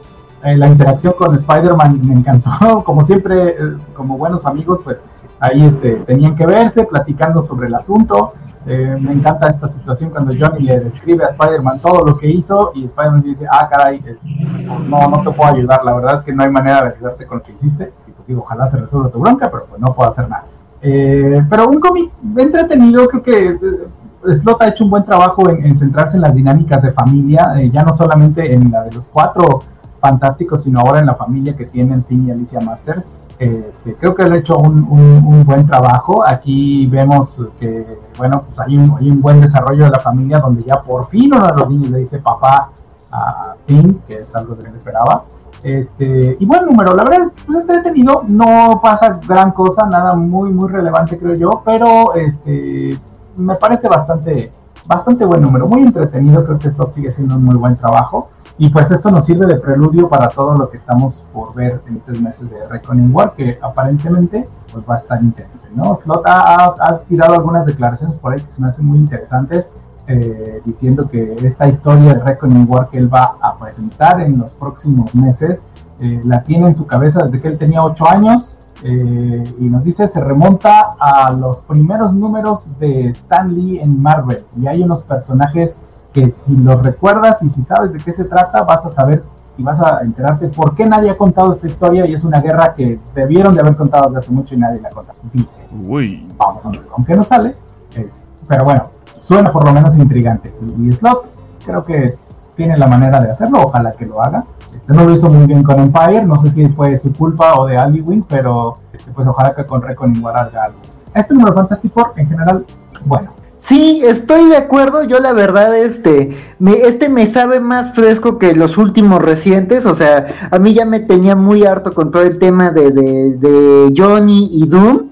Este, me gusta que este es un número como más tranquilito, justo los niños pidiendo su calaverita, ¿no? Y como que ves esa dinámica en la familia, ¿no? Los, lo, ah, los niños pequeños son los hijos adoptivos de Ben y Alicia, y pues ya incluso hasta Valeria y Franklin es como de, oye, pues nosotros tenemos que hacer cosas con, con gente más grande, ¿no? Este, yo la verdad creo que este número está bonito como por eso me gusta como eso de el plan de los niños para, para obtener más dulces, de que bueno, una niña es Skrull, entonces pues puede hacerse pasar por 20 mil niños y hacerse de todos los dulces de la cuerda. Me gusta como Ben y Alicia como que así que en su labor de papás es como de no estuvo bien lo que hicieron, no se usan sus poderes así y creo que esa dinámica se me hizo muy bonita. Este también digo, no me digo, se me hizo como ah, X como el tema de, de profitir y como ella intentando recuperar a los niños. Me gustó como toda la parte de Johnny con Spider-Man. Este, y Spider-Man así como de carnal. ¿Qué te digo? En verdad arruinaste todo. O sea, eso que le dice Spider-Man es yo lo que le, le, quería gritar a Johnny desde hace varios números de güey. Estás, o sea, el número pasado que se la pasó gritándole a Reed y de, ay, nadie me entiende, sufro mucho, es como de, güey, tú solito, o sea, casi, casi Reed al fin se reamigaba con Doom y tú lo arruinaste. Te mereces todo lo que te está pasando y es como que Spider-Man lo confronta con eso. Y bueno, aquí me gusta que incluso esa trama de profitir, al fin Johnny hace algo, algo útil como en más de 10 números y ayuda, ¿no? En lugar de estarse quejando de qué horrible su vida por sus propias decisiones este, estoy muy molesto por lo que le hizo Sky. Entonces, este, este, digo, aquí creo que lo resuelve mejor. Digo, hoy hasta me traje la playa de los cuatro fantásticos. Y, y, este nuevo me sabe bien, digo, también está el tema de que Reed por otro lado está como divagando por el tema de su papá y de que como papá mexicano tenía un montón de familias por quién sabe dónde. Y este, y este, y dices, bueno, pues está, es un número tranquilito, la verdad, yo también estoy de acuerdo con Irra y no hay mucho más que agregar. Está alivianado y me quitó un poco el coraje después de, de, de, de la boda de Doom. Entonces, la verdad es un número alivianado de, de Halloween. Sí, sí, sí. Oh, me gustó, me gustó eso de un número alivianado de Halloween. Axel, Félix Farsar cambió covachones para que muestres tu pelea de los cuatro fantásticos. Justo antes de que casi ah. la mostraras. Entonces, lamentablemente, ah. sí, vas a tener que volverla a mostrar. Ya cumplí. Perfectísimo. Que además, esta playera tiene historia. Una vez entrevisté a Humberto Ramos con esta playera, pues ahí luego les, les comparto las ligas. Entonces, este, es de mis favoritas esta playera. Oh, no, Bernie. Eh, no, coincido plenamente con lo que comentan los muchachos. De hecho, yo eh, le entré a Fantastic Four de Dan Slott en el 35, sería. Ese número que hizo con John Romita Jr., que hizo callback a varias etapas de, lo, de, la familia fantástica. De hecho, esta portada de Halloween para mí es la portada de la semana. Me gustó muchísimo. Es, es de los Dodson. Eh, la manera en que cada uno utiliza sus poderes para disfrazarse. O Ben de hecho hace el peor intento posible de disfraz porque como, como más se, se, disfraza me gustó bastante. Y creo que o sea sí es transicional en el sentido de que no se mueve mucho la trama pero sirve muchísimo para profundizar sobre los personajes. Es muy lindo ver a Ben y Alicia eh, que, que, en cierta medida la etapa de, de Dan Slow ha sido esa no de mostrarnos ya un Ben eh, casado y su relación con Alicia y verlos además criando estos niños que son adoptados y son ya niñitos adolescentes, como que haciendo un catch-up de algo que quizá debería haber pasado antes, me, está muy, muy bonito. Eh, sobre todo por el carácter de los niños y la vuelta de este personaje precisamente para hacer ese, ese conflicto les quedó, les quedó, le quedó la mar de bien a Dan Slot. Entonces sí tengo esperanza por este evento nuevo. Y chido lo que comenta Isra de que, de que va a tratarse en cierta medida un callback a esos primeros números de Stan Lee, porque yo, siguiendo consejos de, de Francisco, estoy en Marvel Unlimited eh, leyendo esos primeros números de Fantastic Four de a poquitito, haciendo lo mismo con Spider-Man, como que un numerito quizá la semana o un par de números a la semana para ir entrándole, ya voy como por el 6-7. Eh, sí son números bien viejos, pero, pero hasta ahora entretenido, valió bastante la pena. Me gustó mucho esa primera interacción, por cierto, de Spider-Man con Doctor Doom. Entonces, si esa relectura me va a servir de algo para entrarle a, a esta nueva etapa, pues tanto, tanto mejor. Creo que desde, desde ese especial, los 60 años de los Fantastic Four, creo que hasta ahora eh, es un buen jumping point para, para, para todo lo de Dan Slot y no ha decepcionado. Entonces vamos a ver, vamos a ver este, qué, qué, qué, tal se desarrolla. Sí, fíjate, después de la, la revelación esta que hace Dan Slot eh, de, en, en, esa entrevista, a mí también me dieron ganas de regresarme a ver, a ver de qué se tratará. Porque él, él, él lo, que, lo que dice es que cuando él era niño y que leyó esa parte de, de la historia, de esa guerra que aparentemente en algún número se menciona, él dice, es que si esta guerra pasara, de verdad hubiera pasado y nos lo hubieran contado, esto habría cambiado al universo Marvel como nadie lo ha dicho nunca jamás. ¿Por qué nadie ha hablado de esta guerra? Y por eso es que él ha venido mencionando su Reckoning War desde el 2005, desde su serie de She-Hulk, y la ha traído en la mente. Eh, entonces, bueno, pues promete ser algo muy interesante. A mí también me dieron ganas de regresarme a buscar, como a ver si encuentro por ahí las. las, eh, las sí, pero la, etapa de Stanley con Fantastic Four, ¿cuántos números son? Como ciento y del. O sea. 102. Exacto, yo voy por el 6 y voy de a uno por semana a veces. Hay que echarle un catch up. Exactamente, a ver qué tal. Pero están en Marvel Límite por si les, si les interesa, esa es la manera tratada para llegar. Mi buen Bernie, vamos cerrando Marvel con este tomo, pero aprovechando que mencionaste a Francisco, alguien nos preguntó hace como tres horas, este, ¿qué onda con Francisco? ¿Por qué se había salido? Este, espero, como tres horas. Espero que esa persona no ahorita no recuerdo quién fue, pero que sea de, de, los mártires que nos ven las, las 3, 4 horas que estamos o que, o que nos escuchan después en podcast completo. Bueno, el chiste es que escuche esta respuesta. Este Francisco este, decidió tomarse un descanso de redes sociales en general y de participar este, públicamente en videos y así, eh, por simplemente descansar un ratito, porque pues, es una chinga estar aquí cada semana. Este, por sanidad mental, no está sí, loco como nosotros. Sí, sí, sí, básicamente, este, no, y aparte, pues, pues ya tenía un buen rato participando todo el rollo, entonces dijo, ¿sabes qué? Déjame descansar un rato, prometió volver, después dijo, a lo mejor no vuelvo, pero se ha, hecho presente en el chat algunas veces, este, y hace poquito me dijo, güey, cuando quiera volver hacer cacho va a ser una hueva, entonces yo creo que vuelve, Francisco, no se preocupe nada más, no sabemos cuándo, ni él lo sabe, pero pero pues mira, ese fue el caso de Francisco. Pero igual échenle un ojo, búsquenlo en Twitter para platicar con él. Ya regresó poco a poco a redes sociales. No está muy activo, pero ahí anda por ahí. Anda por ahí. Este, dice al, menos le gustó un chiste que hice de Big Barda y Mr. Miracle Entonces ahí lo pueden, lo pueden seguir. Sí, no, no, te digo, o sea, si anda, si anda en redes, no tan activo, pero sí anda. Dice Alejandro Guerra que no va a hacer que la Reckoning War sea como el movimiento de Sentry, de que era un personaje de Stan Lee que lo olvidó y que era bien chido y bla, bla, bla. No creo que sea así, sin embargo, la Reckoning War, la verdad, para mí me gustaba más como un, como un chiste que otra cosa. Félix Besar, Bernie leyendo cómics de Rucasos, ya me hizo el viernes. Es, ya es sábado, amigo, pero está bien. Dice, hablando de tomos de Televisa y serie secundino, confirmo que eh, Televisa confirmó que viene desmanizado. La nueva traducción usa bro. Eh, tampoco me gusta el bro, pero creo que es mucho mejor que el mano y no sabría cómo decir ese más. Entonces, qué bueno que el Hawkeye viene con bro y con mano. Esa, esa fue tontería del traductor que después dijo que por nuestra culpa lo corrieron. O sea, él traducía a mano. Entonces, no nos eches la culpa, Artur. Pero bueno, Alejandro Guerra, duda. A Donny Cates le han reiniciado la, la, numeración, 18 números, pasó del invierno negro, Donald Blake, y ahora esto. En los 18 números ha pasado eso, no han reiniciado la numeración con Donny Cates.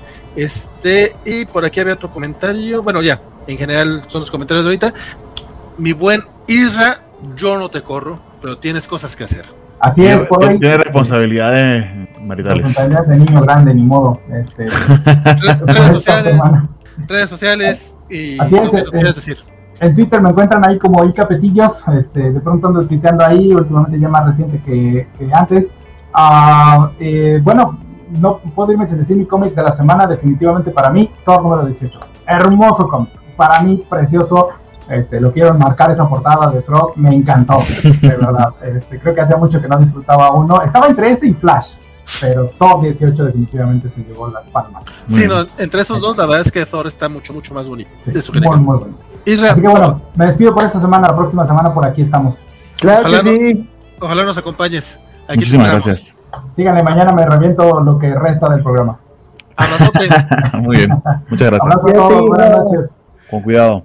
Acá Alejandro Guerra ya está utilizando el hashtag te corro como vale. Y bueno, hoy sí le dije a dos personas que pues ya tenían que caerle, pero no por gusto, sino porque ellos mismos me habían dicho que se iban a estas horas. No crean que estoy tan pasado de lanza y así le dijeron a Francisco aquí no y aquí lo andamos llorando. no es cierto, a Francisco tampoco le dije así, no son gachos. Indies, uff. Sugiero que, sugiero que los indies nos concentremos en los números uno para que nos quedemos por debajo de las cuatro horas. Me parece perfecto, sobre todo porque sí. el, primer, el, primer, número del que vamos a hablar es el que para mí sí es el cómic de la semana. Se trata de Black Sad. En inglés le pusieron They All Fall Down, parte 1, os caen. Sí. Este cómic, eh, Black Sad que es tengan, este... Que tengan en cuenta esta la publicación en inglés. Esto originalmente es en francés, ¿verdad? Así es. Exactamente. No, no, no, ya, esta es la versión gringa. Valga, valga la redundancia allí. Sí, sí. Pero es que este cómic acaba, sal- salió este mes, este, ya hay una versión en inglés, todavía no nos dice Panini si va a traerlo el próximo año. Esta es la primera de dos partes, este álbum es un poco más corto que de costumbre, eh, son solamente 34 páginas, si no estoy mal. Blacksad, John Blacksad es este detective, eh, gato que es- está ubicado en la época de los años 50 más o menos, y en este número en particular eh, enfrenta los dramas de los sindicatos justamente, no sindicatos de Hollywood, sino sindicatos de transporte. eh, lo contratan como, como guardaespaldas para cuidar justamente a un murciélago que, se, que, que está tratando por ahí de eh, concluir eh, tramos de, de, del metro y hay por ahí gente de los de transporte urbano que no está a favor de los cambios del, del progreso que, que esto implica. Obviamente hay políticos involucrados y lo más chido de todo es el hermoso arte de Juanjo Guarnido, que en serio, qué cosa más hermosa. De hecho, ahorita hasta les quité el banner de, de qué cómic estamos hablando, me quité a mí de estar, de estar así con mi carota. Es una cosa hermosa, Juanjo Guarnido. La verdad es que se pueden tardar los años que quieran en entregarnos un nuevo álbum, porque yo pensé que no iba a haber nuevos álbumes, la verdad. Entonces, para mí, esto es una cosa chulísima. Y no solamente es la expectativa, que le traía, la verdad es que también el, guion de Juan Díaz Canales es una cosa eh, muy bien construida, maneja muy bien las analogías entre animales y, la, y, las razas humanas, obviamente trata todos estos temas al estar ubicado en, Estados Unidos justamente de la de, de, la Segunda Guerra Mundial, este todos los temas raciales, todos los temas obreros, todos los temas eh, justamente de la construcción del, del, de, de, la ciudad y de cómo están inscritos los políticos, está chingoncísimo. Mi buen Axel, ¿a ti qué te pareció este número? Porque la verdad yo, yo, yo ni siquiera quiero agregarle más, porque sí creo que es algo que tienen que leer. Sí, pues yo tampoco quiero decir mucho, o sea, el arte es como siempre sobresaliente, o sea, me encanta, digo, ya lo han dicho este muchas veces, es un arte bien bonito, o sea, me encantan estos paneles de Shakespeare en el parque porque ves un montón de personajes y no son bultos amorfos, o sea, ves cada animal, la parte en la que se pelean con la policía, o sea, distingues cada uno cuando la policía está así llorando y chiflando de la obra, o sea, qué gran arte y como dices, ¿no? Creo que la historia combina muy bien estas analogías humanas, pero también problemas sociales reales de la historia estadounidense. Entonces me gusta, o sea, digo, yo lo que más destaco es como la parte de, de los, viejos conocidos, ¿no? O sea, los diálogos de Black Sad, los problemas en los que se mete Weekly, aquí Weekly, Weekly por ligar con una, con una actriz se mete en un montón de líos. Entonces digo, es un número sobresaliente, yo también no agregaría mucho más. Bueno, eso sí, me gustaban mucho los giros, como que decía, no sé, no sé después de, de, de otros tomos de Black Sad que son como más temáticos, este de qué vaya a ir, Digo, a, eh, amarillo no me encantó, pero este dices, a ver cómo va la historia, pero este sí me, me dejó muy intrigado, el final también me, me, dolió lo que pasa, entonces nada, súper recomendación, digo, si Panini lo trae pronto, qué bueno, este, y si no, pues busquen alguna de las ediciones que salgan, porque es súper recomendable, además, pues el comentario, ¿no? O sea, si les gusta Zootopia, si les gusta Vistar, si les gusta Boyac y lo que hacen con los animales y la narrativa, Black Sat es un imperdible, o sea, eh, se cuentan cosas muy poderosas, pero aquí tiene un género muy claro, entonces también entrenle. Sí, Básicamente sí eres furro, eso no es lo que no quiso decir Axel. Pero Mm, no solamente la parte furra, que evidentemente, eh, no, no, no, hay, hay, unas escenas en, en, en, la de en la Nación Ártica que, que dices que bruto, compadre. Pero bueno, no, ese sí es un toque para degenerados. Sí, sí, sí. Dejando de, la, dejando de lado este, ese, ese tema, aquí casi no hay, creo, muchos soso, eh, pero como, como, mencionas, Axel, este, el, la manera en la que tratan los temas, se, se me fue el hilo. Perdón. Comentarios. Alejandro Guerra dice, Garnido termina una página y dice, sí, acabo de hacer una pieza de museo y solo es una. Totalmente. Eh, Golden dice, ¿creen que lo traiga Panini? Eh, es muy probable, pero hasta donde yo sé, no está totalmente seguro. Yo quisiera, fíjate, eh, lo más probable es que se van a esperar que salgan las dos partes para traerlo en un único. Siendo Black Sat, yo les recomendaría no tráiganlo de, en TPBs individuales y después sacas el, el, hardcover con los dos, porque para que vendas, güey. Pero bueno, ese soy yo, no, no decido nada ahí. Este, escuchar sus plegadas, tío Panini. Mira, Bernie, de acá salió Beastars, dice Félix Farsar. Eh, No, pero ok. dice, ya llegó el cómic de la semana. No, no, no, todos sabemos que Vista salió de, de su utopía, obviamente.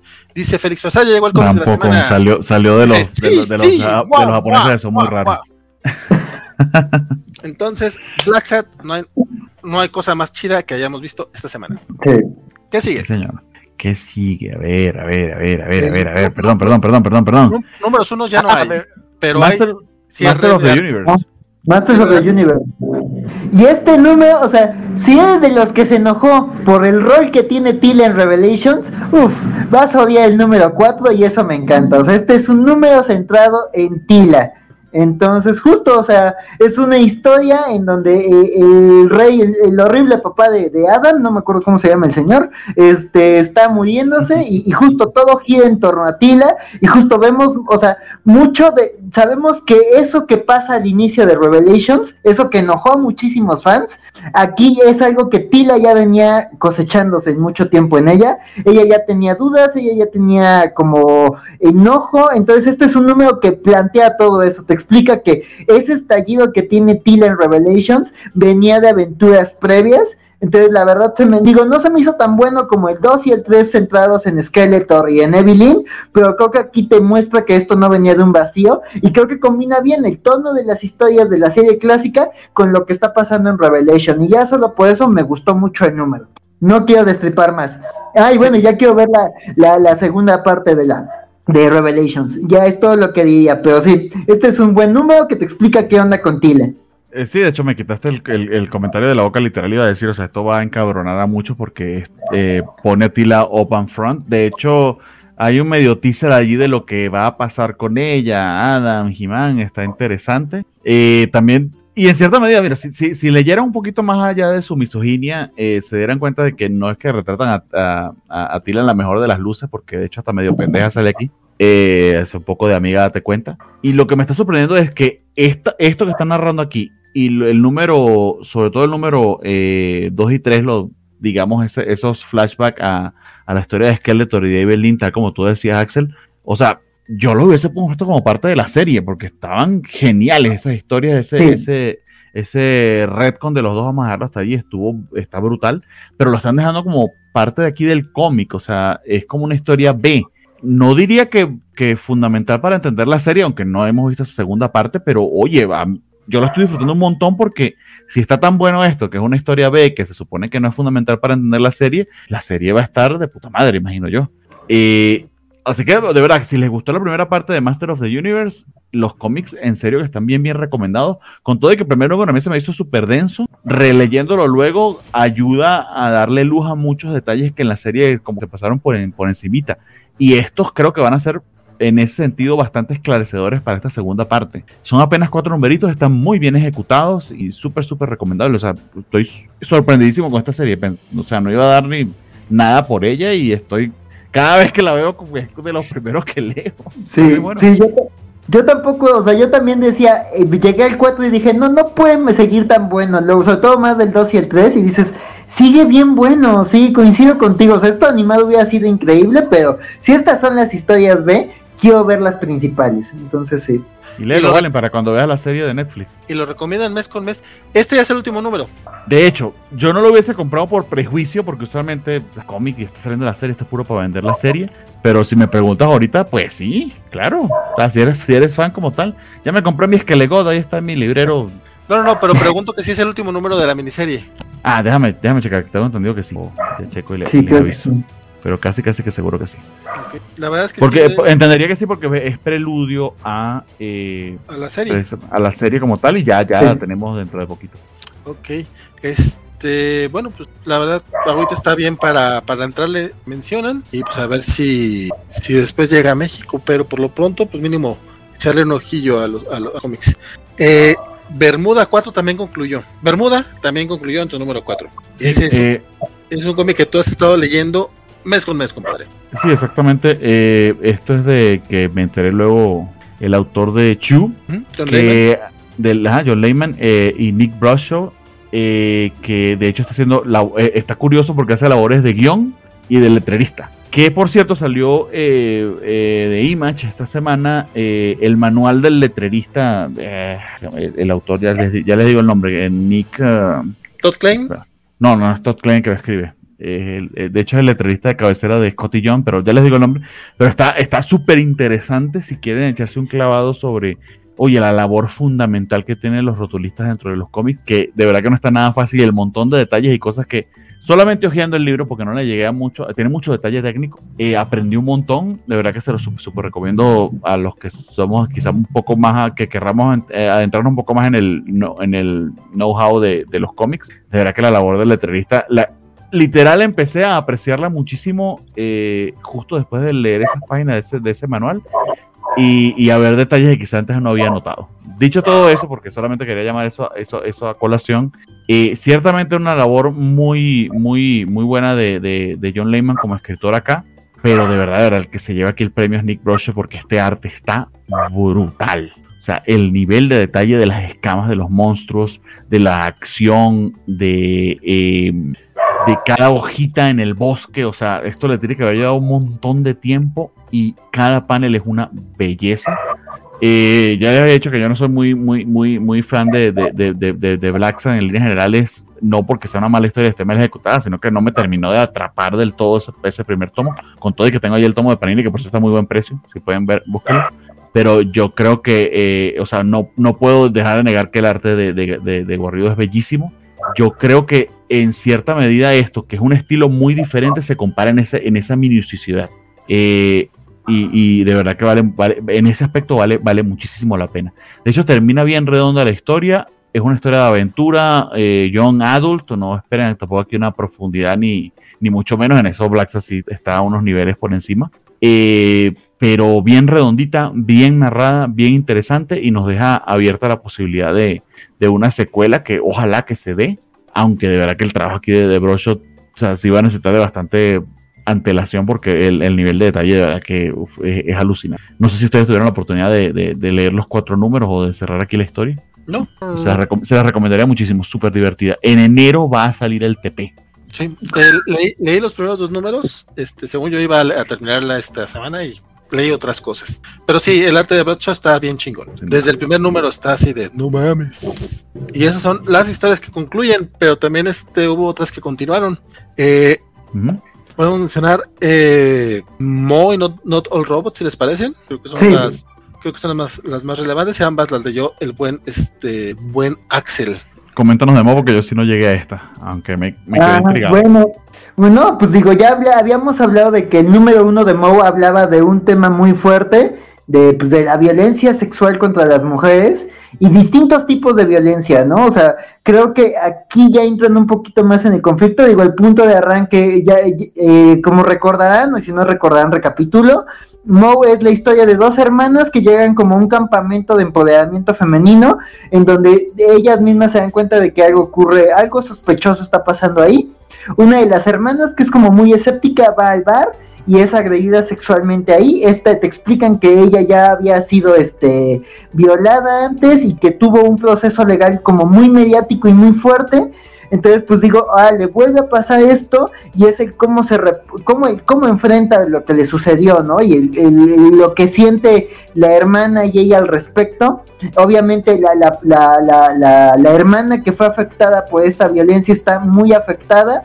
Me gusta cómo te, te hablan de lo que siente, de, de la apatía, de, de esa ira, de, de un montón de sentimientos bien complicados, ¿no? O sea, creo que no es una lectura fácil, pero creo que es una lectura muy necesaria porque creo que te están explicando sin, sin propagandismo, sin banderas, como decir, güey, es un problema real que afecta a la gente de esta manera muy real y te destruye en ciertos sentidos, ¿no? Ya después en este número ya vas viendo que hay un elemento sobrenatural en el campamento, ves de dónde viene la historia del campamento, ves que la fundadora del campamento justo tiene también una historia de, de violencia, de, de, de, relaciones complicadas este, con, su pareja y de, y eso de, bueno, como alguien con influencia y con poder, a mí nunca me creyeron y padecí todo esto, ¿no? Y te, y te va explicando un poco más de su historia. También sabes un poco más de la hermana, que digo, en una parte la la, la, hermana que fue afectada le dice, güey, es que tú no has sufrido en tu vida, y y, ella, luego ella misma dice, no, pues es que yo he sufrido de, otra manera, ¿no? Y he pasado por otras cosas, tengo esta situación con mi pareja, yo solo he sido madre, y yo venía aquí por esta situación, y de repente pues me vuelve a pasar esto con mi hermana, entonces creo que sí es un cómic muy complicado, o sea, si habla de temas fuertes, yo también era como de necesito tomarme un respiro entre ciertas partes de la historia, pero sí te dice cosas como muy poderosas, creo que las dice de manera muy sincera, y creo que el elemento sobrenatural que hay en el campamento creo que se va desenvolviendo poco a poco. Yo sí les recomendaría, o sea, antes de pelearse de, ay, ya está propaganda, Social Justice Warrior y todo esto, léanlo con una mentalidad abierta, léanlo como humildemente, como escuchando historias que vienen contadas desde otros lados. Yo creo que el escritor aquí hace una cosa como bien valiosa. Este, y creo que sí es una historia que creo que se está armando como algo, un comentario como muy valioso, pero también con, no deja de ser una historia que te está contando algo fantástico, ¿no? Pero sí sientes unos personajes muy tridimensionales, creo que esos temas fuertes hacen unos personajes tridimensionales bien complejos, que cuando, digo, el cómic termina así que estallando esa parte sobrenatural, de ahí ya entiendes por qué se llama Mau, que son fauces, en, significa fauces en español, entonces ya, cuando termine esa última página dices, ah, pues aquí va lo de las fauces, pero creo que la historia se está construyendo muy interesante con personajes muy tridimensionales, entonces yo también sí creo que es muy, muy recomendable, y no sé, ¿ustedes lo leyeron o no? No sé si quieran comentarlo. Yo leí el, primer, leí el, primer, número y lo que me sorprendió muchísimo era que no parecía el primer cómic de alguien y eh, entiendo que es la primera vez que la, la autora Jude Ellison estoy y le está escribiendo un cómic. Y ya con lo que me está relatando me, me, me, me, me da lástima no haber, no haber leído este segundo número porque sí me, me impactó muchísimo el primero. Pero adelante, Valentín. Sí, es el primer, es el primer cómic de, de, ella, pero es escritora y, y, vamos, sí tiene como callo en ese tema. Este, sí, Mo, como bien menciona Axel, no es lectura fácil. El primer número se sufrió un poco. Este creo que se sufre todavía un poquito más porque vemos que eh, vemos a la, protagonista no solamente tener los problemas este, de violencia de género que ya trae, o sea, la, no, no, las, las, situaciones, las, las, afectaciones, lo, que, lo, que, lo, que, lo, que, lo que han hecho, sino que aquí también se enfrenta de cierta manera a las mismas personas que están dentro del, del círculo que en teoría debería ser como una zona segura. Está, hijo, es muy crudo, creo que sí es muy crudo, pero coincido muy bien con lo que dice Axel. No es una, no es, no se siente para nada propagandístico. Simplemente sucede, güey. Aquí está, o sea, no puedes decir que, que, no pasa. Hay, un paralelismo en algunas viñetas, este, justamente esas viñetas que vamos a ver, eh, Bernardo, para la gente que nos está escuchando en podcast, es ella levantando una caja y desgarrando, está, abriendo una bolsa simplemente, pero si, si se fijan bien, es eh, lo que nos están contando no es necesariamente algo común, o sea, estamos viendo ese momento de violación simplemente en un momento tal cual.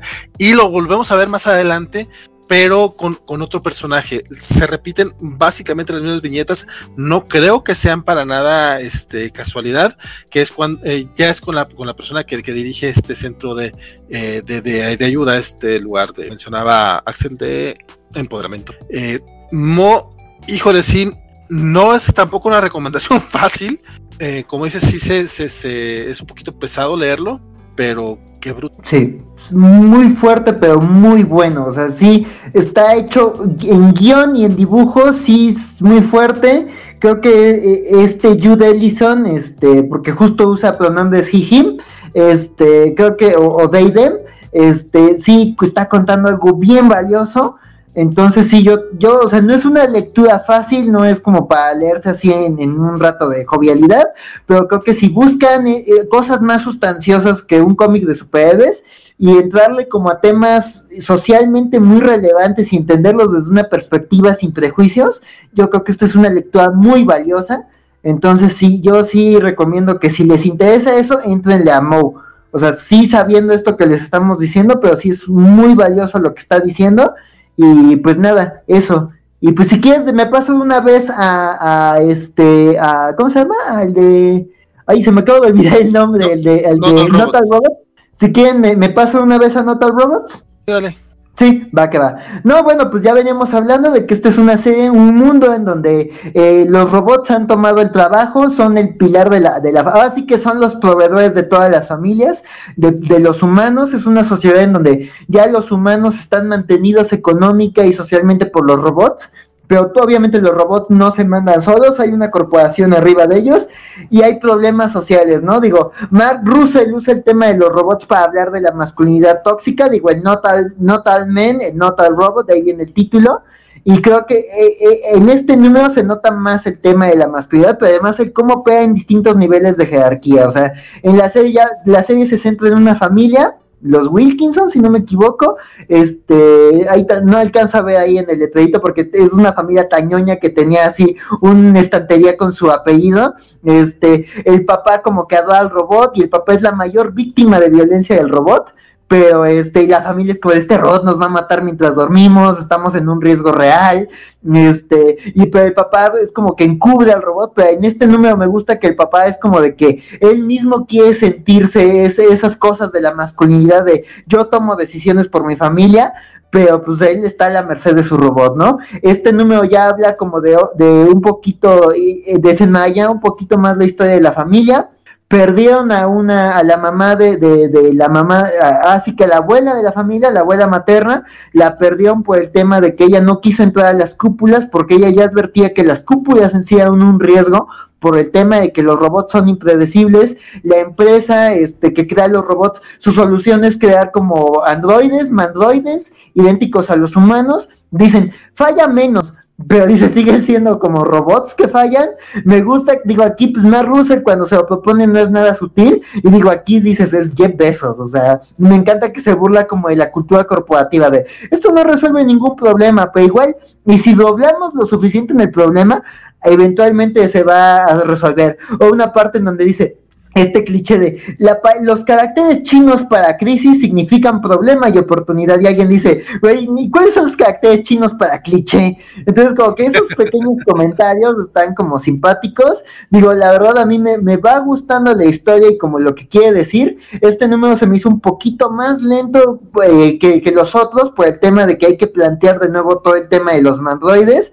Pero sí, o sea, creo que sí crea un ambiente muy abrumador y creo que, o sea, no sé quién me da más miedo, si el padre de familia o el robot o todos los otros robots, o sea, sí hay como hay un montón de amenazas, ves que los hijos no saben para dónde hacerse, la familia debate, entonces, y el papá toma unas decisiones que dices, güey, o sea, sé que tienes tus inseguridades, pero estás complicando todo para todos y, y hasta para ti, ¿no? Entonces digo, creo que eh, aquí el comentario es, aquí sí, Matt Russell sí cuando se propone, sí pone los comentarios in your face, entonces sí, aquí sí es muy obvio con ciertas alegorías o comentarios sobre la masculinidad, sobre la cultura de Silicon Valley, sobre como esta, esta idea de tenerlo todo controlado, estos sistemas de vamos a protegerlos a todos de todo, pero ahí hay un riesgo latente.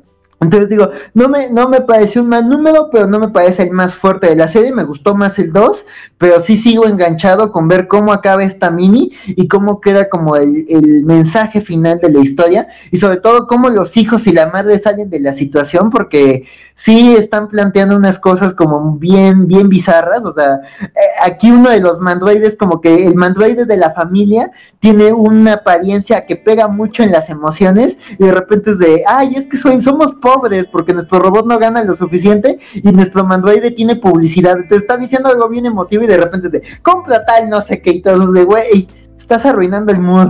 Estás empeorando todo, entonces sí me parece una serie, Porque se una compró, el serie- Kindle, se compró el Kindle con publicidad, bueno, no le alcanzó para. Sí, exacto, sí, el exacto, sí, el Kindle con publicidad, ajá, sí, o sea, más comentarios hacia Amazon, saludos a quienes nos siguen desde Twitch, este, no, se puede, No, y el comentario de que en este futuro distópico, de hecho, el mundo quedó bajo la. bajo- el, planeta completo quedó bajo el mando.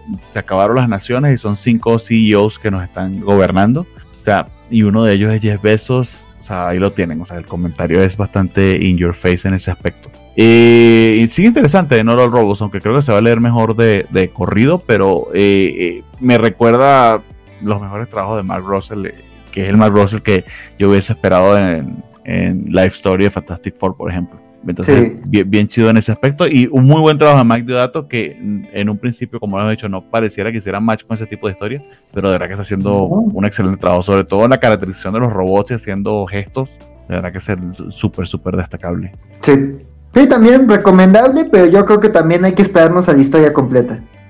Yo por alguna razón no llegué al tercero, pero sí leí el segundo que no había leído la vez pasada, entonces parece que sigo retrasado, como veníamos retrasando, como la con el primer número que leímos, que lo leímos un mes después, así voy yo. Pero sí, va muy chido el cómic. Este, pues ya vamos cerrando. Últimas menciones, comentarios que quieran decir. Eh, por ahí había algunos cómics todavía pendientes, entonces si, si quieren hacer mención rápida, si no quieren, no hay bronca. Empezamos con el buen Axel. Sí, bueno, pues menciones rapiditas. y The Rich es como Get Out mezclado con el juego del calamar. Eh, creo que aquí es básicamente una mujer que va a la, se entera de cosas horribles sobre la familia de su novio. Aquí ya la ves como aceptar eso.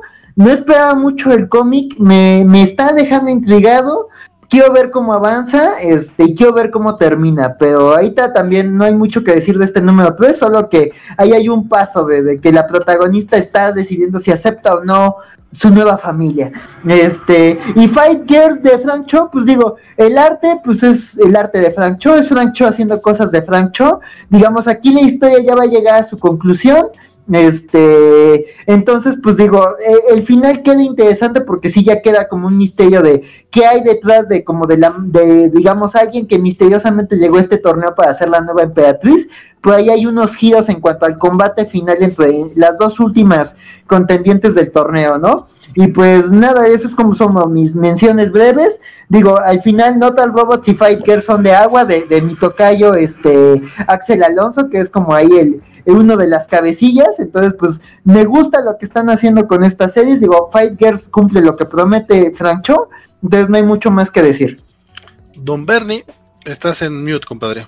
Perdón, para complementar acá, el autor de, The Essential Guide to Comic Book Lettering es Nate Piecos.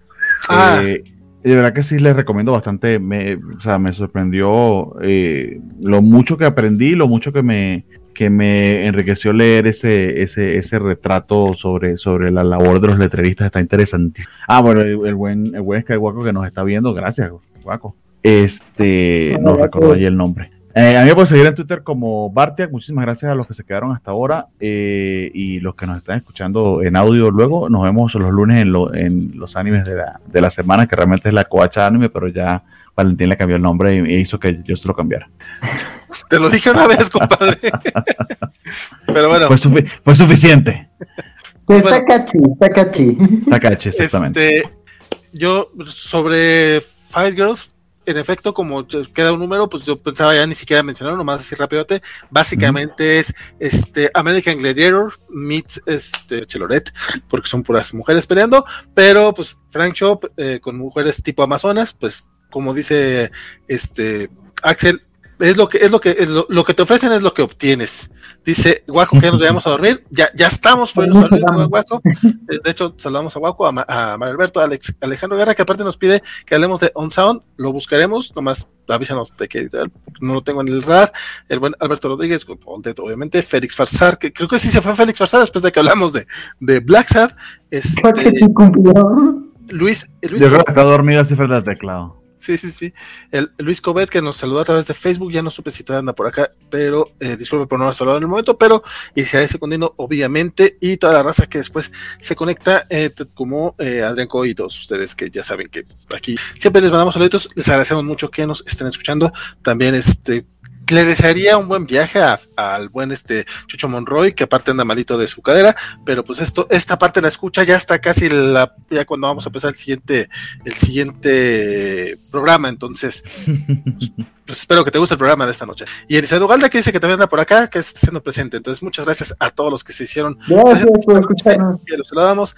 En la próxima semana tenemos un especialito de Duna, pensaba hacerlo mañana, pero yo creo que va a ser por ahí del lunes o martes, este, y Recuerden seguir todos los programas de, de, la Covacha. Tenemos por ahí los rucasos los sábados, el lunes de anime, los martes este, tenemos a veces tenemos especiales de la Covacha Pio, como este, este, este, de Duna, a veces los sábados, a veces los martes, como se acomode. Este, tenemos por ahí, tenemos ahí unas entrevistas covachas que no he podido sacar, pero que también ya, ya estarán por, por salir. Este, y pues nada, mi nombre fue Valentín García. Espero que lo siga haciendo la próxima semana y también pues sigan ñoñando, ya saben, este, lo esperamos el viernes para hablar de comiquitos, que pues es lo que nos gusta aquí a nosotros, es lo que nos gusta hablar. Pásenlo bonito y descansen. Cuídense mucho.